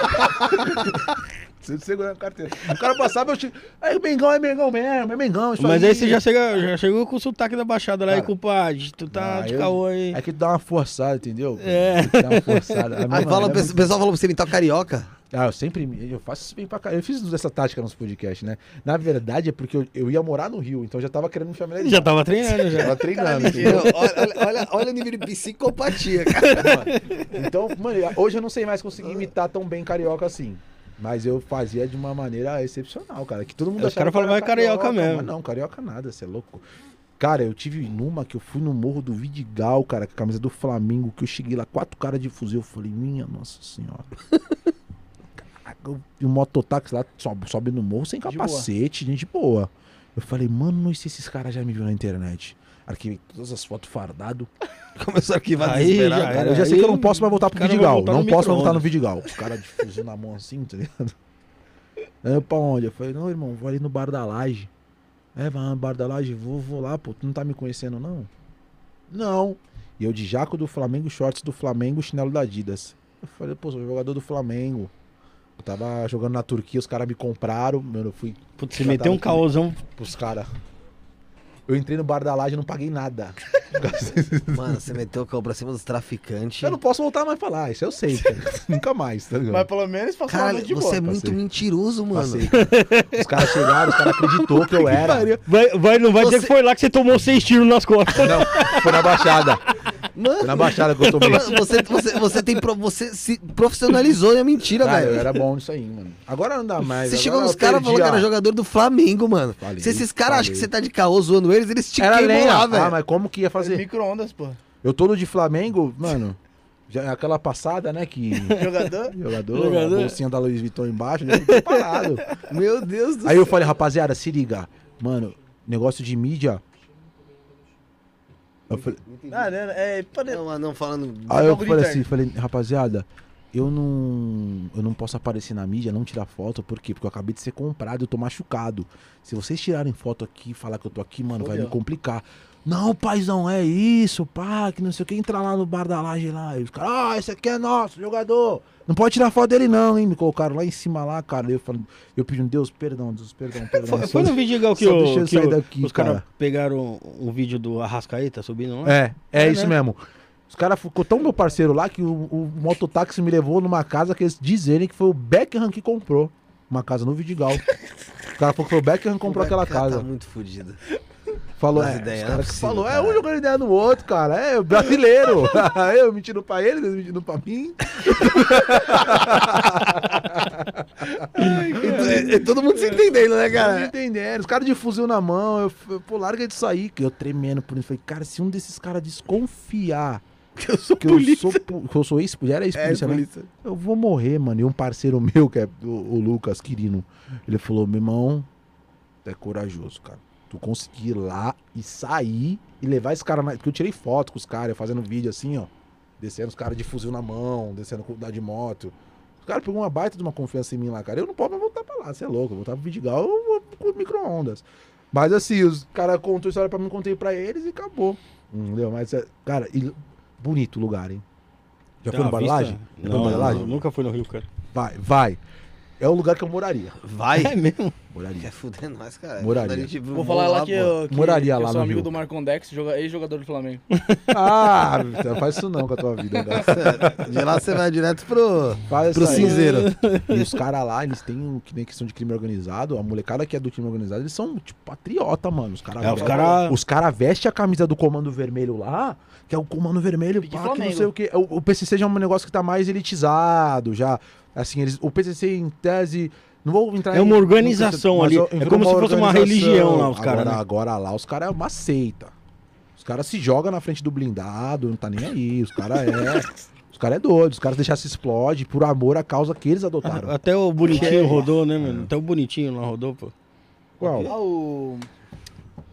Que fazia lá os vídeos na internet lá, pô, né? É. O bonitinho, verdade, o Bonitinho. bonitinho morreu. Mas ele não foi por causa de. Mas foi trocar de tiro. Foi- É, mas ele não tomou tinha um tiro de ver, né? fuzil, É, velho. não tinha nada a Mas ver. não foi que ele Eu tinha. tava- Mas Ah, nessa, infelizmente, sempre vai muita gente. Acabou né, sobrando mano? pra ele. é. Sempre vai muita gente. Outro dia, infelizmente, eu não sei se o cara morreu ou se quase morreu. Mas o cara tava com a camisa do Chelsea, o patrocinador é um 3. Eu não sei qual que é a treta desse 3. Tem uma treta. Tem Ah, uma e treta. foi Os meme, pô, cara foi falou meme, que- Foi meme. Não é nada de morte, não. Foi meme. É? O cara falou assim: é quando você esquece que tá morando no Rio de Janeiro, aí o cara vem com a camisa número 3 do Chelsea lá do patrocinador. Aí o cara, puta! Mas Os caras fazem tudo três, né? Sei É, lá, qual que acontece assim, o tudo 3 e o tudo 2. Você sabe a diferença? aí. Porra PCC, nenhuma. PCC, é tudo 3? PCC, PCC. CV, comando vermelho. Tudo Tudo dois. 3, PCC, tudo 2, comando vermelho. Porque o PCC tem três siglas e o CV tem duas siglas. Entendeu? Pronto. Nunca tirei uma foto no Rio de Janeiro assim. né? Nunca, nunca, em hipótese alguma, você chega aqui na Baixada e mete um. Na, na Baixada lá, numa- perto da favela, e faz um 2. Ou fala tudo 2. Você não vai sair. E não faça a mesma coisa em alguma comunidade do Rio, tipo tudo 3. Pá. Esses dias o, o. Tava vendo um podcast do funk. Quem que era? O. Como que é o nome daquele cara que cantava aquela música? É irmão, humildade, Frank? disciplina. Frank? Vida louca. Smith. Caraca, é um outro, é um bem antigo. Bem antigo. Pe- ver aqui o nome dele. pesquisa aí, amor, pra Pesquisa. mim. O cara essa música é irmão, humildade. Eu acho que era o Frank, mano. Eu- não, não é o Frank. vai ver o danado. Ou o Smith, pô. Ele tirou uma foto no. Acho que aqui. Lá no. Menor de chapa. menor do Chapa. Ele era. Ele tirou uma foto assim. Lá no Rio. Aí tem que fazer videozinho, Vida desculpa. louca. VL. Sempre foi o que ele fez. Os caras entenderam que era tudo três, levaram o menor do Chapa pras ideias. o menor do Chapa é relíquia do funk, mano. Igual os caras, tipo, Chicão. Ele é. Baixada, Tinha não é? DVD Não, dele, não. caralho. O Não? menor do Chapa, ele Não, é ele é do Rio. Rio, ele é só do que ele, Rio. ele, ele cresceu muito É na que o que Baixada. aconteceu, Ah. a, a treta é o seguinte. Eu sempre fui muito ligado ao funk, porque onde eu morava, Long. todos os MCs são de lá. Na minha rua era o Junicelo, a tia do MC Felipe Boladão morava do lado. MC era- Então, o MC Long é da Praia Grande, então sempre tinha. E a, a Hitspower.com, que era a única gravadora que tinha, Como era o de frente à minha lá, casa. Como que era o nome do DJ lá do, da Baixada, pô, que os caras. Que os caras. Que, o- que o Long gravava lá, todo mundo gravava, mano. Esqueci o nome dele, vou pesquisar. É, é, tem o DJ Lucas, que hoje é o atual DJ, que é o da Hitspower.com, que é o DJ do MC Long, antes dele ir pra, pra essas gravadoras, não sei se foi pra Condzilla. Então, assim, o que acontece é o seguinte: o funk, na, na, na, na sua essência, quando o Menor do Chapa começou a cantar, ele cantou uma música do Neguinho do Cacheta no Rio de Janeiro. E ele estourou com essa música.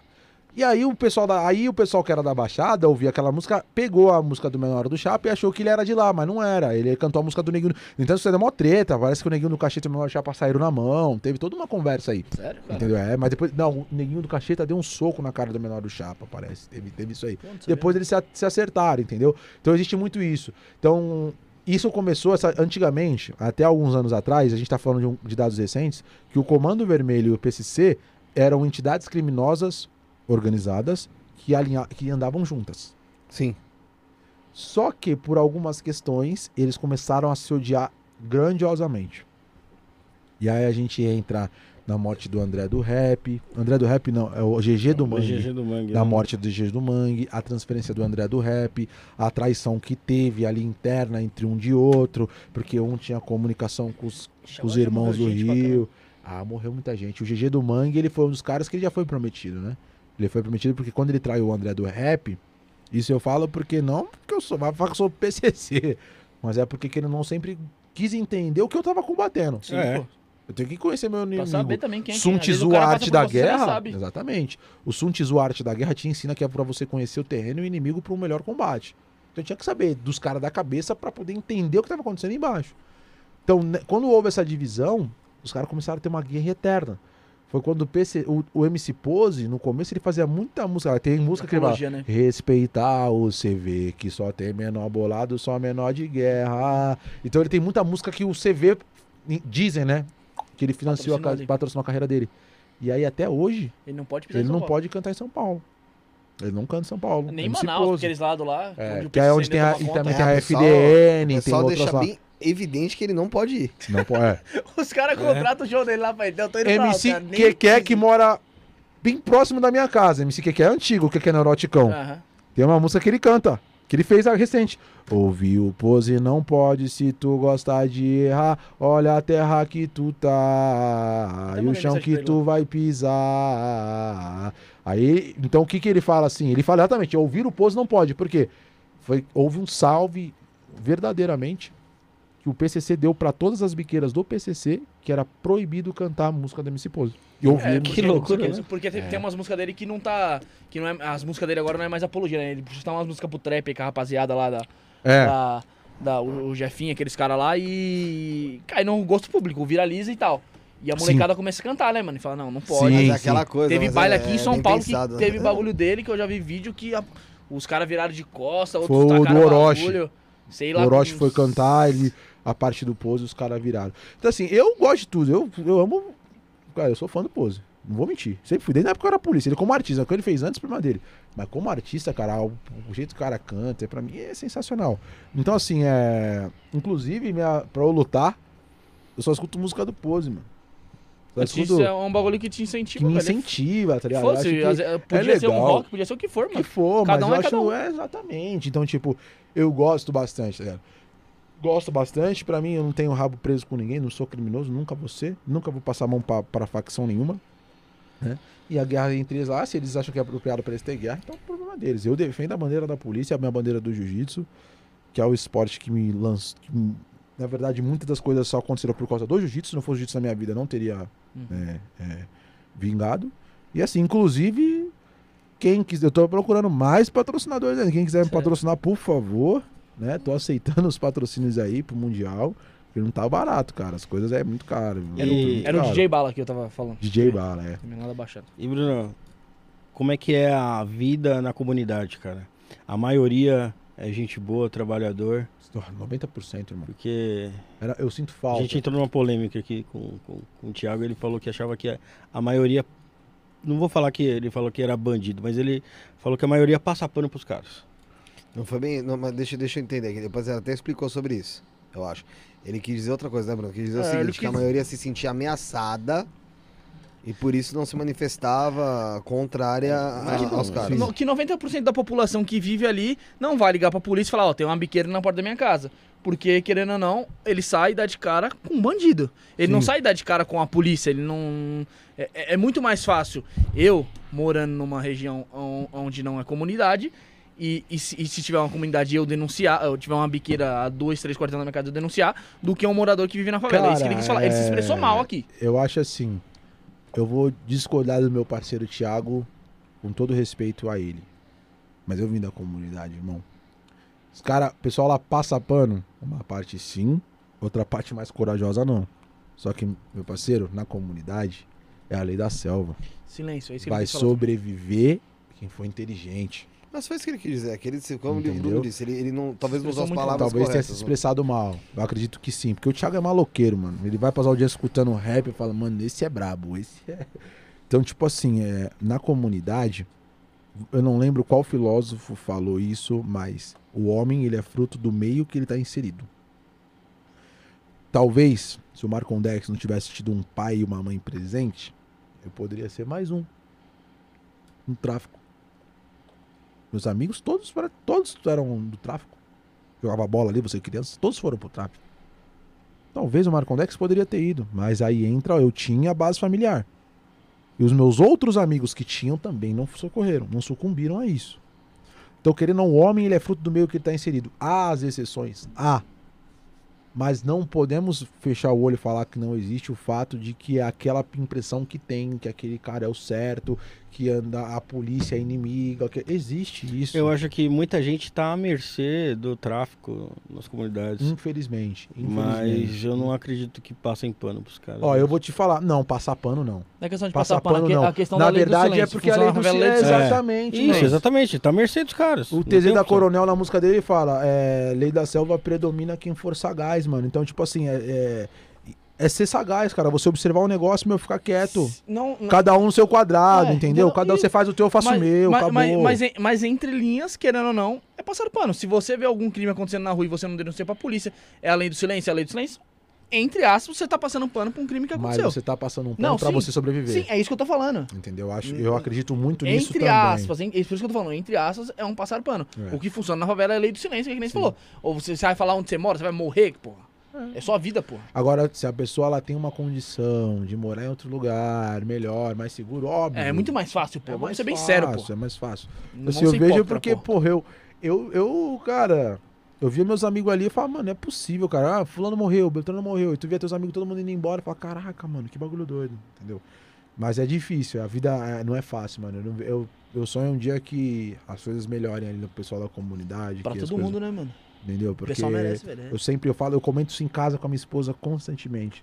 Isso só vai parar quando o Estado conseguir entrar dentro da comunidade com a questão de educação, a questão do esporte, dar um outro, uma outra cultura, opção, mano, cultura, uma mano. outra opção para que essa situação ela tome um caminho diferente, porque senão vai ser sempre o mesmo ciclo vicioso. A criança nasce, ela tem menos acesso à, à educação, tem menos oportunidades porque tem. A gente, a meritocracia ela existe, sim, claro, sou fã da meritocracia, só que não dá para concorrer, vamos supor, eu que tinha um pai presente com um cara que tem a família toda desgramada. Então ele tem que ter programas socioeducacionais para dar um impulso e um incentivo para aquela pessoa para suprir aquela falta que ele tem dentro de casa, que eu, que eu não tinha, que eu tinha, na verdade ele não tinha, entendeu? Então tem que a questão a- quando fala se for uma questão de meritocracia partindo do ponto igualitário, ok. Agora quando é meritocracia, mas eu já começando na frente, aí é muito complicado, porque eu fui eu também posso falar sobre isso. Eu fui o cara que comecei atrás, que tive menos oportunidade. Eu tive que correr muito e corro ainda para poder chegar onde muitos amigos meus depois, quando eu fui é, evoluindo cada vez mais, eu posso dizer financeiramente, culturalmente, para poder chegar onde os caras estão. Entendeu? Então é muito complicado. Só que assim, meu, é- é, eu morava num lugar que é o Maitá. O nome. Cara, que lugar maravilhoso. Meu, você, a- você- quatro horas da manhã você ia de casa pra comer lanche, tinha, tinha lanchonete aberto. Era que tomar um açaí, tinha, Era movimentado Era o bagulho, movimentado. Cara, é muito, muito gostoso. A vida lá é. E fora que você aprende muito, cara. Você aprende muito, você aprende muito. Aprende a ser homem, a resolver as coisas na hora. Entendeu? E naquela época era na porrada, hoje em dia agora é. Ou vou ligar os irmãos ou vou pegar a peça. Rapaz, ideia. Faz ideia. ideia. Naquela Sim. época, você na porrada e daqui a pouco, outro dia, você tava um chamando outro pra jogar bola. É bem isso mesmo. Era assim. Hoje em dia não. Hoje em Hoje dia, em tá... dia não dá mais, agora todo mundo quer ser bandido, agora virou lá. classe, quer ser Raul, mandador de cartão, É. pá, mano, desculpa. Eu vivi na época, não tô não passo pano pra bandido de maneira alguma, mas eu vivi na época que o, o, o cara que era bandido mesmo, ele Nem não falava, falava, né? que era bandido. Passava na como todo mundo sabia, ó, que ele é o fulano, é do tráfico. Nem aí. Pô, Nem aí, entendeu? Então, tipo, era uma coisa assim, é, é muito diferente. O Brasil, o país, o país mesmo em si, é- é- tem uma cultura muito diferente, né, mano, pra, pra esse quesito. É complicado, é complicado. Morar aqui e ser brasileiro não é fácil, cara. Eu, eu acho que depois da, da internet aí, do que teve aí Instagram, Facebook, o que teve aí, mano. O que apareceu de gente otária que, tipo assim, mano, você tá levando vantagem num bagulho e você tá postando. É, Você tá criando uma prova contra você. Quantas gente você vê aí que foi preso por estelionato ou o que for aí? é. E foi presa porque postou lá, ah, aqui, ó, tô com um monte de cartão aqui, ó, você não sei o que, eu roubei não sei quem. Ah, fica eu tô aqui, a polícia no outro dia tá lá na porta, vem. Cana, tá ligado? Exatamente. Meu, não se faz mais, mais esperto hoje em dia, tá ligado? É um bando de otário, velho. É, isso é verdade. Ô, Bruno, tem duas perguntas Bruno, no Superchat. Não, duas perguntas não. Um é um, salve, do Matheus Andrade, Martins, Martins. E o William Souza perguntou o que você acha do Coronel Telhada. Ele como ro- coronel ou como político? Aí, vou falar dos dos dois. dois. Como político, eu, eu nunca pesquisei nada sobre ele. Sei nada. Então eu não posso falar sobre o coronel telhado. Não tenho, não sei, eu não sei absolutamente nada. Não vou falar daquilo que eu não sei. E como coronel, pior ainda. Eu já saí, eu entrei na polícia e ele já não tava mais. Então eu não- eu não tenho como. Tem opinião formada? opinião. Não tenho opinião formada quanto o cara, entendeu? Nem a favor nem contra. Ô, Bruno, qual que foi o caso mais engraçado que ocorreu com você sendo policial? Se é que houve, né? Engraçado. Você falou, mano, não é possível que isso.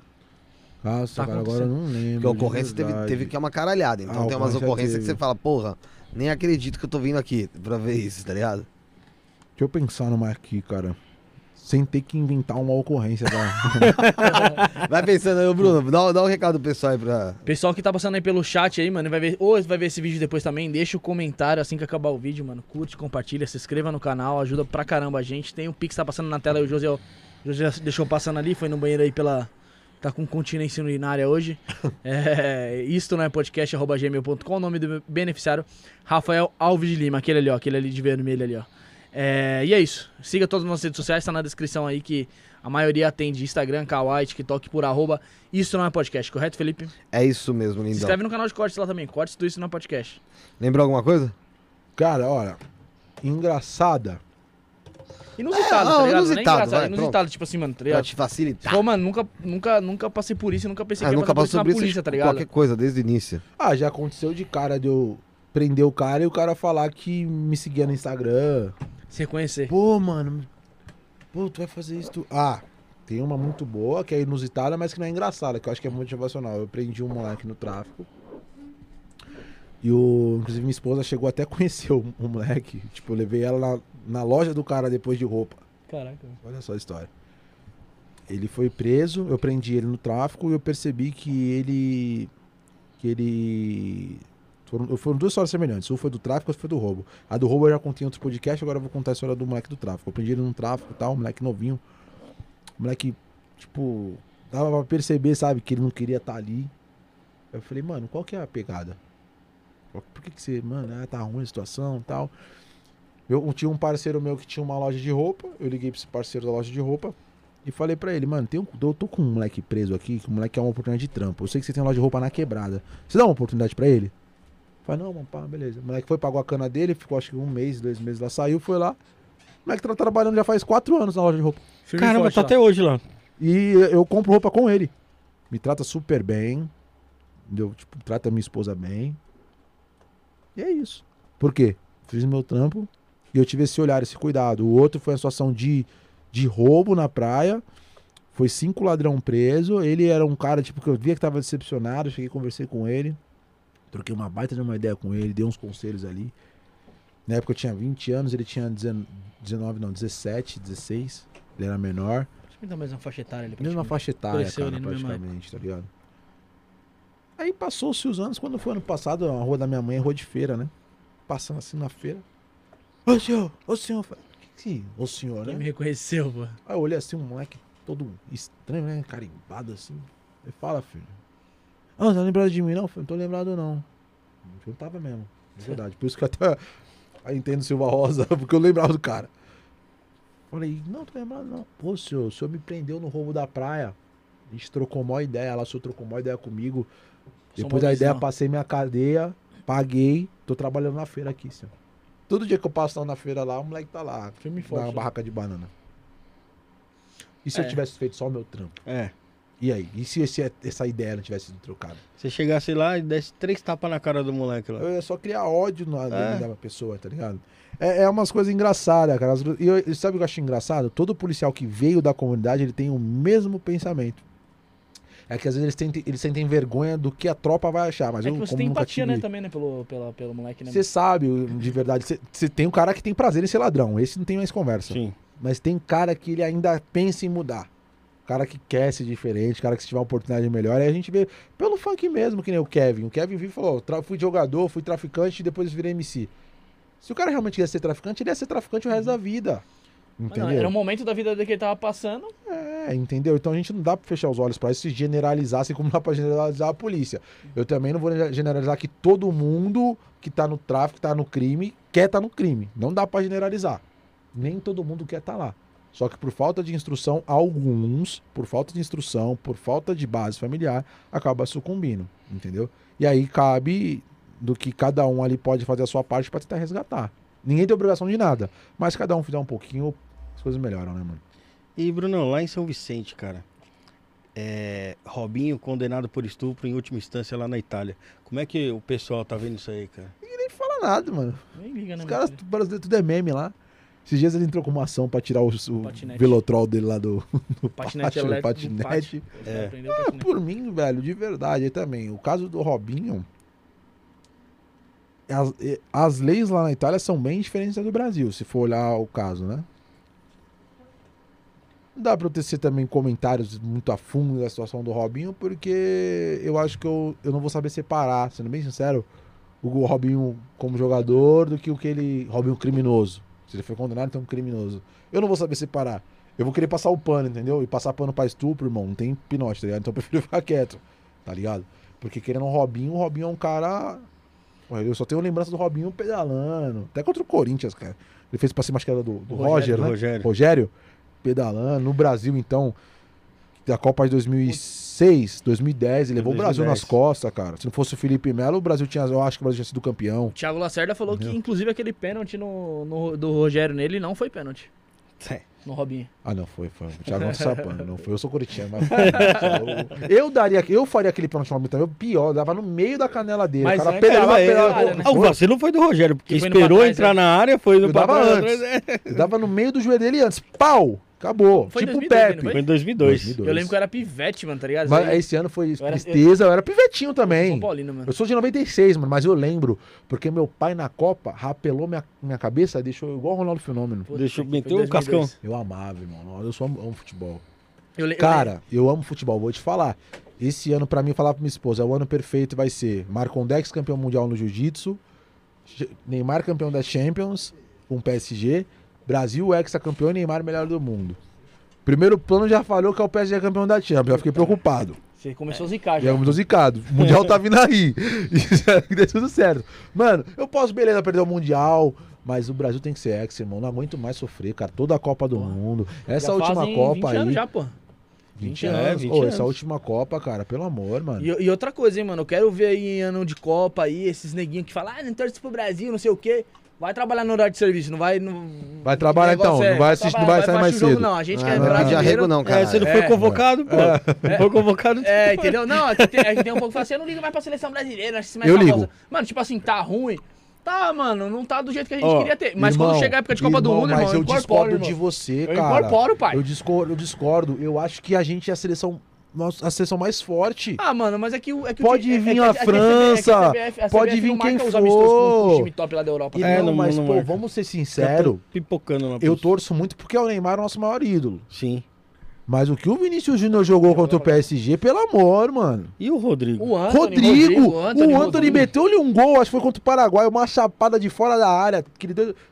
Mano, num arco lindo. Então essas coisas assim, cara, eu, ta- eu, eu tava eu e meu amigo Xande. A gente tava no último jogo, minha esposa tava na casa da mãe dela, eu tava eu e esse meu amigo assistindo o jogo. Aí eu comecei a fazer a escalação no bloco de notas, né, junto com esse meu amigo lá.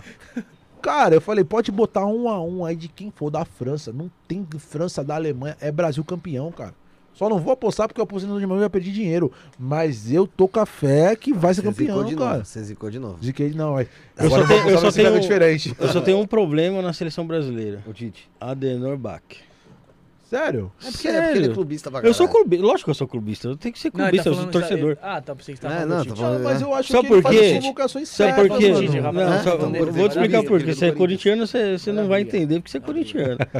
Mas eu vi o Tite em Itaquera comemorando o gol do Corinthians contra o Santos. Eu acho que ele eh, aquilo ali matou o Tite pra mim, porque ali ele era Ah, técnico da vai seleção. Agora Ele ele não era, mano. Ele não era, ele não era. Tem esse vídeo? É, tem vídeo, lógico que tem. Entra aí. Ele quer que se fudesse. Mas ele comemorou Então- como? Ele comemorou assim só... Isso, deu pulinho lá, tava dando Vacilou, pulinho, os bracinhos pra cima ele e é tal. Entrando no campo, é. Então ali eu falei, pô, quero que o É, Tite tu levou pro coração. Outra né? coisa, casa Pô, vamos- lógico. Vamos ser bem sinceros. A, a- a gente, a gente, a gente fica triste É lógico, porque eu vi a CBF, a tá? CBF que prejudicar o Santos pra caramba, em convocação A única tristeza que eu tenho com o Tite é de botar o Daniel Alves na lateral direita, só. Mas não tem mais quem. Ah, tem, mano. Pô, tem aquele moleque do Atlético de Madrid também que joga bem pra caramba. O Lodge lá, o que O entregou o Lodge, gol aquele é. Ah, não é que ele entregou o gol, mano. É, se fosse assim, então, cara, era pro Cássio não ter salvado o Corinthians em 2012, porque ele tinha dado um frango no último jogo do, do, do- do- uma partida desse Mundial. E fechou o gol contra o Chelsea. É, o então, São Paulo assim. mandou vocês com 3x2 pra lá. Então, mano, tipo assim, ó, o, o- eu vou te falar. São Paulo. É, exatamente. Então, tipo assim, mano, ó, o. Eu, sendo clubista, pra mim na lateral direita tem o Lodge e tem também o Fagner. Eu já não. Eu, já não Marquinhos concordo, e Éder Militão. O Marquinhos também no PSG. É, que ele, esse último jogo, se eu desejar, pode. Éder Militão tem vaga garantida. Não vai me colocar o Thiago Silva pra fazer gol de pênalti lá de mão lá. Você viu lá? chora, chora, quase é. que ele faz perder a piada, É, multar Mundial, louco. Pelo amor de Não, Deus. Então, mas eu, tenho, eu gosto da minha zaga. E da lateral esquerda, irmão, eu sou muito fã do Guilherme Arana. Ah, o Arana é fera. E o Marcelo? O Marcelo morreu, pô? Ah, o Marcelo tá no banco do Real. Tá no banco, né? tá jogando, é. Eu acho que o Marcelo só tá cumprindo tabela lá, É, velho. já foi, já. O meio campo do Brasil, cara, tem o Felipe Coutinho jogando muito. Casimiro. Casemiro, não, é, ali não tem nem o que falar. Mas, e aí a gente vai, vai falar, tem o Felipe Coutinho, aí a gente pode jogar. Tem Rodrigo, tem Vinícius o Júnior, Rafinha? tem Neymar, tem Rafinha. Tem o Lucas, pô, do Tem- Tottenham. Tem o Lucas. Mano, a gente tem uma seleção vêm falar- forte. cara. Eu não, sei, eu não sei falar do Lucas, sinceramente. Eu não sei opinar sobre o Lucas porque eu não vejo o Lucas jogando. Ah, mano, assiste a Premier League. Aí, Então, o não cara, o acompanho cara, a o- Premier League, o cara que mas joga não a Premier League, cara, e é idolatrado pela torcida do Tottenham, Você é não louco, joga muito. E outra Ó, coisa, mano, vamos, vamos ser bem sérios. Os caras falar de Hulk, beleza, Não, é, na bola. mas... Mas, hum, agora vem falar de Rafael Veiga do Palmeiras que pipocou aí no Mundial aí, Não, pô. Rafael Ah, vai se lascar, não mano. É bom jogador, pô. Ah, para, vai se lascar. Ele é bom jogador, sim. Ele, aí O você que não dá pra "Zé Rafael, descartar também- Dudu, o quê." não, Dudu não. não, mas o Veiga- que não dá pra descartar também o Não. Renato Augusto. Ah, Ah, Renato já Augusto também já foi, já, né? Você acha, mano? Lógico, Eu acho que mano. pro futebol brasileiro aí e tal, ele até Você- quebra um galho. O William, você falasse Mas, do William, até pô, beleza, mano. Mas eu não sei Mas se não ele aguenta tá- nem jogar um jogo inteiro já. O Roger É, o Guedes William, deixou o a desejar. Tô Ah, o decepcionado Roger- com o Roger Guedes. O William- Foi muita o- inflamação. o só William no jogou começo. No começo ele, ele No tava começo legalzão, o né? Palmeiras meteu três gols com um anulado lá. Mas assim, Tava no ódio ali do Felipe é, Melo. tava no ódio do Felipe Melo. Os caras Mas é- aí, pô. Vamos ver, né, cara? Vamos ver. Eu torço pra que o Brasil seja campeão da Copa, que o Neymar seja melhor do mundo. Que Torço você seja campeão mesmo. mundial Que eu seja campeão mundial também, preciso. Minha mulher é caro manter. Entendeu? Então eu preciso ganhar um dinheiro. Então, assim, é. Eu sou muito brasileiro, cara. Eu amo muito meu país. Sou muito patriota. Amo muito isso aqui, cara. É corrupção, corrupção tá, mas é corrupção do meu país, cara. Deixa a corrupção do meu país. Eu amo meu país, cara. Então, assim, não é fácil ser brasileiro, mas o brasileiro em si, tudo que faz, ele. Qualquer esporte, se tivesse um. A gente batia Estados Unidos, batia China, batia Rússia, mano, o que for. Se tivesse realmente uma, um programa pra esporte no Brasil, irmão, Era potência, né? você é louco. O brasileiro é desenrolado em tudo, né? Na luta, é em esporte com bola, é em esporte aquático. A gente vê aí, ó, César Cielo, Ana Marcela, tá tem o é, Leonardo de Deus, isso eu tô falando da natação. Você vai pro futsal, pro hegemonia no futsal. Você vai no judô, meu, vários anos o Brasil foi hegemonia no judô, O batendo no Esquiva Japão. Falcão lá, mano, no boxe. Esquiva Falcão no boxe. Nem tenho o que falar desses caras. Tem e aquele moleque o que tá no BBB Falcão agora jogar? também, o Paulo André PA. que corre, o PA. Pegou a Mano, Jade você vê, né? cara, é muito. Cara, tem zica. muita. O, o Brasil é um celeiro de, de, de, de Pegou fera. a Jade aí. Essa Jade aí, mano. Comemorei, vingamos o Prior, cara. vingamos o Prior, cara. Os jogos, o que tava Pô, guardando. Foi, tinha Arthur Aguiar até o final, cara. Eu nem gosto de BBB, mas, pô, fiquei chateado da última edição da do Prior, cara. Eu falei, É. agora essa mulher vai sair. E saiu vingamos o Prior, mano. E bola pra frente, mano. Bola pra frente agora. Joga e frente. É, joga e joga. joga e joga. Big Brother. Acompanhando o Big Brother. Ô, Bruno, Oi. segue aí pra gente partir pro final já também pra não. Ah, mas pega não o, mais- o, o Bruno. É, Não esquece de falar, fala pro teu primo dar uma olhada no Instagram dele que a gente chamou ele já há uns oito meses já, mano. O Douglas? É. Oito meses o quê? Já chamou Direto 800 no, no vezes. Insta. né? Sei que, eu sei Até- que tem umas. Até eu, mano. Eu sei que deve ter umas mil mensagens lá. Até eu, tio, pra, res- pra É, responder é, é muito Poderosíssimo. Não para, É aqui, corrido, para em corrido. casa, mano. É muita gravação. Que nem ontem à noite ele tava com o Cocielo gravando. É muito. é- a vida é outra. Um dia eu chego ali, tá ligado? Também. Se Será que é tão bom assim, mano? O quê? Essa vida assim? É, então, eu, hoje a gente tava conversando, minha esposa no shopping Ah. com isso. Falei, mano, se Hoje eu perder tô isso. comendo aqui de boa, tá Tem ligado? paz, né, cara? É, mano. Bom, eu fui com ele em 2018 no Atacadão em São Vicente. Não teve paz em 2018, hein? Não teve paz, cara. Eu falei, mano. Aí já é legal ser famoso assim e tal. Eu já não tenho muitas vezes. Eu, eu, que não sou ninguém, às vezes perco a paciência de responder no Instagram, cara. Algumas É, é pessoas, assim, porque é muita né? mensagem. Minha esposa fica doida, é, larga essa Responde porcaria, que não sei o que e tal. É muita gente, cara. não- é muita gente. Minhas solicitações tem quase mais de mil para aceitar. entendeu? Então não tem como acompanhar. Agora, no nível ali que ele tá, cara, merecidamente, eu acho que também deve ser difícil. Tem que ter uma carga emocional pra. Eu, eu, eu acho que eu tô num processo ainda. Quem sabe daqui uns anos eu consiga chegar e administrar bem. Eu acho que se eu tivesse a fama que ele tem, com a cabeça que eu vinha tendo, eu já teria me estragado, irmão. Essa tava no Trend Topics. Não, já tinha falado tanta besteira, já é pior que o Monark. Nossa, eu ia ser mais cancelado que o Monark, cara. Você é louco. Então, assim, eu tenho que ser muito. Eu tenho que. Eu sou um cara controlar, que. né? Eu tenho que me controlar, E tem que ter alguém por trás de você também, Tem. né? Olha, mano. Preciso, cara. E eu, eu tive uma assessoria muito ruim ano passado. A intenção dos caras era me colocar em clipe de funk, tá ligado? Os caras queriam me lançar pra MC, mano. Não vou mentir, ela tá de prova. Os caras queriam que eu, ah, o ex-policial MC. Tu imagina, cara. Ô, era. Ia cantar com o Vlad, pô. É, não era Puta que eu pariu. Os dois entrando na comunidade. É, não. Ó, só, só de, só de cap.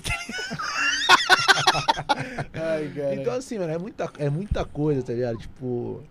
Mas tudo faz parte de uma evolução. A gente vai estar sempre evoluindo. Acho que esse que é o gostoso da vida, cara. Esse é o Não, gostoso e se- da vida. e Mas tem- fala pra ele, só, é só, ele só entrar no nosso Instagram, clicar em mensagem, que ele vai ver que deve ter umas 200. 80. Vou falar pra ele. Ele já, vou, colocou- vou já falar. colo- já entrou como spam já aquela porra aí. Ah, certeza. Entrou mesmo, entrou mesmo, entrou mesmo. Ô, Bruno, instrui aí o Bruno Marcondex. Então, pra gente finalizar aqui, o Brunão, meu xará. É, todo convidado que vem aqui, a gente pede pra colocar a hashtag do programa. O seu é a hashtag 137. A data de hoje. Show. Vamos lá, coloca primeiro aí. Vamos, vamos por partes pra, pra deixar bem explicadinho. Só girar a canetinha. Você quer Que- contrato? Que, roubaram outra caneta É. nossa, viu? Isso é um contrato, né? Cês- Daqui a pouco tava subindo meu dinheiro. Da conta vocês já não tem muito. É, começa, você Viu, acertou. Felipe? Esse- Sumiu outra caneta nossa aí. Não, você acha que a outra tá ajudando na minha bolsa. Então, Um, sumiu. eu botei no caderno. Você. É 137, a data de hoje que é 12 do 3. Aí você deixa uma mensagem pra gente, é uma frase, é uma mensagem que vamos. E deixa sua assinatura no final. Que vamos ler no programa de número 200. assinatura é essencial, hein? Por favor, que a gente depois tem que... Assinatura pra nós Não, lembrar, minha né? assinatura é assinatura de Não, seu nome. alfabeto. Eu tô falando, assinatura tá falando é, seu nome, entendeu? Não sei, não tenho assinatura. porra. É quase a digital. Mas deixa né? uma mensagem pra gente ou uma frase aí que você se inspira aí pra gente ler no programa 200. Fizemos aí do programa Vou deixar a Um- minha frase. ao 100. É, sei que se quiser mandar isso, pode mandar. Do 1 ao 100, aí o Felipe, nosso produtor, teve a ideia de fazer do 101 ao 200, que o cara é criativo, né, mano? O cara, Não, quando é lógico, muita criativo, criatividade. pique os trapalhões. É que, eu, é que eu, eu vou te falar uma coisa, é que eu, eu- eu me, me coloquei tanto a trabalho de pensar isso, que você não tem noção, cara. Foi uma Dias, ideia, né? demorei dias pra ter chegar a ideia de fazer Precisou de ajuda do coisa. Edson Sábio aí no chat, né? Hã? O Edson Sábio te ajudou. né? Ajudou muito, muita ajuda do Edson Sábio, com uma visão assim de futuro. Né? Tirocínio. É, com o tirocínio dele, que é o nosso policinha baguncinho, Edson Sábio. Vixe, o cara me chamou tanto esse... Baguncinha? De baguncinha. Baguncinha é foda. Mas vamos lá, vai, Rafael. Deixa suas- considerações finais aí, vai pra Quero gente. agradecer a todo mundo que acompanhou, todo mundo que interagiu. Pelo menos, pelo, é, principalmente aqui, ó, o Putin Empalador aqui, ó, que tá comentando aqui que o Corinthians é freguês e Dali Santos, né? Foi muito bom esse- esses comentários. Valeu a todo mundo. É, obrigado aí, o Edson Sabe aí, ó, pô, Poliana no chat aí, intermediaram várias, várias tretas aí, que foi legal pra caramba. Agradecer principalmente aqui ao Brunão, Marcondex, né? Fera, contou várias histórias aqui que a gente É, mano. Deu que a risada. gente curtiu. É isso aí, obrigadão. O Edson Sábio tá puto no chat. Eu falei que ele é baguncinha. Saiu do grupo, vai tirar um membro do canal. Falou, falou, Vai falou. retirar o membro. Então, pessoal, minhas considerações finais é a seguinte, mano. Agradecer a todo mundo que acompanhou a gente aí, mandou mensagem e tudo. Agradecer ao Bruno aí que bateu um papo da hora com a gente aí. Foi, foi legal conhecer a história dele. Ô, Bruno, na verdade você tem que pedir minhas considerações finais, porque você que vai fechar, lindo. Eu vou fechar? Então, beleza. Então, vai. Cara, Fala Colabora com o pai. Liga o Passa microfone agenda aí, vagabundo. Passa a agenda aí, Bruno. Vou passar a agenda aí. O Então, tá quarta-feira eu já até sei que tem Zacarias. Tô errado? Não. Às sete e meia. Agora, quinta, quinta, quinta vai ser pesado, hein, mano? Quinta vai ser pesado, hein? Quinta vai ser Wagner Borges e Saulo Caldeirão falando de projeção Borges astral. e Saulo Caldeirão falando de projeção astral nessas duas Os dois canetas aqui. presentes, só pra Os lembrar. dois presentes. É. Então, pessoal, já curte. Na última live aí deu bom. Vamos ver se nessa vai ser o dobro.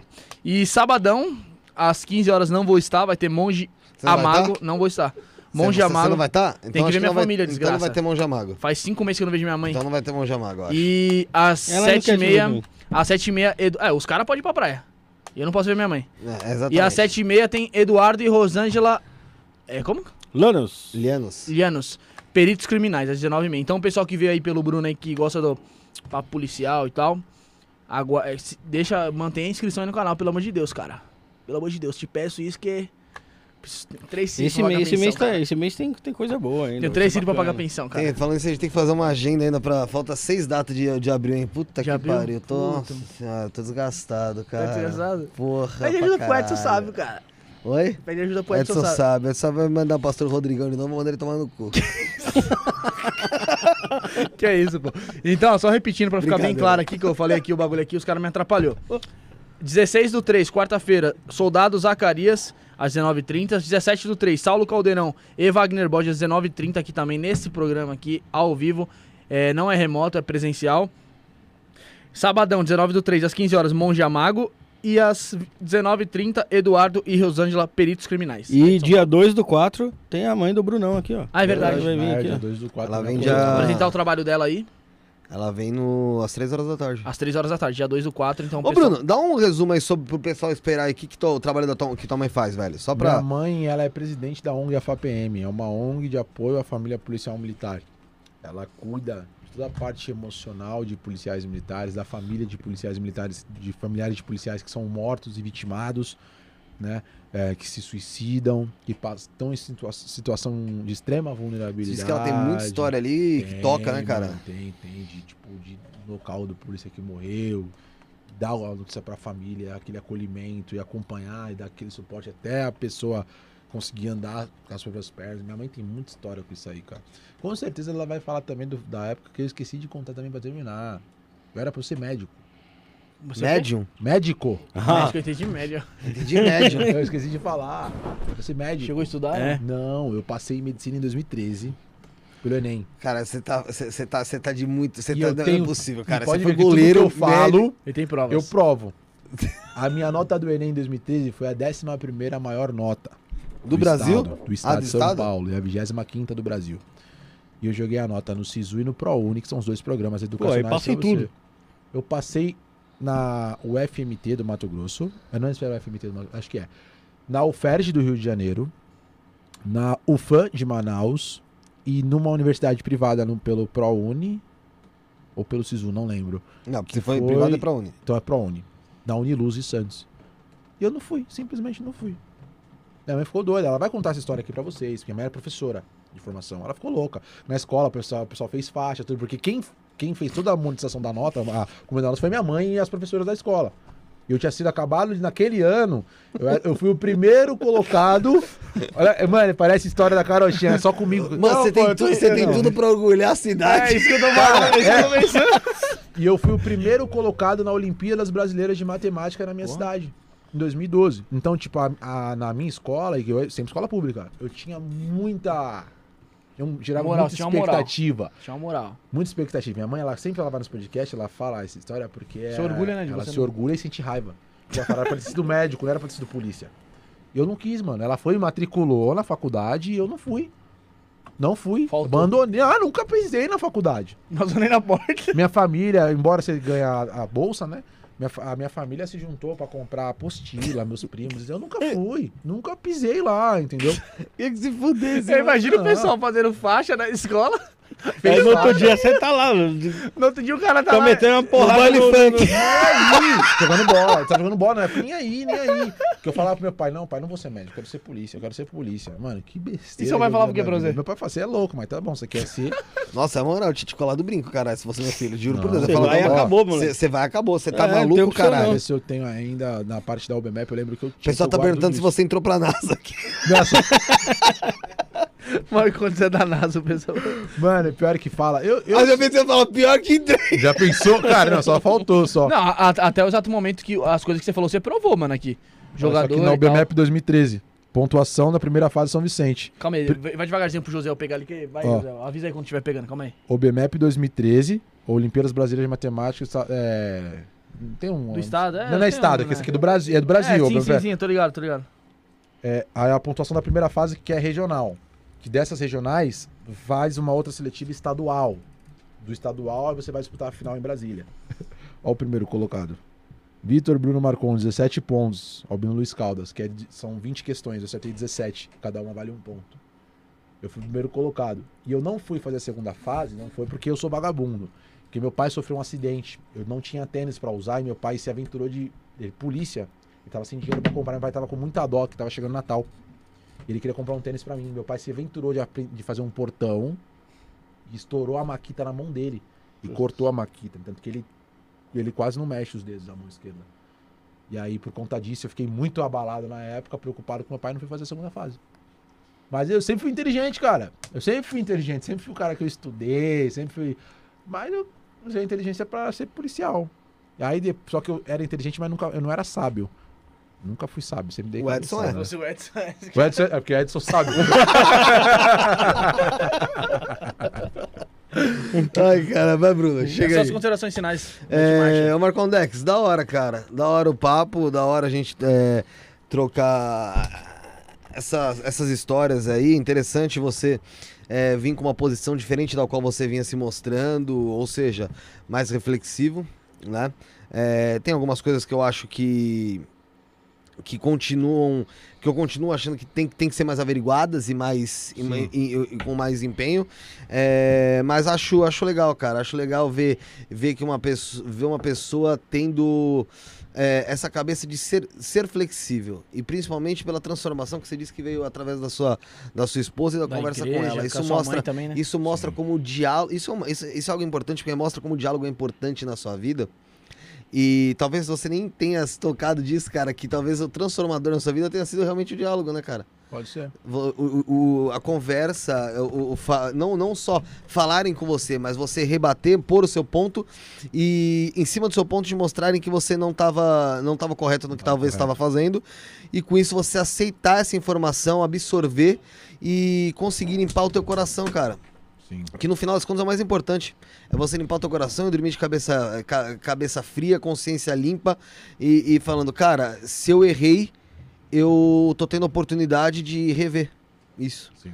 É, e, se eu, e se eu me magoei e, e tive raiva de alguém, agora eu tô tendo a oportunidade também de perdoar, seguir minha vida e torcer para que aquela pessoa também dê certo, é, apesar dos pesares. E isso é importante para uma pessoa, faz parte da, da maturidade emocional, com certeza espiritual também. Sim. Você deve ter que você disse que trabalhou e com certeza você vai ter muitos ganhos ainda na tua vida, é, tendo em vista isso. Boa sorte no campeonato. Amém, Espero obrigado. vo- ah, espero aqui você em outras oportunidades, que a gente volte a conversar aqui, volte a falar sobre outras histórias suas, que você com certeza tem, deve Nossa, lembrar, é, sobre outros assuntos. é, e parabenizar também a tua esposa por ter por estar do teu lado e, e- e apoiar você numa mudança que eu vou te falar.